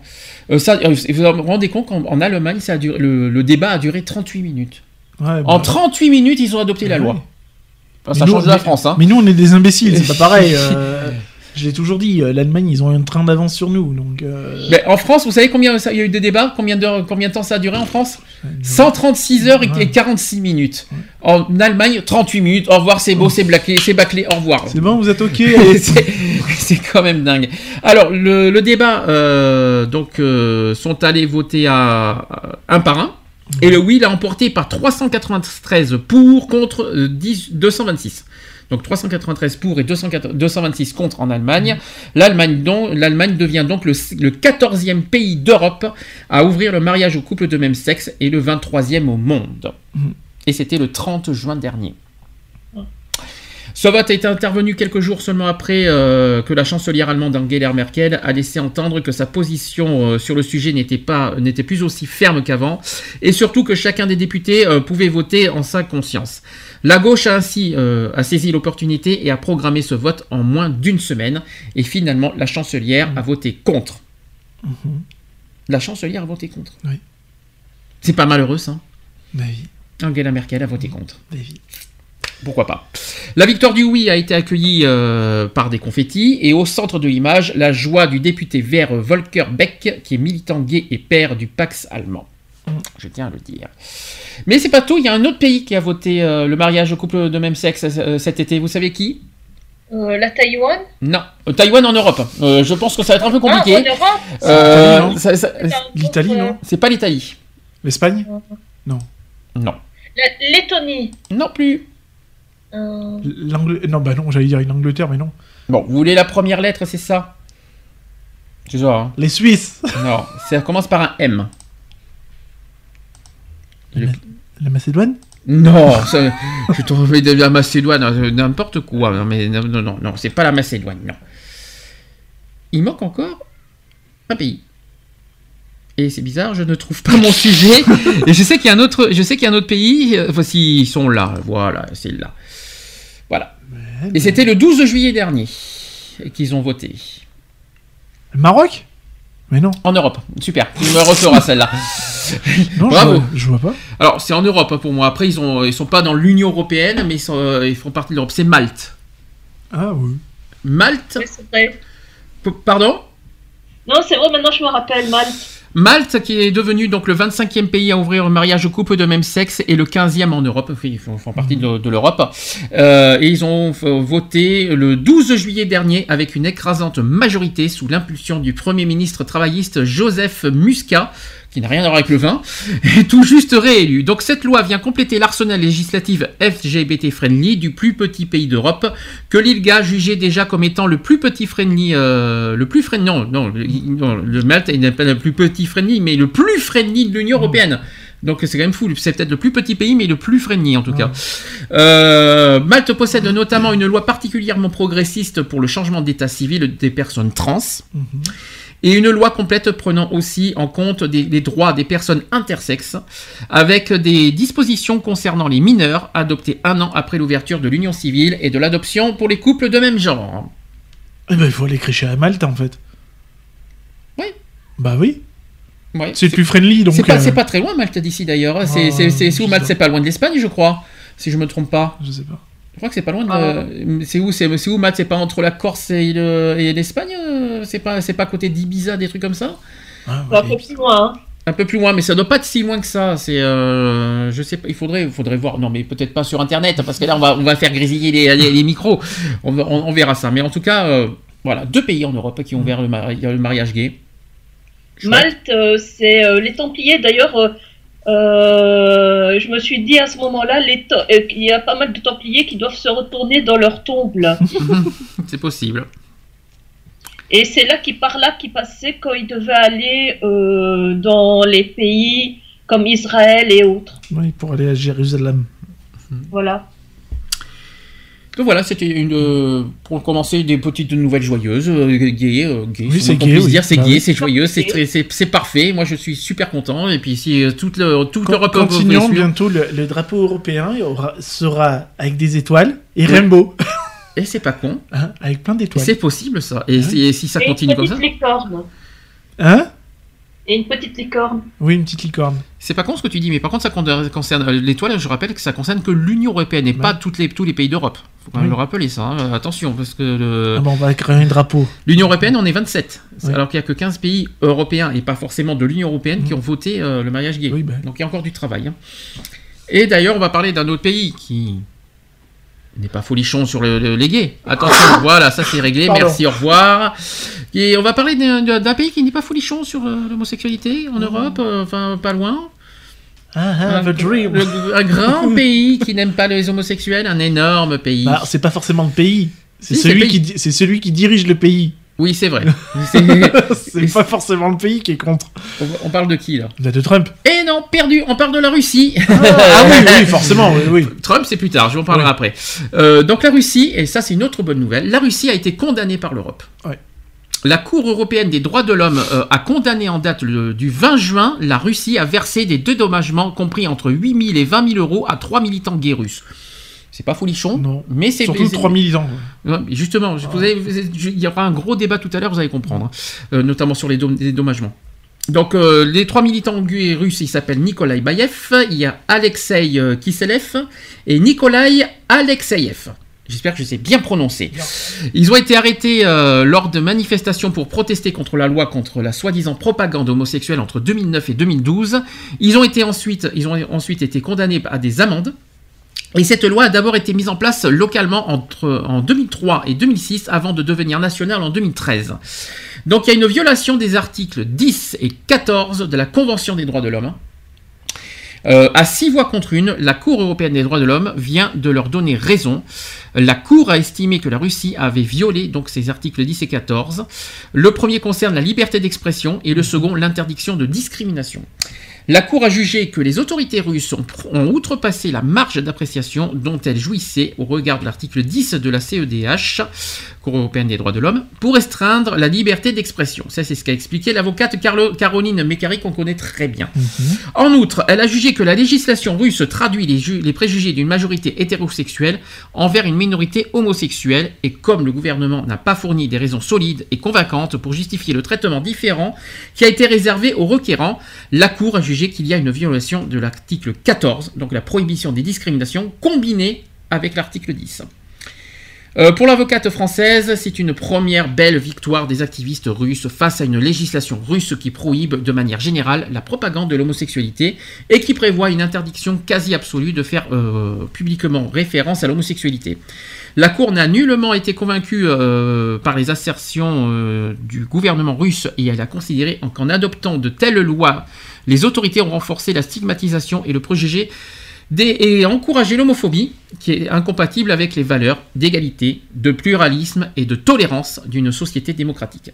Cet arrêt, est une pierre supplémentaire sur le très long chemin que les Russes LGBT doivent construire afin que leur dignité et leur citoyenneté euh, soient respectées par le gouvernement russe. C'est ce qu'a conclu Caroline Mécari. Donc euh, voilà, je ne vais pas vous dire plus. Euh, Qu'est-ce que vous en pensez de cette... bah, c'est une bonne nouvelle ça aussi. Oui. Il y a du boulot encore derrière. hein. Oh oui, c'est pas fini. Et puis il y, a- il y a encore ce qui se passe en Tchétchénie, il faut pas Voilà. l'oublier ça. hein. Il y a encore, il y a encore d'autres, euh, euh, choses à régler. Hein. C'est Donc euh, c'est encore une petite pierre dans la mare, quoi. hein. Donc Mm. euh, voilà, quoi. pas fini, hein, parce que ça- on attend aussi la condamnation de ce qui se passe en Tchétchénie, parce que y a, je pense qu'il n'a pas encore été, ça a pas encore été condamné tout ça. La. Tchétchénie n'est pas, n'est pas européenne, hein, je m'en souviens plus. La, Non, Tchétchénie est dans le, non, je crois Non, pas. je crois pas. Me semble hors, pas. euh, C'est peut-être- pour ça que c'est peut-être pour ça que- qu'ils n'ont pas encore condamné. Faut- À vérifier, à savoir si la Tchétchénie est européenne ou pas, mais en tout cas ils font pas partie de l'Union européenne. C'est peut-être pour ça que. C'est long. C'est peut-être pour ça. Mais en tout cas, pour la Russie, bien fait pour leur Pauvre. Vladimir. Ah bah alors bien, honnêtement, bien fait pour leur tronche, ça nous fait du bien. Par contre, j'attends que l'ONU euh, fasse quelque chose aussi pour, contre Trump. oui. On en parlera après parce que, par contre, pour Trump, c'est l'ONU hein, qui, euh, Oui, bah qui, oui. euh, qui tranchera. C'est pas, pas, pas la même chose. C'est pas la même chose. On passe au sujet suivant Mhm. Ou est-ce que vous voulez débattre vite fait de ce que vous avez entendu Bah, non. Bon. Eh bien, maintenant, on va passer aux nouvelles tristes et colériques. Donc, euh, je vais d'abord euh, parler de Trump. Donc, on, on a parlé de Poutine, autant aller chez Trump, comme ça, on, comme ça on aura fait le tour. Euh, donc, il y a une consternation après la décision de Trump d'interdire les personnes trans dans l'armée. Mhm. Ça, c'est quand même fou. Hein. Euh, en juin 2016, Obama avait levé l'interdiction de servir dans l'armée pour les personnes trans, sachant que la mesure devait, devait prendre effet au plus tard le 1er juillet. Et l'actuel président, Donald Trump, a annoncé sur Twitter que cela ne serait pas le cas. Il a dit ceci, après avoir consulté mes, mes généraux et des experts militaires, sachez que le gouvernement des États-Unis n'acceptera ni n'autorisera les, individus transgenres à servir dans l'armée, à quelque poste que ce soit. Notre armée doit se concentrer sur une victoire décisive et écrasante et ne peut pas soutenir le fardeau des coûts médicaux très importants et la distraction que des individus transgenres entraîneraient. Merci. Voilà ce qu'a dit Trump. Allez-y, c'est le moment Bah, de... c'est du Trump, hein, de toute façon. hein. Euh, Ne nous trompons pas, oui, c'est Oui, du ouais. Trump tout caché, oui. Non, mais c'est voilà, c'est Trump. hein, de toute façon, euh, les, les Américains euh, doivent commencer un petit peu à s'en mordre les doigts, Mhm. parce que bon, euh, hormis ça, il y a, d'autres choses en ce moment. Merci à Trump. Donc voilà, quoi. Je veux dire, les Américains récoltent un petit peu ce qu'ils ont semé. Ils l'ont Mhm. voulu, ils assument. Euh, ça reste ignoble, quoi, je veux dire. Hein. Je vois pas en quoi euh, avoir des trans ou avoir des gays euh, dans un corps militaire, ça pose problème. Mhm. Ouais, comme on l'a toujours dit, ça reste des êtres humains et tout. hein. Et puis c'est pas pour autant qu'ils seraient pas capables de servir leur patrie euh, comme il se doit. Euh, donc voilà quoi.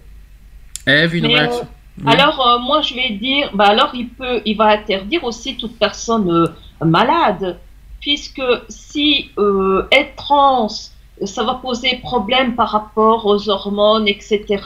Donc, une personne qui est souffrante, je sais pas moi, un soldat qui est diabétique, euh, ou qui a, euh, qui a des problèmes de santé qui nécessitent euh, d'avoir des médicaments, eh c'est un poids lourd aussi pour l'armée américaine, alors.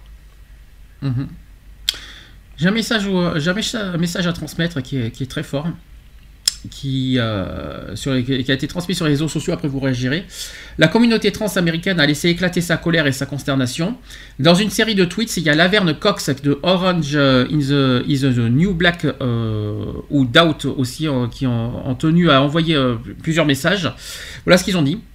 Mes chers compatriotes trans américains et américaines, Malgré ce que certains peuvent dire, votre existence a de la valeur. Vos vies, votre sécurité et votre état de service comptent. À toutes les personnes trans actuellement en service dans l'armée, merci pour ce que vous faites. Je suis désolé pour, vo- pour que, que votre commandant en chef n'y accorde aucune valeur. Les personnes marginalisées se sont souvent retrouvées en but au système qui cherche à nous soumettre et à nous effacer. Aimons-nous davantage et luttons. Voilà le message qui a, qui a été dit euh, sur Twitter. Est-ce que vous voulez rajouter un truc à ce message? Vous voulez rajouter un peu plus? Un petit peu à, à votre sauce? Moi je dis que c'est, il faut pas être, enfin, la personne qui, là où les personnes qui ont dit ça, quand elles disent ouais désolé, c'est pas à eux d'être désolés. C'est plutôt Trump qui devrait être, euh, qui devrait se remettre en question. Mhm. Je veux dire, euh, voilà, c'est triste, c'est c'est lamentable, c'est inhumain, c'est. Enfin, c'est c'est ni fait ni à faire, quoi. Je veux dire, euh, il faut pas s'excuser pour un connard, quoi. Je veux dire, Mm. euh, c'est tout, quoi. Je veux dire, euh, euh, c'est pas à lui de, c'est pas à nous de, ou aux Américains de se, de, de s'excuser pour pour ce que lui fait. C'est lui le seul responsable de ces actes-là. Donc euh, voilà, on est de, enfin moi personnellement, je suis, euh, je suis de tout cœur avec eux, hein, moi qui défends la, la cause trans euh, comme je le peux. Et comme tu le veux. et comme je le veux surtout. Mhm. Et euh, donc euh, du coup, euh, moi je suis, je suis de tout cœur avec eux et voilà, ouais, faut pas lâcher, faut, faut rester tels qu'ils sont et, et être fier de ce qu'ils sont. Et c'est quand même aussi grâce à eux que leur pays avance. Et donc voilà quoi, hein, il faut. le, un pays n'avance pas à cause de grâce à que des hommes ou que des femmes, il, a- il avance grâce à, à tout être humain et puis voilà quoi, tel qu'il soit. Eve, t'as quelque chose à rajouter? Euh, moi, je, je, je, je ne suis absolument pas étonnée de, de, de, de, de ça parce que je me dis c'est déjà un misogyne. euh, Homophobe, transphobe maintenant, on peut le dire aussi. voilà. Donc, euh, franchement, que, que voilà, il commence à s'attaquer en plus euh, aux trans. euh, ça m'étonne absolument pas et je m'attends encore à d'autres mauvaises surprises de ce genre-là prochainement. J'aime bien parce qu'à une période, il disait qu'il n'est pas homophobe. Ah bah, dis là, et là, il vient, nous, le- euh, il vient nous le démontrer à fond et euh, dans toutes ses formes, dans toute sa splendeur. Non, je suis pas homophobe. Ah bah, là, euh, que- là, il peut pas dire le contraire. Là, euh, c'est pas la peine qu'il nous, Ah, je suis pas homophobe. Euh, oui, mon cul, oui. Enfin, en tout cas, bon, voilà. euh, Comme quoi, comme preuve, euh, que n'importe quel abruti peut devenir président des États-Unis. Ouais, et puis c'est pas et malheureusement ils en ont pas encore fini d'en chier parce qu'ils ont ça. encore ils en ont encore trois ans hein, euh, pour euh, en, à en chier avec Trump. hein. Il y en a beaucoup qui le regrettent, il y en a beaucoup qui aiment Trump parce qu'il y en a qui sont pareils que lui quoi. Voilà, c'est pour ça qu'il c'est pour ça qu'il apprécie. Mais euh, voilà, bon après euh, voilà, il y, a- ils ont- il y a encore trois ans à morfler. C'est pas ça. fini, Puis trois ans, c'est long. hein. c'est long. Ouais. Mais euh, on dit que plus c'est long, plus c'est bon. Bah, alors pas chez eux, hein, je vous le dis. Hein, euh, comme euh, comme on dit, toute, toute règle a son exception. hein. Et là, je crois que c'est l'exception à la règle. hein. À côté, à côté d'eux, nous euh, en France, on a peut-être bon un président qui est pas forcément euh, bon, au côté économique que peut-être que voilà, on, on Ah, en il, a- chie. il incarne la jeunesse. Ouais, mais on en chie peut-être économiquement avec euh, avec euh, avec Macron, mais on peut pas dire le contraire que humainement parlant, on a un bon président. Ah non, je tiens à vous le dire. Il faut quand même euh, ça, ça, au moins on, y a échappé au pire et on, au moins on n'a pas ce problème-là en France et heureusement merci.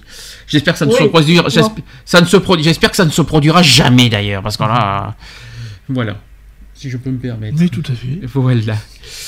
C'est là que je me dis, heure- euh, heure- c'est là que je dis, heureusement que je suis pas américain en ce moment. heureusement que je vis pas là-bas. Alors, il y a eu des nouvelles aussi concernant la PMA.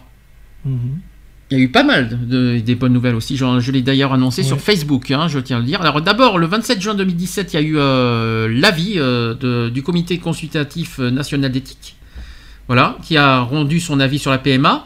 Donc si on regarde que la conclusion, l'avis recommande l'ouverture de la PMA, et c'est donc positif. Bien sûr. Mais quand on lit l'avis en détail, les choses quand même se gâtent. Parce que le professeur euh, Jean-François euh, Delfressé, qui est président du CCNE, euh, et, deux, et deux des rapporteurs du texte, avaient invité quelques associations après la publication de l'avis, parmi lesquelles Acte Paris, il y a eu Fier, il y a eu les Enfants d'Arc-en-Ciel, le planning familial, où il y a aussi la PGL, et celles-ci ont fait part de leur mécontentement. On a d'ab- donc ils ont dit ceci. On a d'abord, on a d'abord euh, commenté la méthode. Donc c'est ce qu'a rapporté euh, Véronica Noceda du planning familial. Le comité n'a pas consulté euh, d'associations lesbiennes pour rendre un avis sur la PMA. Chose qui n'est pas normale. En effet, une seule, lies- une seule lesbienne a été auditionnée. Une seule.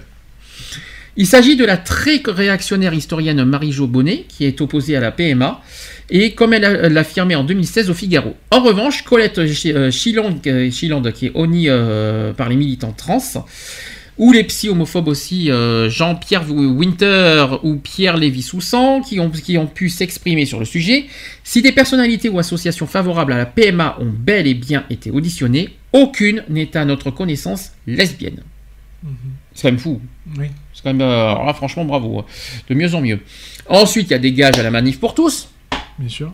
Évidemment, la manif pour tous derrière. Des associations ont également critiqué le ton et les mots employés dans, dans le document. Le ton général de l'avis donne des gages au vocabulaire de la manif pour tous.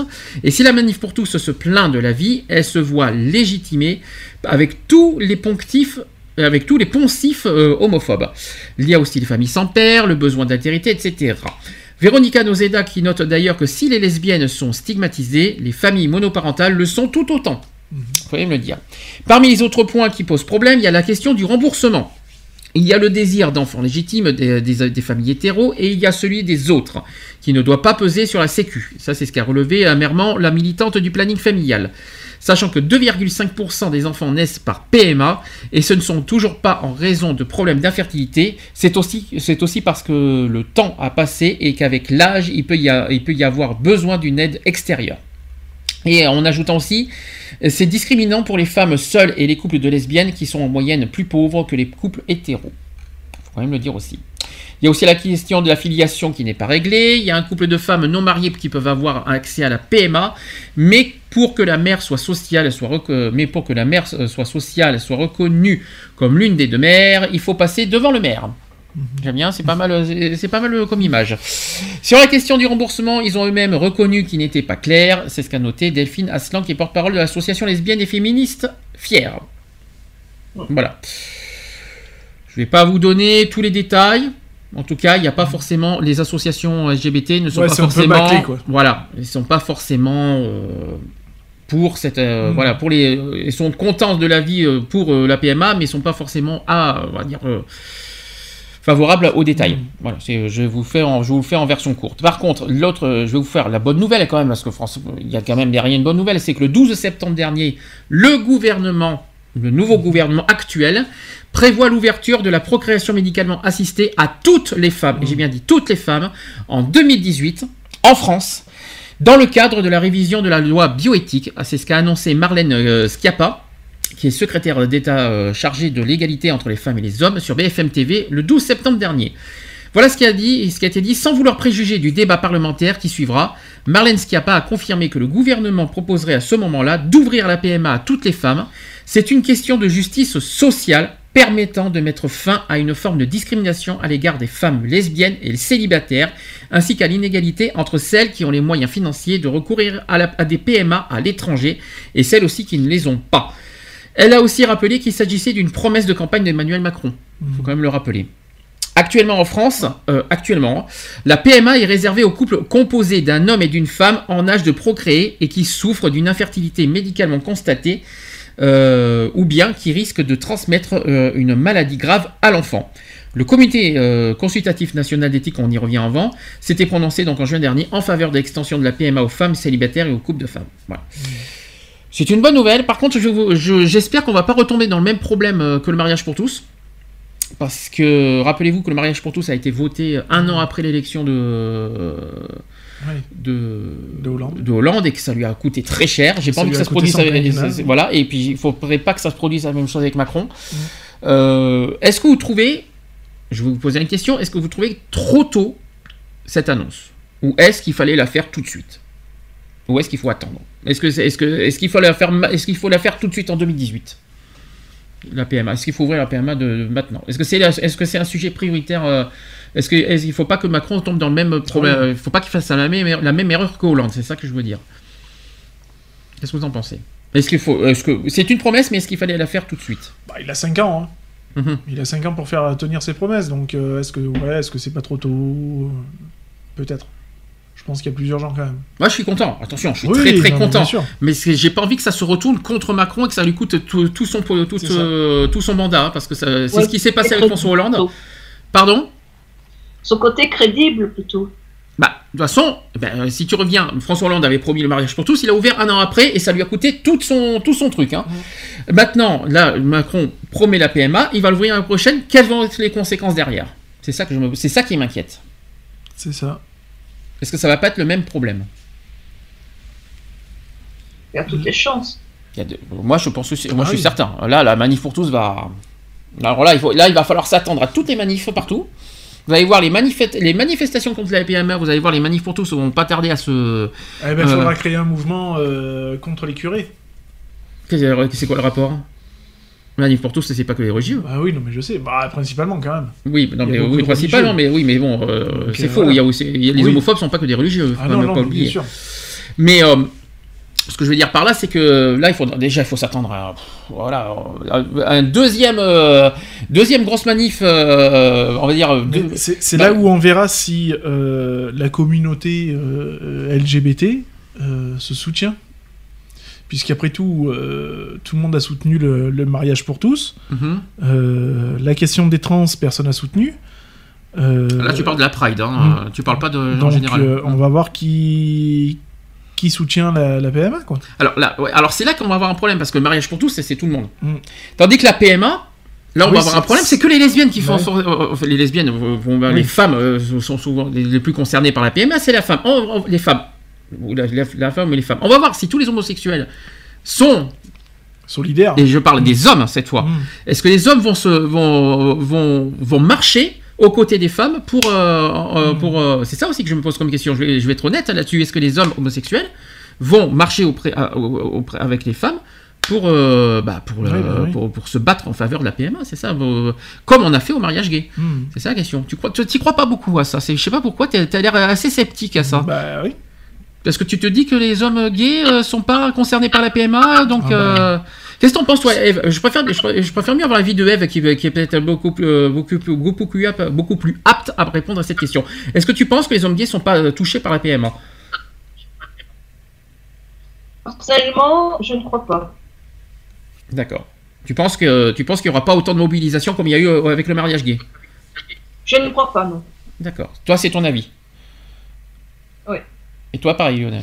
Moi, oui, je suis, je suis complètement là-dessus parce que il n'y a pas de soutien. Mhm. Il n'y a pas de soutien. On a été assez égoïste euh, euh, pour le mariage. euh, hein, on, a laissé, euh, on a laissé les trans, par exemple, sur le bas-côté. euh, comme on fait à chaque fois de toute façon. Euh, quand il a fallu se battre pour les, les droits des trans, eh ben, euh, il n'y avait personne. Euh, maintenant, voilà, euh, il y a la PMA. Ça, ça aurait été pour la GPA, je pense qu'il y aurait eu du monde. Je pense. Ah, je crois pas.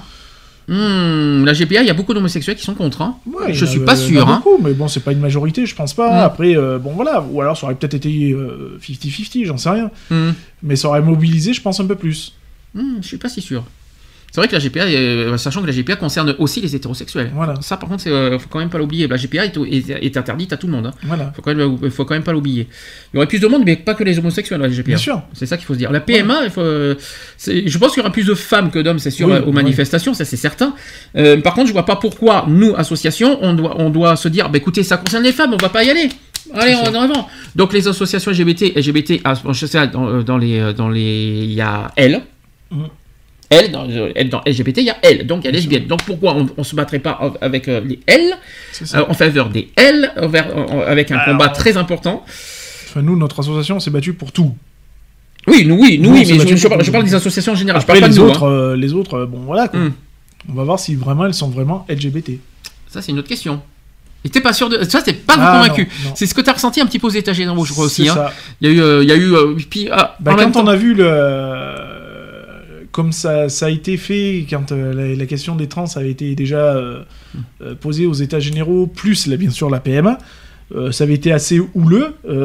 donc voilà quoi, ça Mhm. va certainement confirmer beaucoup de choses. Et s'il y avait une manifestation nationale sur la PMA, tu ferais quoi? Moi j'irai. Tu iras. Je, je suis là pour défendre les droits de tout le monde. Donc, Comme euh, on avait fait au mariage gay en bien 2013 sûr. à Paris. Comme on avait fait pour les trans, comme euh, Alors. Paris, alors c'est différent. Mariage gay à Paris, euh, le Oui. mariage gay, il y avait une manifestation nationale qui n'était pas, qui était pas la Gay Pride. Oui. Là, tu parles des trans, ça c'était la Pride de l'année dernière, Oui. euh, qui n'avait rien à. On n'a pas, on- mais on n'a pas, on jamais assisté à une manifestation trans hein, encore. euh, non, bah non, parce qu'il n'y en a jamais eu de fait. Chose donc, que je euh, regrette un petit peu d'ailleurs. Ouais. C'est ce qui manque un petit peu. Parce hein. qu'à Lyon, ils en font, parce que je sais que Jardin d'été, ils en font, mais Mm. euh, enfin, ça reste euh, local, on va Mhm. dire. Ça reste pas national.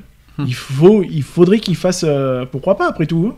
Donc euh, Justement pour euh, réveiller un peu tout ça, quoi. Tu es en train de me dire quoi Que s'il y a une manifestation nationale pour la PMA, il faut que l'association se déplace, c'est ça que tu veux dire euh, Bah. Même si c'est à Paris, il faut aller à Paris euh, Bah, pour, je pour pense, ça oui. D'accord, ok. Bon, ben, Je pense qu'on est. on, on a défendu les droits hein, euh, de la PMA, c'est pas la première fois qu'on s'est battu aussi pour elle, donc je pense qu'il faut, il faut soutenir, quoi. hmm. Nous, on est là en soutien aussi, donc je veux dire, on nous a soutenus, pourquoi pas les soutenir? Il y a des chances que ça se produise. hein. Je pense Oui. qu'on va avoir euh, la phase 2 du mariage gay. Vous allez voir, on- ça- il va y avoir la deuxième étape. Euh, Ce qui s'est passé en mariage gay, ça va se produire pour la PMA, ça Ouais. c'est certain. Il y aura peut-être moins de mobilisation, mais je suis quasi sûr que ça, qu'il y aura quelque chose de national. Euh, J'espère. Et j'espère que les associations, toutes les associations, se Bien sûr. mobiliseront. Alors ça, ça par contre, on, on a- on attend ça au tournant aussi. Il faut pas qu'il y ait certaines associations, il faut que toutes les associations se ça. mobilisent en faveur de la PMA. Et euh, pas que des femmes. Non, Pas mais c'est- que des femmes. C'est ça, tout à fait. Mm. C'est ça. Il faut savoir que pour le mariage euh, gay, euh, tout le monde s'est euh, tout le monde s'est mobilisé, hommes, femmes, euh, trans, etc., etc. Même des hétéros d'ailleurs. J'ai- J'estime, qu'il faut faire de même, que ce soit pour les lesbiennes, que ce soit pour le, le- le droit des lesbiennes, le droit des, trans, etc., etc. Quoi. Mhm. Je veux dire qu'il il faut savoir renvoyer l'ascenseur, quoi. Je veux dire. Euh, on est une communauté, euh, ben, agissons comme tel. D'accord. Ah, parce qu'il va falloir s'attendre à une deuxième guerre entre la manif pour tous bah, et les LGBT. forcément. Là, ça va être la, la 2013 version 2 euh, qui va nous attendre. Il faut s'y attendre. En 2018, il va, falloir, il va y avoir, il va y bon, avoir de l'action. hein. Il Ça va va y- faire un film. il va- pour- Demi- 2013, 2013 le retour. Ah oui, ça c'est sûr. Oui. Ça fera un petit film. C'est juste dommage qu'il n'y ait pas ce- le film, euh, le- le- justement, de. Eh oui. De ah zut de d'Irene Thierry euh, Ah oui, euh, euh, c'est dommage qu'il ouais. qu'il se pas en DVD parce que j'aurais bien aimé euh, le ça. faire découvrir à faudrait, qu'on voie Mm. l'ourson Oui, la sociologue et l'autre. ça, ah, ça c'était génial ça il y aura sûrement une étape 2 peut-être la suite Ah, ça serait bien. Une petite suite avec la PMA, ça serait. Ouais, peut-être. Il y a des chances qu'il y aura une suite, peut-être. Il y s'il y a la même chose avec la PMA. Peut-être. C'est c'est pas mal ça. En tout cas, Bon, euh, en tout cas, je suis très content. Le, le- le- le gouvernement tient sa Ça parole. Euh, il y avait, il y avait une petite peur parce qu'on avait euh, parlé beaucoup d'Edouard Philippe, qui n'était Oui. pas forcément euh, fan des. LGBT. Mais là, enfin, on a un truc concret. du gouvernement qui montre que, LGBT, qui sont ouverts aux LGBT, c'est rassurant, c'est ça, ça. qui est bien. Alléluia, merci. D'ailleurs, je crois qu'on va. euh, je suis en train de me dire que Marlène Capage, Scapage, ce serait bien qu'on soit en contact avec elle. Euh, parce que je crois que sur le sujet des discriminations et tout ça, elle m'intéresse. elle m'intéresse fortement, cette personne. Allez, on va, poursuivre et on va finir aussi les, sujets. Il me reste deux. Il me reste deux sujets. Alors, avant de. Je, donnerai la triste nouvelle à la fin. Euh, on va avoir encore un débat. Et pas n'importe lequel. Et je sens qu'on va encore avoir des divisions et des petites, euh, des petites frictions. Il y a eu une condamnation cet été, le 26 juillet dernier. Euh, C'était suite à ce qui s'est passé sur l'émission Touche pas à mon poste. Nous sommes d'accord. Alors, je sais, je sais. Je vais, je vais juste donner mon avis après. euh, Oh. après, vous allez voir. Il y a eu exactement une amende de 3 millions d'euros contre C8 après la diffusion Radio Baba. Donc Cyril Hanouna se paye aussi le président de l'UCA. Donc 3 millions d'euros contre- d'amende euh, pour C8. Alors je, je vous dis pas le reste. On va pas redébattre ce qui s'est passé. euh, on a fait euh, déjà un débat d'une heure sur ça euh, la saison dernière. On va pas revenir là-dessus. Moi, je voudrais juste savoir qu'est-ce que vous pensez de cette décision d'amende des 3 millions. Mais c'était par rapport à. Par rapport à ce qui s'est passé le soir, le, soir, le, le fameux soir où il y a eu le truc homophobe, le truc de la truelle, Ah, etc. Vous vous souvenez de cette Mmh, histoire de la truelle, euh, qui a eu les, les Mmh. jeunes qui ont été, qui ont été piégés par téléphone, etc. Vous vous en souvenez de ça? On en avait fait un débat d'une heure le- la saison dernière. Tu t'en souviens, Eve aussi? Oui. Voilà. Moi, ce que je veux savoir, moi, je voudrais, je voudrais juste, juste une chose. Qu'est-ce que vous en pensez de ces 3 millions d'euros d'amende? Je trouve que c'est justifié. Mhm. Je m'en doutais. Je sais pas pourquoi je, je l'attendais. Ils vont pour qui ces 3 millions? Ah bah c'est forcément, qui dit CSA dit l'État, forcément. Enfin, je- je- donc moi il y a quelque chose qui me dérange. Donc moi je suis pas d'accord. Alors moi il y a quelque chose qui, je vais vous dire, je vais vous dire, je savais que je, savais que, que Eve allait dire c'est justifié. Moi pour moi non. Je vais vous dire pourquoi. Je suis d'accord que ça, on a été tous d'accord euh, là-dessus euh, la saison dernière. On a été d'accord, ça méritait une sanction. De toute façon, quoi qu'il en soit, ça méritait une sanction. Moi ce qui me choque c'est les 3 millions. Je parle du montant. Quand je pense, je vais vous dire ce que moi, ce que je trouve ça injuste. Quand je pense qu'il y en a qui sont frappés, qui ont des coups et blessures, qui sont victimes d'homophobie, d'injures, de ci, de là, qui ont été euh, tabassés, tout ça, est-ce qu'ils ont eu 3 millions d'euros euh, de dédommagement? Bah non. Est-ce que vous avez déjà vu en France 3 millions d'euros d'amende de dédommagement? Est-ce qu'on rend compte qu'il y a des gens qui sont victimes d'homophobie pure et simple, j'ai bien dit pure et simple, hein. Euh, je parle, c'est pour ça que je trouve ça injuste quelque part. Il y en a qui sont, qui sont fracassés, abattus, tout ce que vous voulez, enfin abattus, pas à mort, mais euh, fracassés, ba- battus. Combien ils ont, s'il vous plaît, de dédommagement Oui, c'est des clopinettes. Hein. C'est quoi? Des petits milliers d'euros? Il n'y a pas un petit problème quelque part? Il n'y a pas une forme d'injustice quelque part? Je, ne dis pas que, ces 8 ne méritent pas de sanctions parce qu'ils méritent amplement de sanctions. On a été tous d'accord là-dessus. Moi, ce qui me, euh, rend malade, c'est qu'on condamne 3 millions d'euros pour une petite blagounette de truelle, etc. Alors qu'il y en a qui sont tabassés à mort et qui sont condamnés quoi? 1000 euros, 2000 euros, même pas de prison, etc. Vous trouvez ça normal, vous? Moi je dis que euh, ça aurait été bien de sanctionner euh, autrement. Autrement que par de l'argent. Tu comprends un petit peu, un petit peu ma colère, Eve, ou pas Ou tu la comprends pas? Oui, oui, non, non, je la comprends. Mais euh, ils auraient pu très bien mettre ces 3 millions-là, justement, euh, euh, en faveur des, des personnes qui sont euh, victimes. euh, C'est pour- je comprends, je, je vois ce que tu veux, ouais, ce que tu voulais en venir, Eve. Là, je comprends mieux maintenant. C'est-à-dire que les 3 millions d'euros, effectivement. Bah oui. Là, je suis d'accord. C'est vrai que les 3 millions d'euros auraient pu servir À mettre soit dans une caisse pour ceux qui sont euh, victimes de d'homophobie, d'homophobie, de violence homophobe, etc., etc. ou distribuer aux associations, ou euh, associations évidemment de lutte contre Oui. l'homophobie, ou évidemment, évidemment, euh, comme tu dis, ré- répartir aux victimes de, aux, plus Voilà. grandes victimes, hein, et Oui. les grandes victimes d'homophobie. Là, j'aurais été d'accord, effectivement. Effectivement, mais je pense pas que c'est le cas. Vous voulez que je vais peut-être essayer de voir euh, parce que j'ai- ça, je- on ne l'a pas ça malheureusement où c'est que ces 3 où ces 3 millions vont venir. Donc le 26 juillet 2017, le Conseil supérieur de l'audiovisuel a condamné C8 à verser 3 millions d'euros d'amende pour le canular téléphonique polémique diffusé dans Radio Baba. La décision qui semble être restée en travers de la gorge de Cyril Hanouna qui se paye Olivier Schra- Schramek sur Twitter. Ça c'est ça c'est une autre question Oui, qui se passe en entre d'autres. eux. C'est pas c'est pas le débat que j'aurai aujourd'hui. hein. C'est ça, le- ça, ça ça ne me regarde pas. Euh, il fait mine de prendre des décisions, donc, euh, mais derrière ses tweets en mode euh, déconnade, Cyril Hanouna a quand même décidé de glisser un message très clair. Euh, le président de l'instance, l'autorité des médias, en a en fait, a en fait condamné C8 à une amende de 3 millions. Bon, ça, la guerre qu'il y a entre le président du CSA et Cyril. Hanouna, c'est pas notre problème. Moi, ce qui me dérange, effectivement, par contre, très bonne question de, de Eve, effectivement, où vont ces 3 millions? Euh, Oui, C'est ça. oui. Bonne question. C'est ça. Ça, c'est une bonne question parce que c'est bien, c'est très gentil de condamner 3 millions, mais si c'est pour en mettre dans la poche, in the pocket de l'État, euh, C'est ça. non. C'est pas de... non, c'est pas logique. Et puis pour une petite blagounette. Je rappelle, euh, ça c'est, Oui. je sais, je sais qu'on va, j'ai pas envie qu'on revienne sur le débat qu'on a eu, euh, le débat divisé qu'on a eu euh, en mai. Par contre, moi je trouve, je trouve la somme pour moi un peu abusée. Voilà, je, je trouve 3 millions d'euros, voilà, c'est juste ça. Je dis oui pour qu'il soit condamné, mais je trouve que 3 millions, c'est, euh, c'est complètement hors de propos. Euh, on est passé, on, on, je sais pas parce qu'il y a eu 20 000 plaintes au CSA que ça mérite 3 millions d'euros. Euh, je suis désolé, euh, il y a des gens qui portent plainte pour agression et puis ils n'ont pas autant de. Moi, je dis que si la, personne qui a été victime du canular aurait, aurait touché un dédommagement, Mhm. Puisque bon, quand même, ça a été tapé euh, hein, dans son intimité, dans beaucoup de choses, ça aurait été logique. Mhm. Euh, maintenant, euh, 3000, euh, 3 millions qui vont se balader euh, dans les poches de l'État, ouais, non, je suis pas d'accord. Mhm. Mais je pense que d'autres sanctions auraient pu être prises.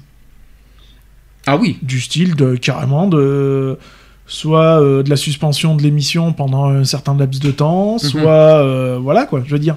Parce que, enfin, je, je veux pas polémiquer là-dessus, mais quand on voit euh, Hanouna euh, euh, tenir des propos envers Delormeau, par exemple, hein, qui, Oui. sont, qui sont plus que doutables, Oui, mais alors attends, justement, vous allez, vous allez être surprise de ce que je vais vous dire. c'est, euh, enfin voilà, je trouve que c'est, euh, c'est abusé quand même. Alors justement, euh, j'en reviendrai sur Dolomo après.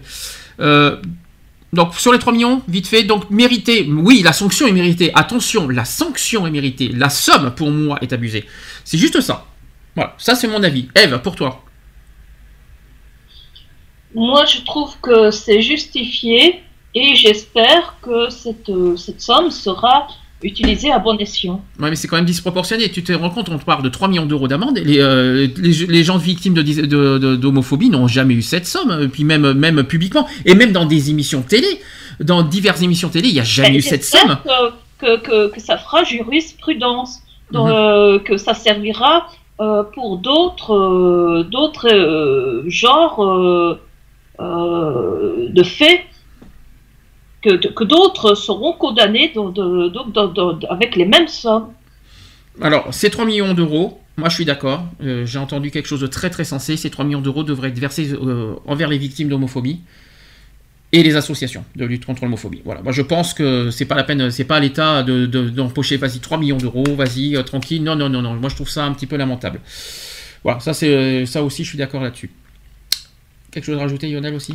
Bah, euh, moi, que bon, voilà, la chaîne a été a été punie, on va dire. Je pense pas que c'est la chaîne qu'il aurait fallu punir directement. Hmm. C'est l'auteur. Oui, c'est Hanouna, bien voilà. sûr. Hmm. Donc euh, la chaîne, c'est bien beau de punir la chaîne, Hmm. euh, mais c'est pas la chaîne qui est à l'origine du canular. C'est quand même l'auteur, donc c'est quand même Hanouna. Mhm. Donc c'est lui principalement qui aurait dû être euh, attaqué et, euh, et sévèrement puni. Mhm. Euh, voilà, c'est facile de, de condamner une chaîne euh, pour un truc qu'elle n'a pas fait directement.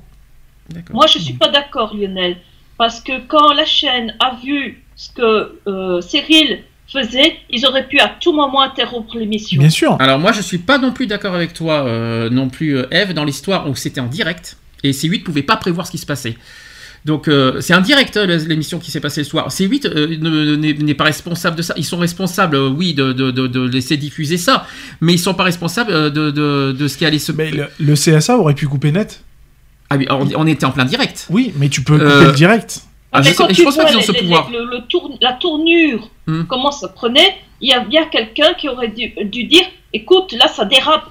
C'est ce qu'on a dit. C'est ça le truc, c'est que ce tous les dit, euh, chroniqueurs n'ont- n'ont pas intervenu. Quoi. Je veux dire, pour les chroniqueurs, c'était normal. quoi. Hmm. Enfin, je sais pas, moi je tombe sur un gars comme Delormeau qui est. je suis désolé, hein. euh, même, euh, comment elle s'appelle euh, Et Nora, qui n'y est Non, plus, pas, qui- pas, pas Enora, euh, la plus ancienne du groupe. euh, comment elle s'appelle Ah, euh, Isabelle, Isabelle, Isabelle quand même, qui a, qui a quand même la tête sur les épaules parce qu'elle Mm. a quand même pas la langue dans sa poche, qui elle la ramène toujours pour dire ouais, euh, nanani, nanana. C'est normal. Mhm. Je veux dire, c'est pas logique. Là-dessus, euh, j'estime que de la part des chroniqueurs qui sont quand même aussi des, des professionnels, il y a des limites à, à ne pas franchir, quoi. Je pense que autre chose, je pense pas que c'est c'est- que c'est aussi à l'émission de de- de- de- d'en payer les frais ni à C8. Je pense qu'il y aurait eu, pour moi, l'émission aurait dû continuer aujourd'hui, mais une interdiction d'antenne de- pour euh, pour Cyril Hanouna. C'est ça. C'est-à-dire que quelqu'un l'aurait rem- remplacé euh, dans son émission. Alors certes, ils auraient perdu en audience parce que Cyril Hanouna Ouais. voilà, est, très, est, est très puissant en audience par les, avec les jeunes. Mais euh, c'est vrai qu'il aurait pu. Moi, la, condamnation- la condamnation elle aurait été, elle aurait été là. C'est-à-dire qu'il aurait eu interdiction d'antenne pour Cyril Hanouna, pas pour son émission, hein, Mmh. pour Cyril Hanouna pendant quelques temps, et qui serait remplacé par, euh, par une personne. Une suspension d'antenne Voilà. et, et autre chose à côté, quand même. Voilà. Parce que bon, une suspension d'antenne, euh, le mec, tu allais dire, bon, ben pendant. Ah oui, mais pendant dédommagement derrière, hein, bien pendant sûr. un an, tu, tu fais pas d'antenne, le gars, Mm. il s'en il s'en bat le nœud, hein, euh, il sera quand même payé, hein, Mm. donc euh, voilà, quoi. Avec autre chose derrière, quoi. Voilà. Donc son, son C'est émission. c'est ce que je dis, c'est Mm. la chaîne qui paye pour les conneries d'un d'un animateur, c'est pas Mm. logique. Non, c'est sûr. Je suis d'accord. Mais je pense que c'est lui qui, c'est lui qui est en Lég- train de rembourser euh, derrière. euh, légalement, voilà. le- en oui, tant bah, parce à qu'il est mon avis- producteur, Cyril Hanouna, donc Oui, je pense oui, que derrière, il rembourse. Oui, il euh, doit avoir une, com- une- ils doivent lui sucrer quelque chose, à mon Mm. avis, mais. euh, Voilà, donc c'est juste ça. Moi, ce que je dis, moi, ce que je dis, c'est que quand quelqu'un travaille dans une société et que cette personne-là euh, fait une connerie, c'est la, euh, la société est condamnée parce qu'on dit Là, je suis d'accord. c'est employé, vous êtes responsable. Donc pourquoi la chaîne ne serait pas condamnée Là, je suis totalement d'accord. Pourquoi la chaîne est condamnée? C'est plutôt à la production de, de l'émission. Les producteurs d'émissions qui devraient être condamnés. Moi, je suis d'accord aussi. Aussi, je suis d'accord avec, euh, avec Eve là-dessus. Enfin bon, moi je trouve que les 3 millions sont un peu. euh, limite euh, un petit Moi, peu. bien la moitié. hein. euh, oui, voilà, c'est c'est quand même un truc, c'est quand même une somme de dingo. Euh, moi personnellement, je jubile, moi personnellement, je jubilerai pas parce que je pense à, à toutes les victimes Bah, d'homophobie. Moi, moi, je suis désolé, Euh, euh, je, je suis pas fan, hein, euh, Mm. tu le sais, hein, je, je suis franchement pas fan de, de Cyril Hanouna et de son émission. Euh, quand je zappe et que je tombe dessus, parce que bon, je suis en train de zapper, et que je le vois tout sourire et tout ça, machin, Mm. euh, enfin, je suis désolé, t'as pas de conscience professionnelle, quoi. Et encore moins. Ils en reparlent euh, pas, ils font ils font exprès. non, ils- bah oui, ils en reparlent pas, mais Ils en parlent enfin, je sais pas, dans ta tête, quoi. Mm. Enfin, je sais pas, t'as pas un petit problème quand même euh, T'arrives encore à te regarder dans une glace, quoi Je suis d'accord avec toi. Après, je regarde l'émission parce qu'il y a des choses que je. Moi, je regarde, hein, je ne Mm. cache pas, je, je vais pas mentir parce qu'il y a des choses que je dois savoir au niveau médiatique. Euh, j'ai besoin d'apprendre certaines choses. Euh, après, j'ai jamais dit que je suis fan de Cyril Mm. Hanouna. J'ai jamais dit euh, que je suis fan de, son, de sa personnalité, tout ça. C'est quelqu'un que- qui, effectivement, est très. Voilà, il a une personnalité qui dérange, etc. Bon, il y a ses, ses chroniques, heureusement, et moi j'aime bien, j'aime beaucoup ses chroniqueurs, voilà. euh, Ah oui, non, moi, il y en a que. il n'y aurait pas eu ces chroniqueurs, ça m'aurait pas intéressé, hein, je, je le cache pas. Donc euh, voilà. Et c'est pas pour Cyril Hanouna que je regarde, c'est pour certaines choses, euh, parce que j'apprends des choses. Je sais qu'il y a l'émission quotidien, mais j'aime moins. Donc euh, c'est c'est plus plat, c'est moins. Alors que j'ai besoin de, de me détendre, voilà, etc. C'est pour ça que je réseau l'émission. Par contre, pour moi, Cyril Hanouna, ne- effectivement, pour moi, n'aurait aurait dû avoir une suspension d'antenne. Alors je parle de lui personnellement, je Bien ne parle sûr. pas de son émission. hein. Je parle de lui personnellement. C'est lui qui est qui est, euh, qui est censé être visé, qui, est- qui a, qui a fait la connerie. C'est à lui qu'il faut le condamner, c'est à lui qu'il faut punir, c'est lui qui doit. euh, voilà. Je suis pas d'accord que la chaîne soit condamnée, que ses chroniqueurs que doivent pas être condamnés non plus. Si, la, Euh, si le CSA décide de supprimer la chaîne, ce qui est Mm. totalement possible, hein, euh, de fermer la chaîne, ça, enfin, t'imagines les proportions, quoi. Je veux dire, Mm. ça voudrait dire que tous les Mm. professionnels qui travaillent sur cette chaîne-là Mhm. seraient punis pour un connard qui a fait un canular à deux balles, quoi. Mhm. Donc ça serait pas logique. Mais d'ailleurs, euh, vous regardez pas, vous avez pas revu Touche pas à mon poste ces derniers temps, je suppose. Bah, moi, j'en Euh, ai su- non, je n'ai plus la télé. Ouais.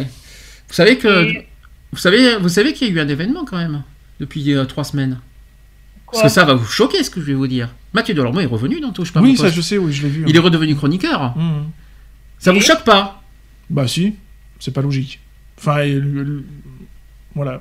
ça vous, qu'est-ce ça- qu'est-ce que, qu'est-ce que ça vous fait comme Mathieu Delormeau euh, qui, était- qui avait, qui avait quitté en plein, Ouais. en fanfare euh, en Mhm. mai dernier par rapport à cette histoire, et il revient. euh, Ouais, parce que c'est un suceur, il a besoin de thunes, c'est tout. Enfin Mhm. voilà, enfin moi je le vois comme ça, quoi. Je veux dire. mais, mais euh, c'est pas crédible. Bah non, c'est pas crédible. Donc ça veut dire que voilà, il, il se plaint de euh, d'être le bouffon du roi, puisque c'est comme ça, Mhm. euh, d'être le bouffon du roi, puisque dans tous les, dans tous les sketchs que qu'Hanouna peut faire, euh, de leur mot, c'est devenu la, la muse. Donc, euh, Et puis, il y a une chose que tu que as dit, je suis pas tellement d'accord avec toi. Tu dis que Cyril Hanouna dit beaucoup de choses sur Mathieu Delormeau. Moi, je peux te dire que Mathieu Delormeau continue à chercher Cyril Hanouna derrière. Et vas-y, mon chéri. Oui, mon- bah, j'ai j'ai vu l'émission d'hier, enfin je sais Ouais. pas de quand est le date, Mhm. qu'à un moment donné sur le jeu avec une roue où il y a Oui. les tronches et tout, Oui. à un moment donné il lui fait bon allez si tu veux je te fais un bisou sur la bouche. Oui, c'était voilà. il y a- avant-hier. Voilà, c'est ça. C'était il y a deux jours. Je, je suis d'accord avec toi que, Mhm. que l'autre il le cherche, mais euh, il y, a- y arrive un moment donné, même moi je serais Cyril Hanouna personnellement, je dirais attends mon gars t'arrêtes. Mhm. Soit t'arrêtes, Et il soit- a dit, il, il soit a dit pour- une fois. soit, soit je te vire pour de bon, Mhm. et sans possibilité que tu reviennes. Parce qu'il a dit une fois, euh, c'était mon chéri, par exemple. A- C'était il y a une semaine, Donc, il dit mon chéri. Euh, mon lapin, euh, mon ci, mon là. Moi, L'un comme, désolé. l'un comme l'autre, ils sont plus crédibles, quoi. Je veux dire, il y a un Mm. moment donné, il faut, faut arrêter les conneries, quoi. Je veux dire, euh, soit vous êtes des adultes, soit vous êtes des gamins, quoi. Non, mais il faut. Et puis c'est pas. Non, mais c'est Et pas professionnel. Ah non, c'est pas professionnel. C'est pas professionnel Non, du tout. C'est pas professionnel. Et puis c'est pas la peine de re... Parce que là, c'est de la provocation pour moi. Mais et bien- puis c'est bien pas. Cyril qui provoque. Pour moi, pour moi parce que je Mm. regarde tous les jours euh, PMP, Cyril Hanouna ne provoque pas Mathieu Delormeau. hein. Mm. Il, a- il, a- il laisse liberté de parole. Et il parle sur l'homosexualité. Il a largement laissé Ah s'exprimer euh, Mathieu Delormeau sur ce sujet. Il y a aucun problème. Moi, ce qui me dérange, moi personnellement, et c'est mon avis personnel, c'est que il, il a, c'est que Mathieu Delormeau n'a pas un minimum de respect en public envers Cyril Hanouna. Cyril Hanouna a quand même des enfants. Il est quand même marié. Il faut quand même- là, je parle de la vie privée Oui, hein, cette fois. Euh, et dire euh, en public, mon chéri, euh, je vais te rester sur la bouche, et deux, alors que ses enfants le regardent. Mm. C'est pour ça que Mathieu, c'est pour ça que c'est pas qu'il rejette euh, en pour homophobie, c'est qu'il a, c'est qu'il a, il a des, il a des enfants et puis euh, Oui, mais publiquement et À cause, à cause des, des conneries comme Voilà. ça de, de la part de Delormeau, là où, là où je te rejoins, Hum. c'est à cause de, de- de personnes comme ça que ben, la communauté, elle en prend un coup dans les gencives, quoi. Mhm. Comment veux-tu qu'on soit crédible alors qu'il y en a un qui se permet de, de, de, de- faire des, des âneries, quoi, je veux Mhm. dire. Et de, euh, et de manger en plus dans la main de d'une personne qui a tenu quand même des propos euh, plus que déplacés, euh, avec l'histoire du canular, bien sûr. Mhm. Voilà, quoi, je veux dire. donc ça veut dire que aussi t'es parti parce que voilà à un moment donné euh, on, Hanouna euh, mettait la, dose sur euh, Delormeau puis il y a eu le canular il y a eu beaucoup de choses. Donc tu fais celui qui s'en va parce que t'es pas satisfait parce que voilà ça t'a touché machin et tu reviens par la enfin même pas par la petite porte parce que tu reviens par la grande porte comme si de rien n'était. T'as rien à foutre dans la communauté gay quoi. Je veux dire excuse-moi t'es pas crédible quoi Alors, qu'il n'y ait pas de malentendu, moi, Mathieu, Normaux a largement sa place en tant que chroniqueur. Il a des, il a des idées euh, que je respecte totalement. En plus, je, suis, je vais dans son sens. Il a des, il a des très très bons discours, des très très bons euh, arguments dans, dans, dans les débats. Par contre, je n'aime pas du tout sa façon de, euh, voilà, la manière qu'il parle euh, bah, à Bah, Cyril il, Hanouna. il lui mange dans la main aussi Voilà. hein. Moi, je, moi, je trouve, moi, je suis désolé, il est, il est quand même parti en mai de, de l'émission comme un voleur, ça Bien ne sûr. se fait pas. Il revient comme si rien n'était, puis il recommence comme avant, et mon chéri pas si, mon... Moi, je suis désolé. Moi, personnellement, publiquement parlant, j'ai pas à dire mon chéri, mon si, mon là. J'ai pas, j'ai Bah non. il y a un minimum de respect. hein, On parle de respect au niveau sûr. Après, en privé, ils font ce qu'ils veulent. C'est sûr Voilà. En tant qu'amis, en tant que potes, tout ça, ils font ce qu'ils veulent, mais pas en public. Et puis il y a des enfants, il y a des enfants qui regardent. euh, euh, je crois que Cyril Hanouna a été quand même beaucoup, euh, a été, il a quand même eu maintenant ces 3 millions d'a- de- d'amendes là-dessus. Il suffit que maintenant Mathieu Delormeau le cherche un petit peu et puis après un jour ou l'autre, il suffit que Cyril Hanouna pète un câble en, en rejetant Mathieu Delormeau, ça il va être condamné encore pour avoir rejeté Mathieu Delormeau pour homophobie. Mmh. Non. Non, alors que c'est Mathieu Delormeau qui le Bah cherche. ouais, je, trouve ça, je trouve ça injuste. Voilà, c'est c'est juste ça que je veux dire. Personnellement, personnellement euh, c'est ces deux-là qui m'ont dégoûté de l'émission. Mhm. Euh, Cyril et Mathieu. Parce Oui. qu'au début, je comme je te l'ai dit, je ne connaissais absolument pas l'émission. Je suis tombée dessus par hasard et j'ai regardé par curiosité pour voir. euh, je dis, tiens, c'est une émission, je vais me distraire. euh. et au fur et à mesure que j'ai vu les émissions, les deux, franchement, ils m'ont dégoûté de l'émission et c'est pour ça que j'ai arrêté de regarder. Mhm, D'accord. Mais je comprends, mais je comprends Après, totalement. il y, a- il y a une bonne ambiance, attention. hein, Mais- euh, Dans l'émission, il y a une bonne ambiance, parce que le peu que je peux zapper dessus. Et euh, euh, heureusement qu'il y a les autres chroniqueurs qui sauvent voilà, les, les meubles aussi. hein. euh, Ouais, mais voilà, au détriment de quoi, quoi? Je veux dire, euh, il y a un moment donné, tu sauves la peau de 1, de 2, tu sauves un peu la peau, mais euh, euh, regarde quand, euh, comment il s'appelle, euh, celui qui avait mis euh, la main euh, légèrement Ah. déplacée. euh, Oui. Machin. Il en a pris plein les gencives, quoi. Je veux Oui. dire. Et il y en a combien qui, qui l'ont soutenu? Il y en a pas beaucoup des chroniqueurs qui l'ont soutenu. Et puis ça, ça, il change pas pour autant aujourd'hui. il Voilà. continue, Donc euh, je veux dire, euh, demain il y en a un qui se pète la gueule, il y en a personne qui va bouger le petit doigt pour lui. Alors que tout le monde fait pour. euh, enfin, voilà quoi, je veux dire, il arrive à un moment donné, fais ton boulot et reste-en là quoi. Moi, j'ai une question. On revient, je reviens sur Mathieu Delormeau parce qu'on est quand même sur les actus LGBT. Est-ce que pour vous, l'image qu'il donne dans l'émission TPMP est une bonne image pour les homosexuels? Non. Non. Il peut être cultivé, attention. Il, Ah, peut il, avoir- il- il a beaucoup de, il est beaucoup cultivé. Il- il Professionnellement, j'ai rien à dire. Il peut être cultivé tout ce que tu veux, mais Mm. euh, le, je veux dire entre parenthèses, le, le bouffon du roi qui devient euh, et qu'il est, puisque ça devient euh, le jouet de, de- c'est un jeu entre eux. hein. Mm. Ça rend pas crédible, quoi, je veux dire, et ça nous fait passer un peu pour des imbéciles, quoi. D'accord. Voilà. Professionnellement, j'ai rien à dire. Attention, Non, non, pro- non, il- professionnellement attention, parlant, il a de la culture, hein, il, a, il il beaucoup, hein. il a beaucoup de discours, de bons discours. J'ai rien à lui reprocher sur ses discours, c'est sur, sur ses arguments dans les débats. Mais, Moi, ce qui me euh, dérange, c'est son comportement. ça. euh, Son côté un euh, peu. euh, voilà. euh, Enfin, limite, euh, tu m'appartiens, parce que Mm. c'est ça, hein, euh, non. Mm. Non, euh, je suis désolé, moi je suis, euh, je suis homosexuel, euh, je suis pas comme ça envers mes amis, quoi, je veux Mhm. dire, hein, ou envers mes amis, déjà, d'une, hein, je dis pas, Ah, mon poulet, tu m'appartiens, ouais, non, pas du tout, quoi. Mm. Il y a un moment donné, il faut arrêter, quoi. Il y a un juste milieu. Bon, on va clore le débat là-dessus. On, on- on y aura d'autres, peut-être, sûrement d'autres occasions dans les, dans les jours à suivre. Peut-être, euh, peut-être qu'il y aura encore, il y aura peut-être des nouvelles aventures de TPMP dans la saison. On sait jamais. Hein. Peut-être on aura d'autres, d'autres choses à dire euh, par la suite. Eve, t'as, t'as plus rien à dire? T'as autre chose euh, à rajouter? Euh, non, non, mais euh, franchement, euh, TMP. TPMP. Ouais, TPMP, pardon, excuse-moi. Euh, franchement, grosse déception. Pour En général ou juste pour Cyril Hanouna? Euh, Cyril, Mathieu, pour moi, que ils sont juste là pour pourrir l'émission. Bon, c'est juste, juste une petite chose. On peut, on peut pas aimer. On, a le droit de pas aimer Cyril Hanouna, je le conçois. Mais par contre, ne condamnez pas tous ces chroniqueurs, ils n'y sont pour rien. Parce Ah que, non, c'est sûr. euh, voilà, parce qu'il faut quand même. euh, les autres Ah non, moi, chroniqueurs. il y en a euh, plein que j'adore, hein, dedans. Voilà, je, je tiens à le dire. euh, voilà, c'était juste ça. On peut, on peut. Il a une bonne équipe, hein. Voilà, c'est dommage. je- oui, voilà, c'est ça. Il a une bonne équipe, c'est dommage. Voilà, ça c'est. Et pourtant, ça, il a de la concurrence en plus. hein. Oui, tu parles de quotidien. Non, non, pas forcément. Ah non, il y en a un autre qui s'est lancé dans le, dans le même style. Ah, je sais pas, j'ai pas fait gaffe. Arthur. Ah oui, mais Arthur, c'est, il a été, Arthur il a essayé été vite de- à oui, oui, oui, il a il essayé, quoi, donc il a essayé. Foutu de sa gueule, euh, ils ont Mm. montré même les émissions euh, comme quoi ils essayaient de, de, de, de les égaler, mais ils seront jamais au même niveau ou un truc comme Bah ça. après, euh, chacun a un style des. Enfin voilà, euh, tout le monde a un style, quoi. Je veux dire, euh, tu peux pas avoir le. C'est comme je- c'est ce que je dis souvent à une certaine personne. Tu ne peux pas devenir la personne que tu ne peux pas être. C'est-à-dire prendre la personnalité d'une autre personne, c'est pas possible. Allez, pour finir, euh, je voudrais parler aussi d'une personne qui nous a quittés euh, le mois dernier, pas n'importe qui. Mm. Euh, c'est Pierre Berger. Vous savez qui c'est? Oui. Les œufs bergers. Voilà. Hein? T'as dit quoi Ah, je déconne. pourquoi, euh. pourquoi pas aussi les, sauc- les saucissons aussi tant Oui, qu'il bah oui, bah oui, euh, bah bah oui. Ça va pas. hein.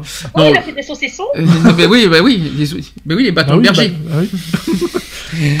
Pardon. Non, mais franchement, c'est pas bien. Là, là, là, là, je suis parti dans un. dé- Tu m'as fait partir dans un délire pas très cool. Non, soyons respectueux, s'il vous plaît. Bah, bien sûr. Donc, Pierre Berger, vous savez qui c'est? Bon, je me rappelle plus trop du. euh, Non, je me rappelle plus. Alors, déjà. Pierre Berger, déjà, vous allez comprendre qui c'est. C'est une personne qui est très connue aussi dans le monde euh, ah oui. Playboy, Playboy. Non, c'est pas lui. Ah non C'est pas lui. Ah Non Bon, il- mais Non, non Hugh Hefner. Ah oui, pardon. Oui. Non, Voilà. mais parce qu'il y a eu aussi lui là qui est, qui est décédé il y a pas longtemps là. Ah, c'est Oui, possible. il y a Le, Oui, il y a quelques jours là, le celui qui a créé Playboy. Là. D'accord. Ah, Oui. j'étais pas au courant, ça, par contre. Ah, tu me... C'est une de, info. de base. Voilà. Alors, la fondation de Pierre Berger a annoncé la mort des suites d'une longue maladie de l'homme d'affaires et ex-compagnon d'Yves Saint-Laurent, à l'âge de 86 ans. La fondation Pierre Berger, Yves Saint-Laurent Paris et la fondation Jardin Marjorel Marrakech ont l'immense tristesse d'annoncer le décès de leur président fondateur Pierre Berger, survenu le vendredi 8 septembre 2017 à 5h39 à son domicile à Saint-Rémy-de-Provence, annonce la fondation dans un communiqué. Donc il était né euh, en 1930 à l'île d'Oléron en Charente-Maritime. Pierre Ber- Berger arrive à- Paris en 1948, où deux ans plus tard, il rencontre le peintre Bernard Buffet, son premier grand amour. En 1958, 1952, Pierre Berger fait euh, une autre rencontre déterminante, c'est celle du poète Jean Cocteau, dont il sera titulaire du droit moral sur son œuvre. Puis en 1958, le, le jeune styliste, à l'époque, Yves Saint-Laurent croise sa route pour un demi-siècle d'amour et d'affaires, jusqu'au décès du créateur en 2008. Tous deux créent euh, en 1961 la maison de couture Yves Saint-Laurent qui dirigea pendant 40 ans. Pierre Berger était aussi euh, actionnaire et président du conseil de surveillance du groupe Le Monde, dont euh, le, Youth, Post fait partie, et militant de la cause gay et fervent soutien, soutien aussi de l'ancien président socialiste François Mitterrand. Pierre Berger était atteint d'une de myopathie. Dans un billet écrit par le, pour le, le Youth Post, il y a l'ancien ministre de la Culture euh, Jack Lang qui a rendu hommage à un bâtisseur de créateurs pour la mode, euh, pour l'art lyrique. Et il ajoute que c'est une grande partie euh, grâce à lui que Paris est redevenu capitale de l'art lyrique. Dans ses combats contre le racisme, contre le sida, c'est pour cela que je vais en venir après, il entraînait les autres, mobilisait les énergies, les ses talents. Sa vie était immense, d'une richesse incroyable. Oui, il était unique. Pierre Berger s'était marié après en mars 2017 avec le paysagiste américain Madison Cox, qui avait 58 ans et vice-président de la fondation Berger Saint-Laurent. Euh, et d'ailleurs, il espérait quelques semaines avant l'inauguration des deux musées dédiés à l'œuvre de son ancien compagnon Yves Saint-Laurent. Donc après l'annonce de son décès, il y a de, nombre- de nombreuses personnalités qui ont témoigné leur admiration. Euh, il y a Lynn Renault. Mm. Qui a, qui a témoigné. Euh, le combat pour la vie euh, nous a réunis et Pierre était mon frère d'armes dans la lutte contre le sida. C'est une rencontre qui a changé le cours de ma vie. Combien de fois ai-je, euh, ai-je été impressionné par ses connaissances? Ben oui, réfléchissez. Pierre Berger, c'est qui exactement maintenant? Maintenant que je parle de sida Fondateur du Bah, du VIH. Du, euh, du vaccin, non Du vaccin. Enfin, il n'y a pas pas du de vac- vaccin. Non, mais pas le vaccin, là, le, le, le traitement, non Mais non, Non, Sidaction Ah oui, le Sidaction, oui. Bon, après, je suis pas trop long. euh, Ah, quand même, euh, s'il te plaît. Mais on parle de Lynn Renault. Oui, Donc, oui. euh, c'est- Oui. Mais là, tu devrais, aurais dû faire le rapprochement quand même. Oui. Bah oui, c'est d'Action. Mm. Il était président du, du Sidaction. Oui, après, euh, je m'informe pas plus, donc... euh. Donc, également très, en- très engagé auprès du Sidaction, il y a le chanteur euh, Pascal Obispo qui annonce avoir perdu un guide. Emmanuel Macron, qui a, aussi, réagi, qui a évoqué dans un communiqué un homme occupé de faire naître partout où cela était possible la beauté et l'excellence. Ami des artistes, il était celui euh, qui, dans l'ombre, leur apportait la confiance et la solidité dont ils ont tant besoin pour créer. Soyez plus simple, s'il vous plaît, dans vos discours, c'est tellement compliqué. Il y a Jean-Luc Mélenchon qui salue ces luttes, qui ont contribué au patrimoine moral de l'insoumission. L'ancien président François Hollande qui s'est ému de la perte de son ami, et Marc-Olivier Fogiel qui l'avait reçu aussi dans son émission Le Divan qui lui a également rendu hommage. Voilà. Petite pensée. Évidemment, il y aura forcément. Je pense que le site d'action euh, de l'année prochaine aura une, Oui. une be- un bel hommage à Pierre Berger, je pense, pour le, le site d'action d'avril prochain. Euh, il y aura forcément une petite part d'émotion euh, Bah, bien sûr. hein. l'année prochaine. C'est obligé. Et oh Je dis c'est obligé. Ah, c'est obligé. Il y aura Ouais. forcément un petit, un petit hommage obligatoire à Pierre Berger euh, lors du prochain signe d'action, ça c'est sûr. Et puis, bon, bien sûr, toute la communauté LGBT euh, aussi qui pense à- bah, que c'était- c'est quand même un grand homme qui a beaucoup apporté euh, sur la lutte contre le sida, hein, ça c'est clair. Il faut quand même le dire. Voilà. Les actus LGBT, c'est fini. Et donc, c'est la- donc la fin de notre première émission de la saison. Mm. Enfin. Je crois que j'allais jamais y arriver. Bien, alors, on n'a pas décidé encore pour la semaine prochaine quand est-ce qu'on va se revoir, parce que ça sera, je pense qu'on se verra pas le samedi et le dimanche, parce que pour l'instant, euh, Lionel est très très très très très très très, très occupé. Jusqu'à quand, j'en sais rien. Après, peut-être on va revenir le samedi quand Lionel sera beaucoup plus disponible. donc, euh, donc, si je comprends bien, la semaine prochaine, on se voit soit le jeudi, soit le vendredi, c'est ça, ça. C'est l'un ou l'autre. Mm, c'est soit le jeudi, soit le vendredi. T'as ton fils la semaine prochaine? Je sais pas. D'accord, parce que si c'est à ton fils, ça sera le jeudi. On va être, on va être obligé de mettre l'émission Ah oui. le jeudi, parce que c'est le vendredi, on- s'il y a ton fils, on ne pourra pas faire l'émission le vendredi. ça. Donc, euh, je serai présente. pardon? Je ne serai pas présente dans ce cas. Quand? Jeudi. Ah, jeudi, tu seras. Ah oui, c'est vrai que toi aussi.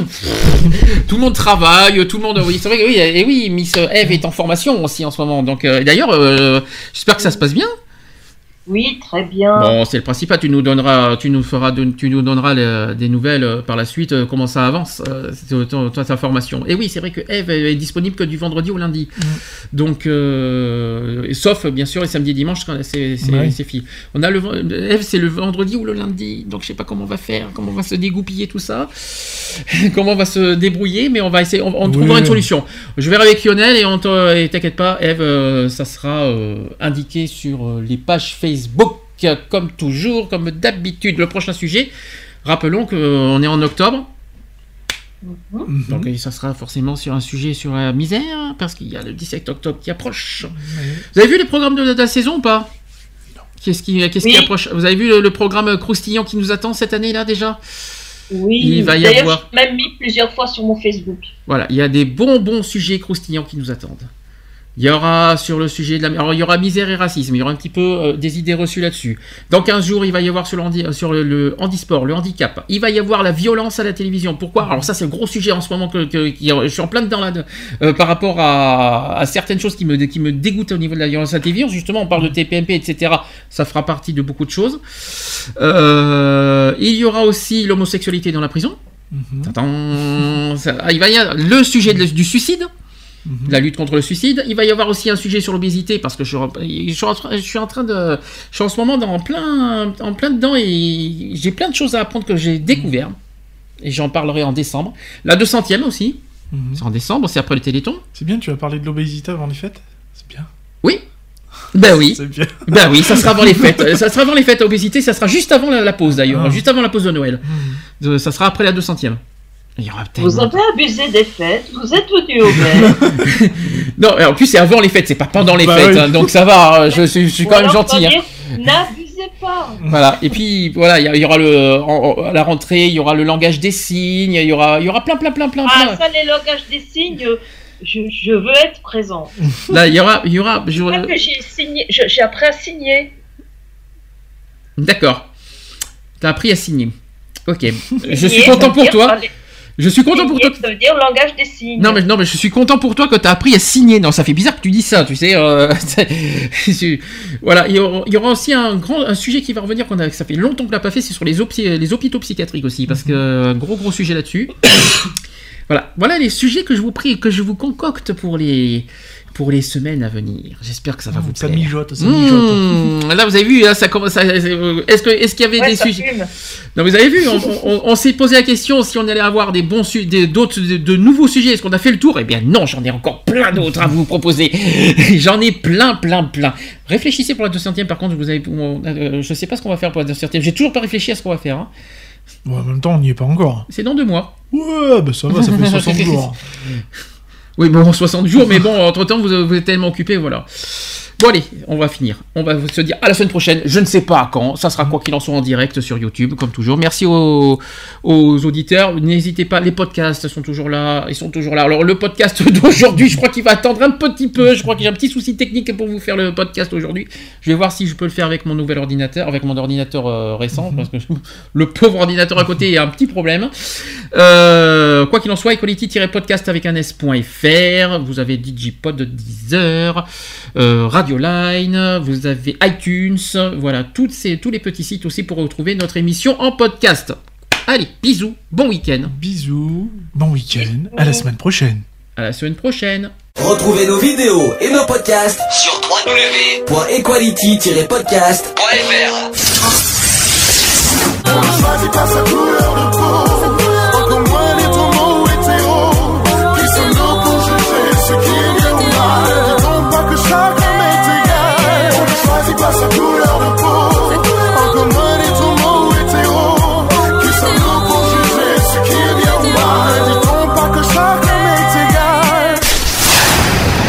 Voilà, c'est fini. À très bientôt.